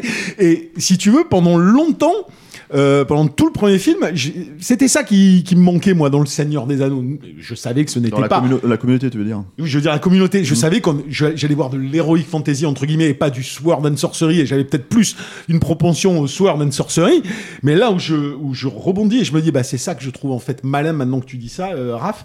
C'était euh, c'est la scène avec Théoden qui se réveille. C'est la scène où qui, qui, qui, moi alors là m'a fait pousser les poils sur euh, partout quand je l'ai vu euh, en salle où je me suis dit putain là j'y suis quoi. C'est Conan tu vois c'est genre le plan sur la sur la lame l'autre qui la prend qui se réveille. Et ce qui est génial c'est que c'est qu'il le fait. Il fait ce Sword and Sorcery, mais il ne le fait pas sur la base d'un surhomme, il le fait sur la base de, euh, d'un personnage qui est complètement corrompu et qui va juste retrouver sa, euh, sa nature. Et arriver à placer après- toute cette imagerie de la Sword and Sorcery dans un truc très médiéval réaliste à ce moment-là du récit, je trouve, euh, je trouve ça brillant c'est- ici. c'est- C'est un truc aussi que Tolkien reprenait de, de- du mythe du roi pêcheur, quoi, tu vois, c'est-à-dire et de cette imagerie du roi euh, euh, qui dépend de sa terre et de sa terre qui dépend de lui, tu vois, où il y a un lien, euh, Complètement. euh, il y a un lien physique et organique avec sa terre, et, et qu'à partir du moment où il euh, ressurgit, où il, re- euh, où il, il revient à la vie, euh, sa terre revient à la vie ou l'inverse, Il y a l'arme, il y a l'arme. La- Il y a l'arme qui tout d'un coup est quand même symbolique de, toute ces- de, de, de, de quelque chose qu'on ne ressentait pas avant, tu vois ce que je veux dire Qui est assumé chez Conan, qui, qui l'est témoin ici. C'est aussi la partie du film la plus organique. Justement, Clairement, c'est pour ça que c'est ma préférée, si tu veux. puisqu'ils ont véritablement, euh, véritablement vécu en autarcie, Ouais, en ouais. fait, euh, vu- Ouais. vu, que la, comment dire, le, le- le royaume de Théoden était Très isolé. hein. très isolé, voilà. Je suis dégoûté qu'ils aient En détruit fait, les les mecs, euh, Ils auraient dû le garder, ce décor. C'est clair. Et ont- je serais allé faire un trek, je serais allé t'imagines- faire mais les 15 mecs- jours dans le palais de Théoden, là, moi. Littéralement là-dedans. C'est ce que je disais, quoi. C'est 8 mois de, travail pour créer le truc, quoi. Pour Ouais. 8 jours de tournage, Et après, le lendemain du, du 8 jour de tournage, on casse tout. Ouais. Il y avait, il y avait- pour, pour rebondir un peu sur cette, idée- cette idée de, de ce que tu disais tout à l'heure en fait de l'aspect féminin en fait et de l'importance Mm. en fait de, de- de- des, au- des auteurs féminins en fait euh, euh, sur euh, comment dire sur le Seigneur des Anneaux.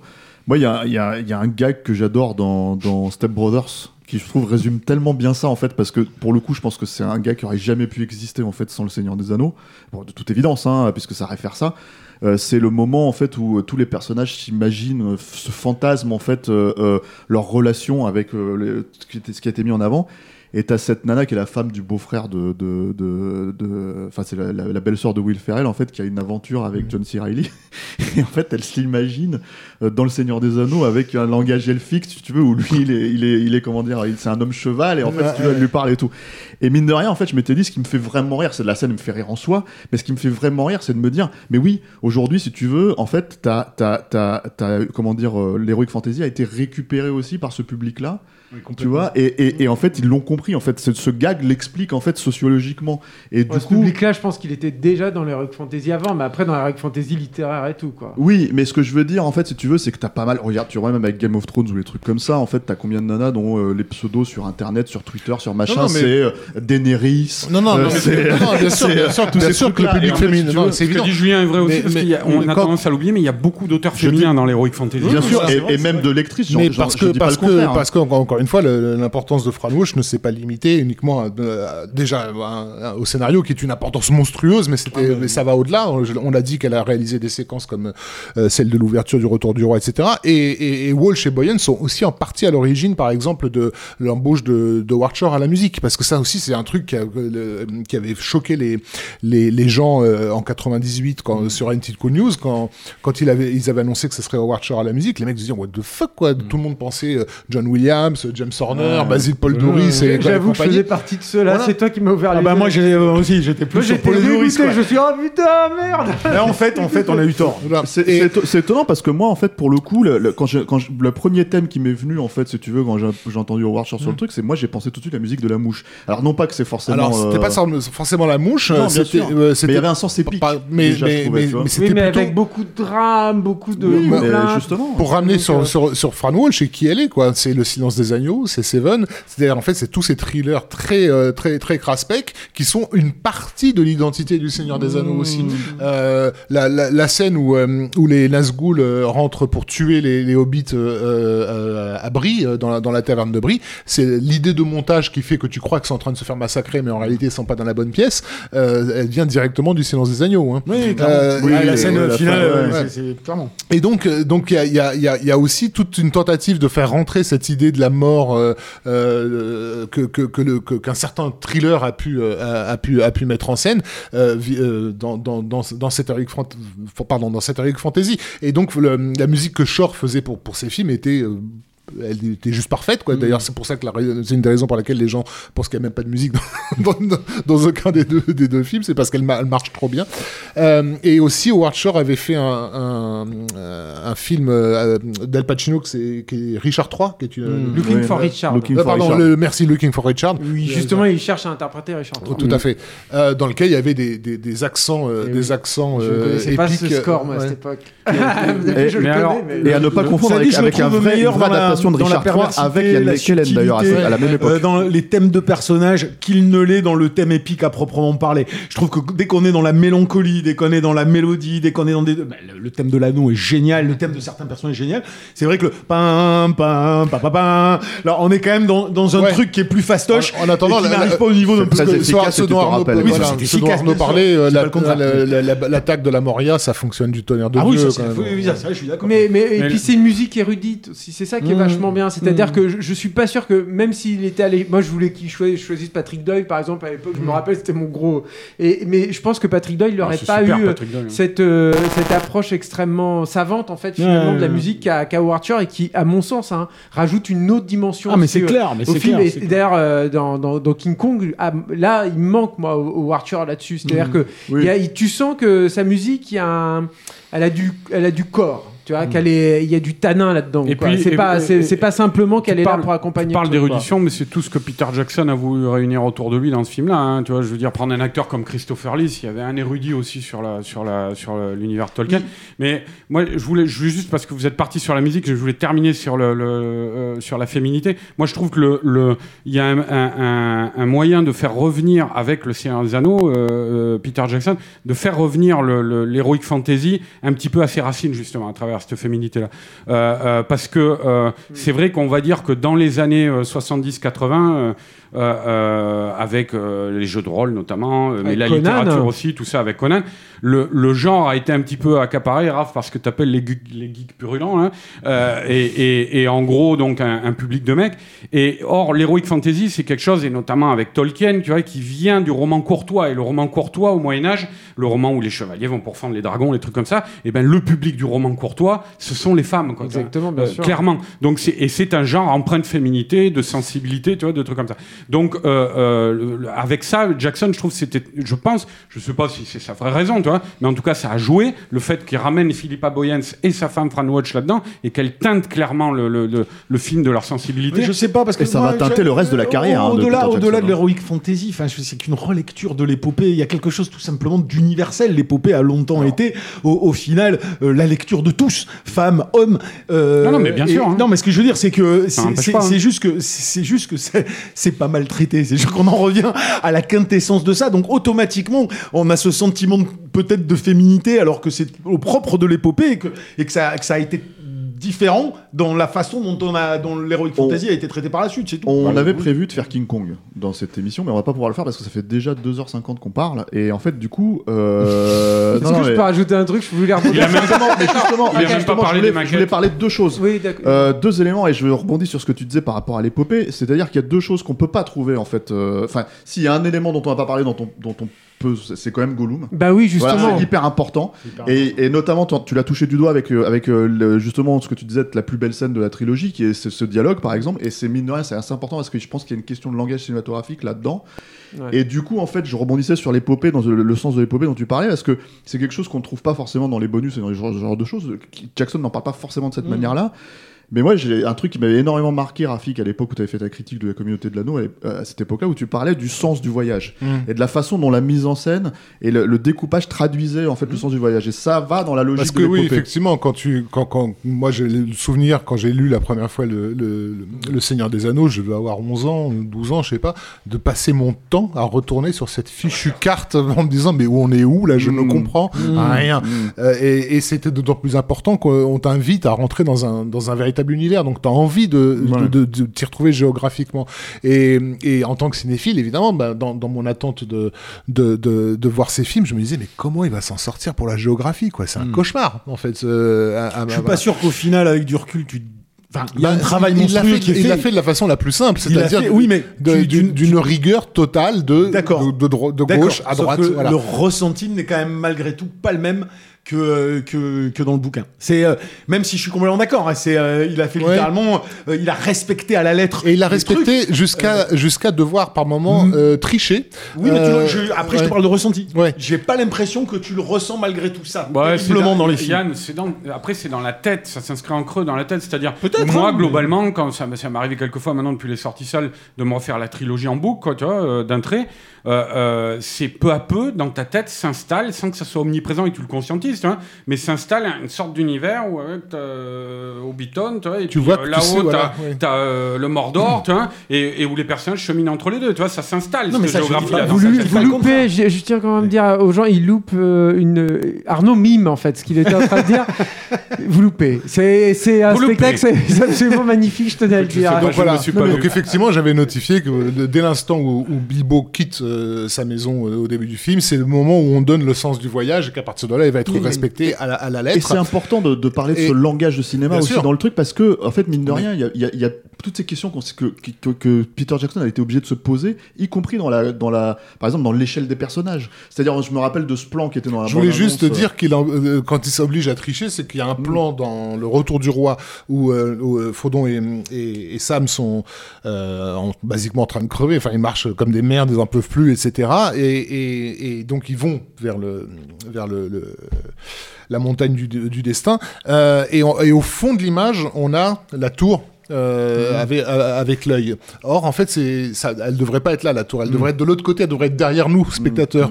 Euh, Oui, mais là aussi. Sauf bah, qu'il avait, be- il avait besoin des trois éléments Oui, et surtout oui. il devait garder le de gauche vers la droite. Voilà, Donc, euh, mais il voilà. y a, il y a sa même problématique où je te dis qu'on ne ressent pas forcément de la même manière le travail fait par Tolkien, qui est ses, dé- ses nécessités dramaturgiques. C'est-à-dire que moi, regarde, j'ai- j'ai j'ai revu le deux tours- les deux tours avec mon, avec mon fils.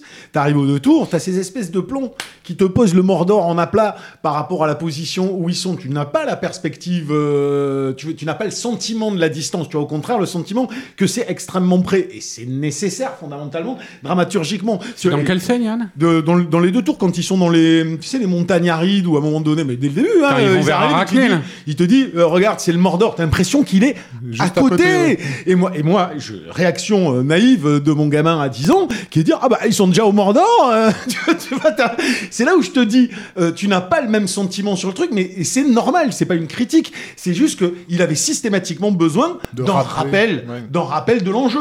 Et donc, il le crée des fois en brisant la notion Oui, de non, bien distance. sûr, bah, tu le vois à la, à la fin de la communauté de l'anneau, hein, tu vois. euh, Oui, d'ailleurs, tu, le vois dès la fin, je crois même.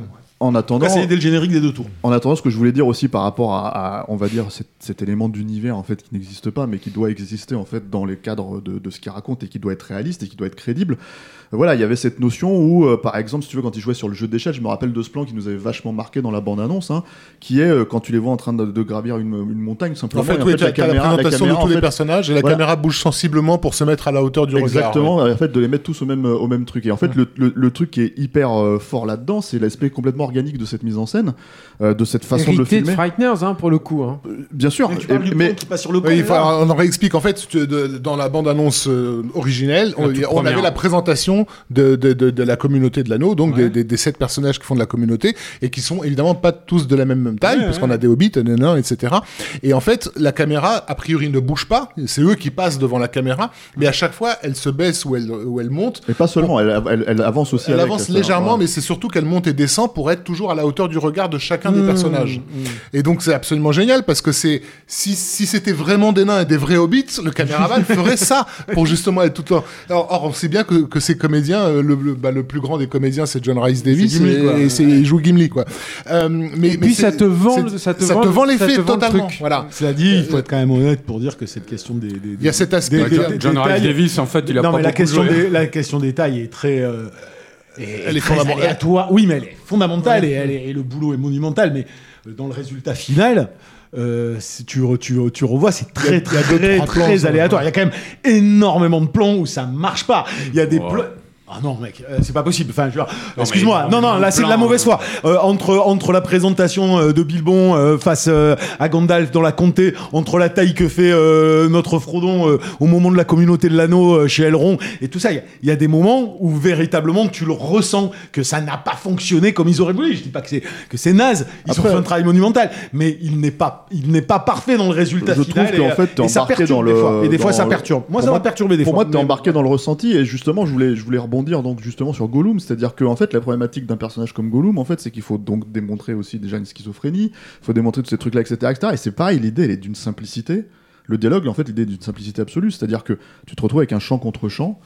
Et en fait, un dialogue entre euh, fondamentalement deux psychés d'un même En personnage. fait, le truc, la clé de Gollum, je pense, une des clés, c'est que euh, Rafik parlait à juste titre tout à l'heure de, de l'impact de basiquement tous les films de serial killer euh, des années 90, hein, parce que c'est, ça, ça- ça a marqué, ce genre-là a marqué euh, profondément le cinéma euh, de, de cette décennie-là.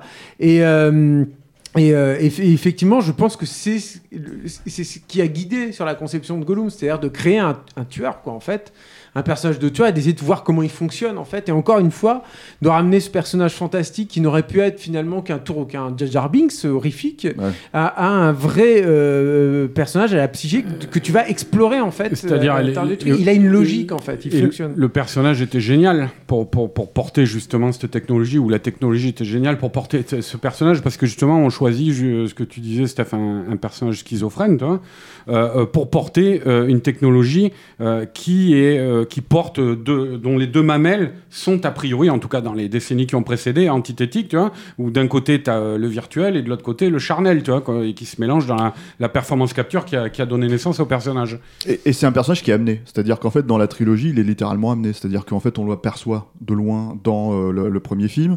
Ça devient Bah, c'est ce que quasiment. Moi, je l'attendais Ouais, bien trop, sûr, c'est Gollum, hein. quasiment le personnage, euh, le personnage principal du deuxième film.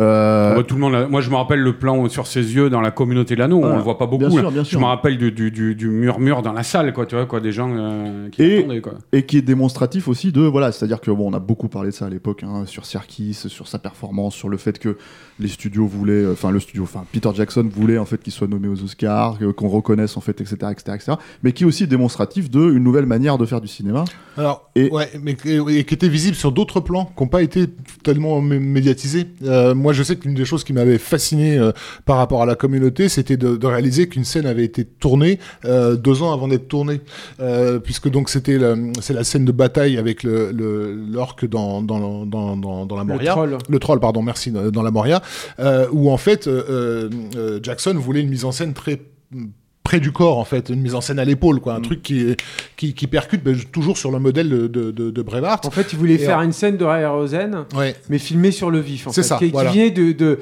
de lui, il avait une frustration. Lui, il adore bouger la caméra. Bon, on le sait depuis le début. Mm. Et il se disait, putain, j'en ai. C'est dur, quoi, dans les films de Rosen. J'adore ce- son rapport des monstres, ce jeu d'échelle et tout. Mais par contre, la, la caméra, elle est bloquée. Elle participe pas quelque part à l'action et au ça. Et donc, euh, il y, y avait eu, euh, enfin, les gars de, de, de Weta, ils avaient mis en, en place, euh, je crois que c'était une, une animation assez crue, on va dire, de, de, un animatique. de- animatique, voilà, de, de, de cette, de cette scène, et, et ils lui ont mis- une combinaison avec casque virtuel dans laquelle il pouvait se projeter à l'intérieur de cet univers avec une fausse caméra en- sur l'épaule et il s'est mis à filmer ce qu'il voyait comme s'il était, devant, voilà, ouais. comme s'il était donc euh, donc euh, sur place et tous les mouvements euh, spontanés qu'il a qu'il a fait en tant que caméraman ont été dûment enregistrés pour être ensuite retranscrits dans la scène qui a été finalement faite euh, bien plus tard avec euh, comédiens et tout ce que- et tout ce qui s'ensuit et ça effectivement ça m'avait fasciné parce que c'est donc C'est déjà les parce que- prémices du cinéma virtuel. hein. Exactement, C'est là ouais. aussi où on voit le rapport entre Zemeckis et Jackson. mais, mais cinéma virtuel qui s'est régulièrement fait accuser d'être un cinéma artificiel et qui là en sûr, enfin. donne un, un- je- je- en tant que Ne fan. pas là-dessus. hein. Voilà, mais, en- mais justement, en, Non, tant, justement, en- en- non, en ouais. tant que fan, j'ai d'autant plus déliré sur cette scène que j'ai bien senti cette, ce, ce, ce, cette, euh, ce côté inédit du, de- du prix sur le vif. Quoi. Mm. Je vois effectivement un, un troll en train de, de défoncer des gueules et, et le caméraman, il a manqué de se prendre un coup. Il y a carrément un moment où la caméra, elle se planque parce que le troll a, a, a- a bougé Le, trop, le- trop le rapidement. quoi. virtuel pour, pour, pour donner naissance à un effet de réel. C'est ça, ouais. Mais la- Gollum, c'est pareil. C'est, je, suis désolé, je, reviens tout le temps à Lucas et à la prélogie et tout, mais je trouve que c'est intéressant parce que quelque part, la communauté de l'anneau, c'est euh, c'est euh, la prélogie bien faite, quoi. Et, et, et, et, c'est tu peux pas ne t'empêcher. Enfin, moi, je peux pas m'empêcher de penser à Jar Binks quand je pense à Gollum. C'est-à-dire que c'est la même chose. C'est Bah, le même. la volonté en tout cas. C'est le même de- projet, de- t'as le même Mm. rapport au comédien, t'as le même rapport euh, à, une espèce de tentative à chaque fois de, de capture de mouvement. euh, c'est- c'est ça procède en fait de la, du même truc. Alors quelle est la différence? Après, et je pense que la différence, encore une fois, c'est sur l'idée. C'est- comment tu justifies ton, ton personnage, comment il existe en fait. Comment tu trouves à l'intérieur de tout ça une logique. Tu ne peux pas faire gratuitement quelque chose. Le scénario. Ouais, c'est ça, c'est la narration. Oui, c'est bah, l'histoire. le- Comment- le- le comment believe existe en fait. il y a une histoire, c'est-à-dire que si t'as si t'as dans, dans, dans Avatar une fleur qui se ferme, c'est qu'elle a une histoire, elle a une raison de se fermer comme ça. Elle le fait pas parce qu'elle elle, elle- elle est rigolote. Si Gérard Binks il marche dans un caca, il n'y a pas d'histoire derrière. Il aurait pu y avoir une histoire. Il y- aurait pu y avoir une raison à ce qu'il marche dans un caca, euh, Jar Binks, et ça aurait été génial, ça aurait fait peut-être un personnage touchant et tout. Il n'y a pas de raison d'être en fait. Il n'y a pas Ouais, de. c'est de- surtout. Julien, enfin, il le dit, là- Lucas là- le dit lui-même, quoi. Tu vois, il dit Jar Jar Binks, je l'ai fait pour les enfants. Bon, Et, voilà. euh, oui, mais, ça, c'est un. Il parle pas d'histoire quand il parle de ça. bah, je m'en fous, ça n'existe pas Il pour moi. il parle ça. pas de storytelling. Non, et puis en plus, pas, l'autre problématique, c'est que Jar Jar Binks, il est tellement pas instrumental à l'histoire finalement que euh, il disparaît dans, bah, alors par la, par la force.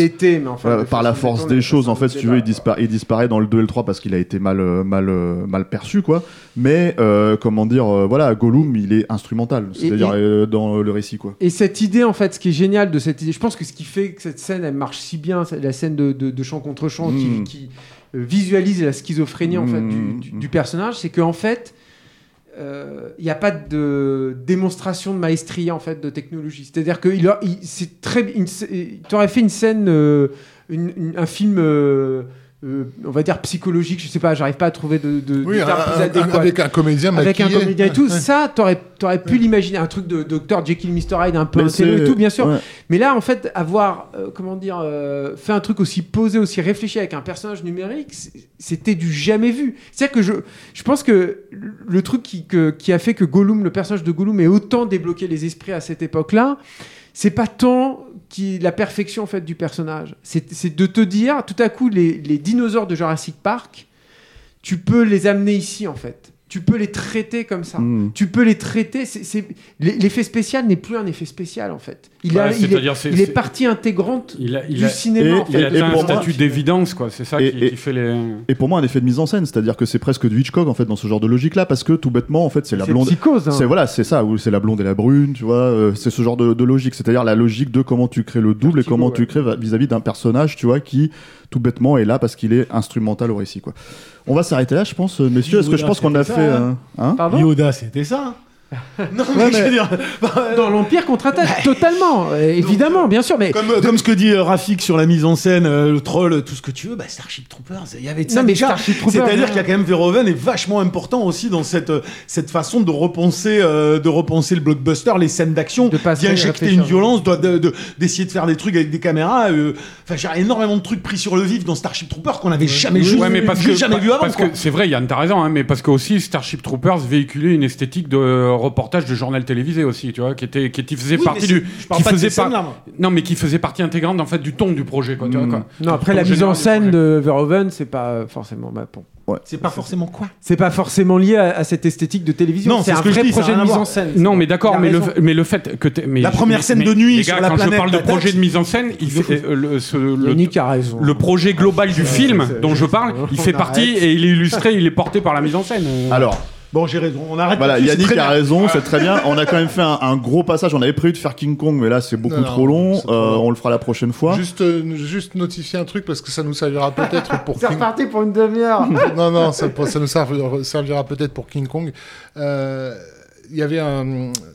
Euh, des, des très beaux dossiers de presse qui avaient été imprimés, euh, Oui. rappelle-toi, Ah, ai en, encore, France, moi. ils sont beaux, hein. Ouais.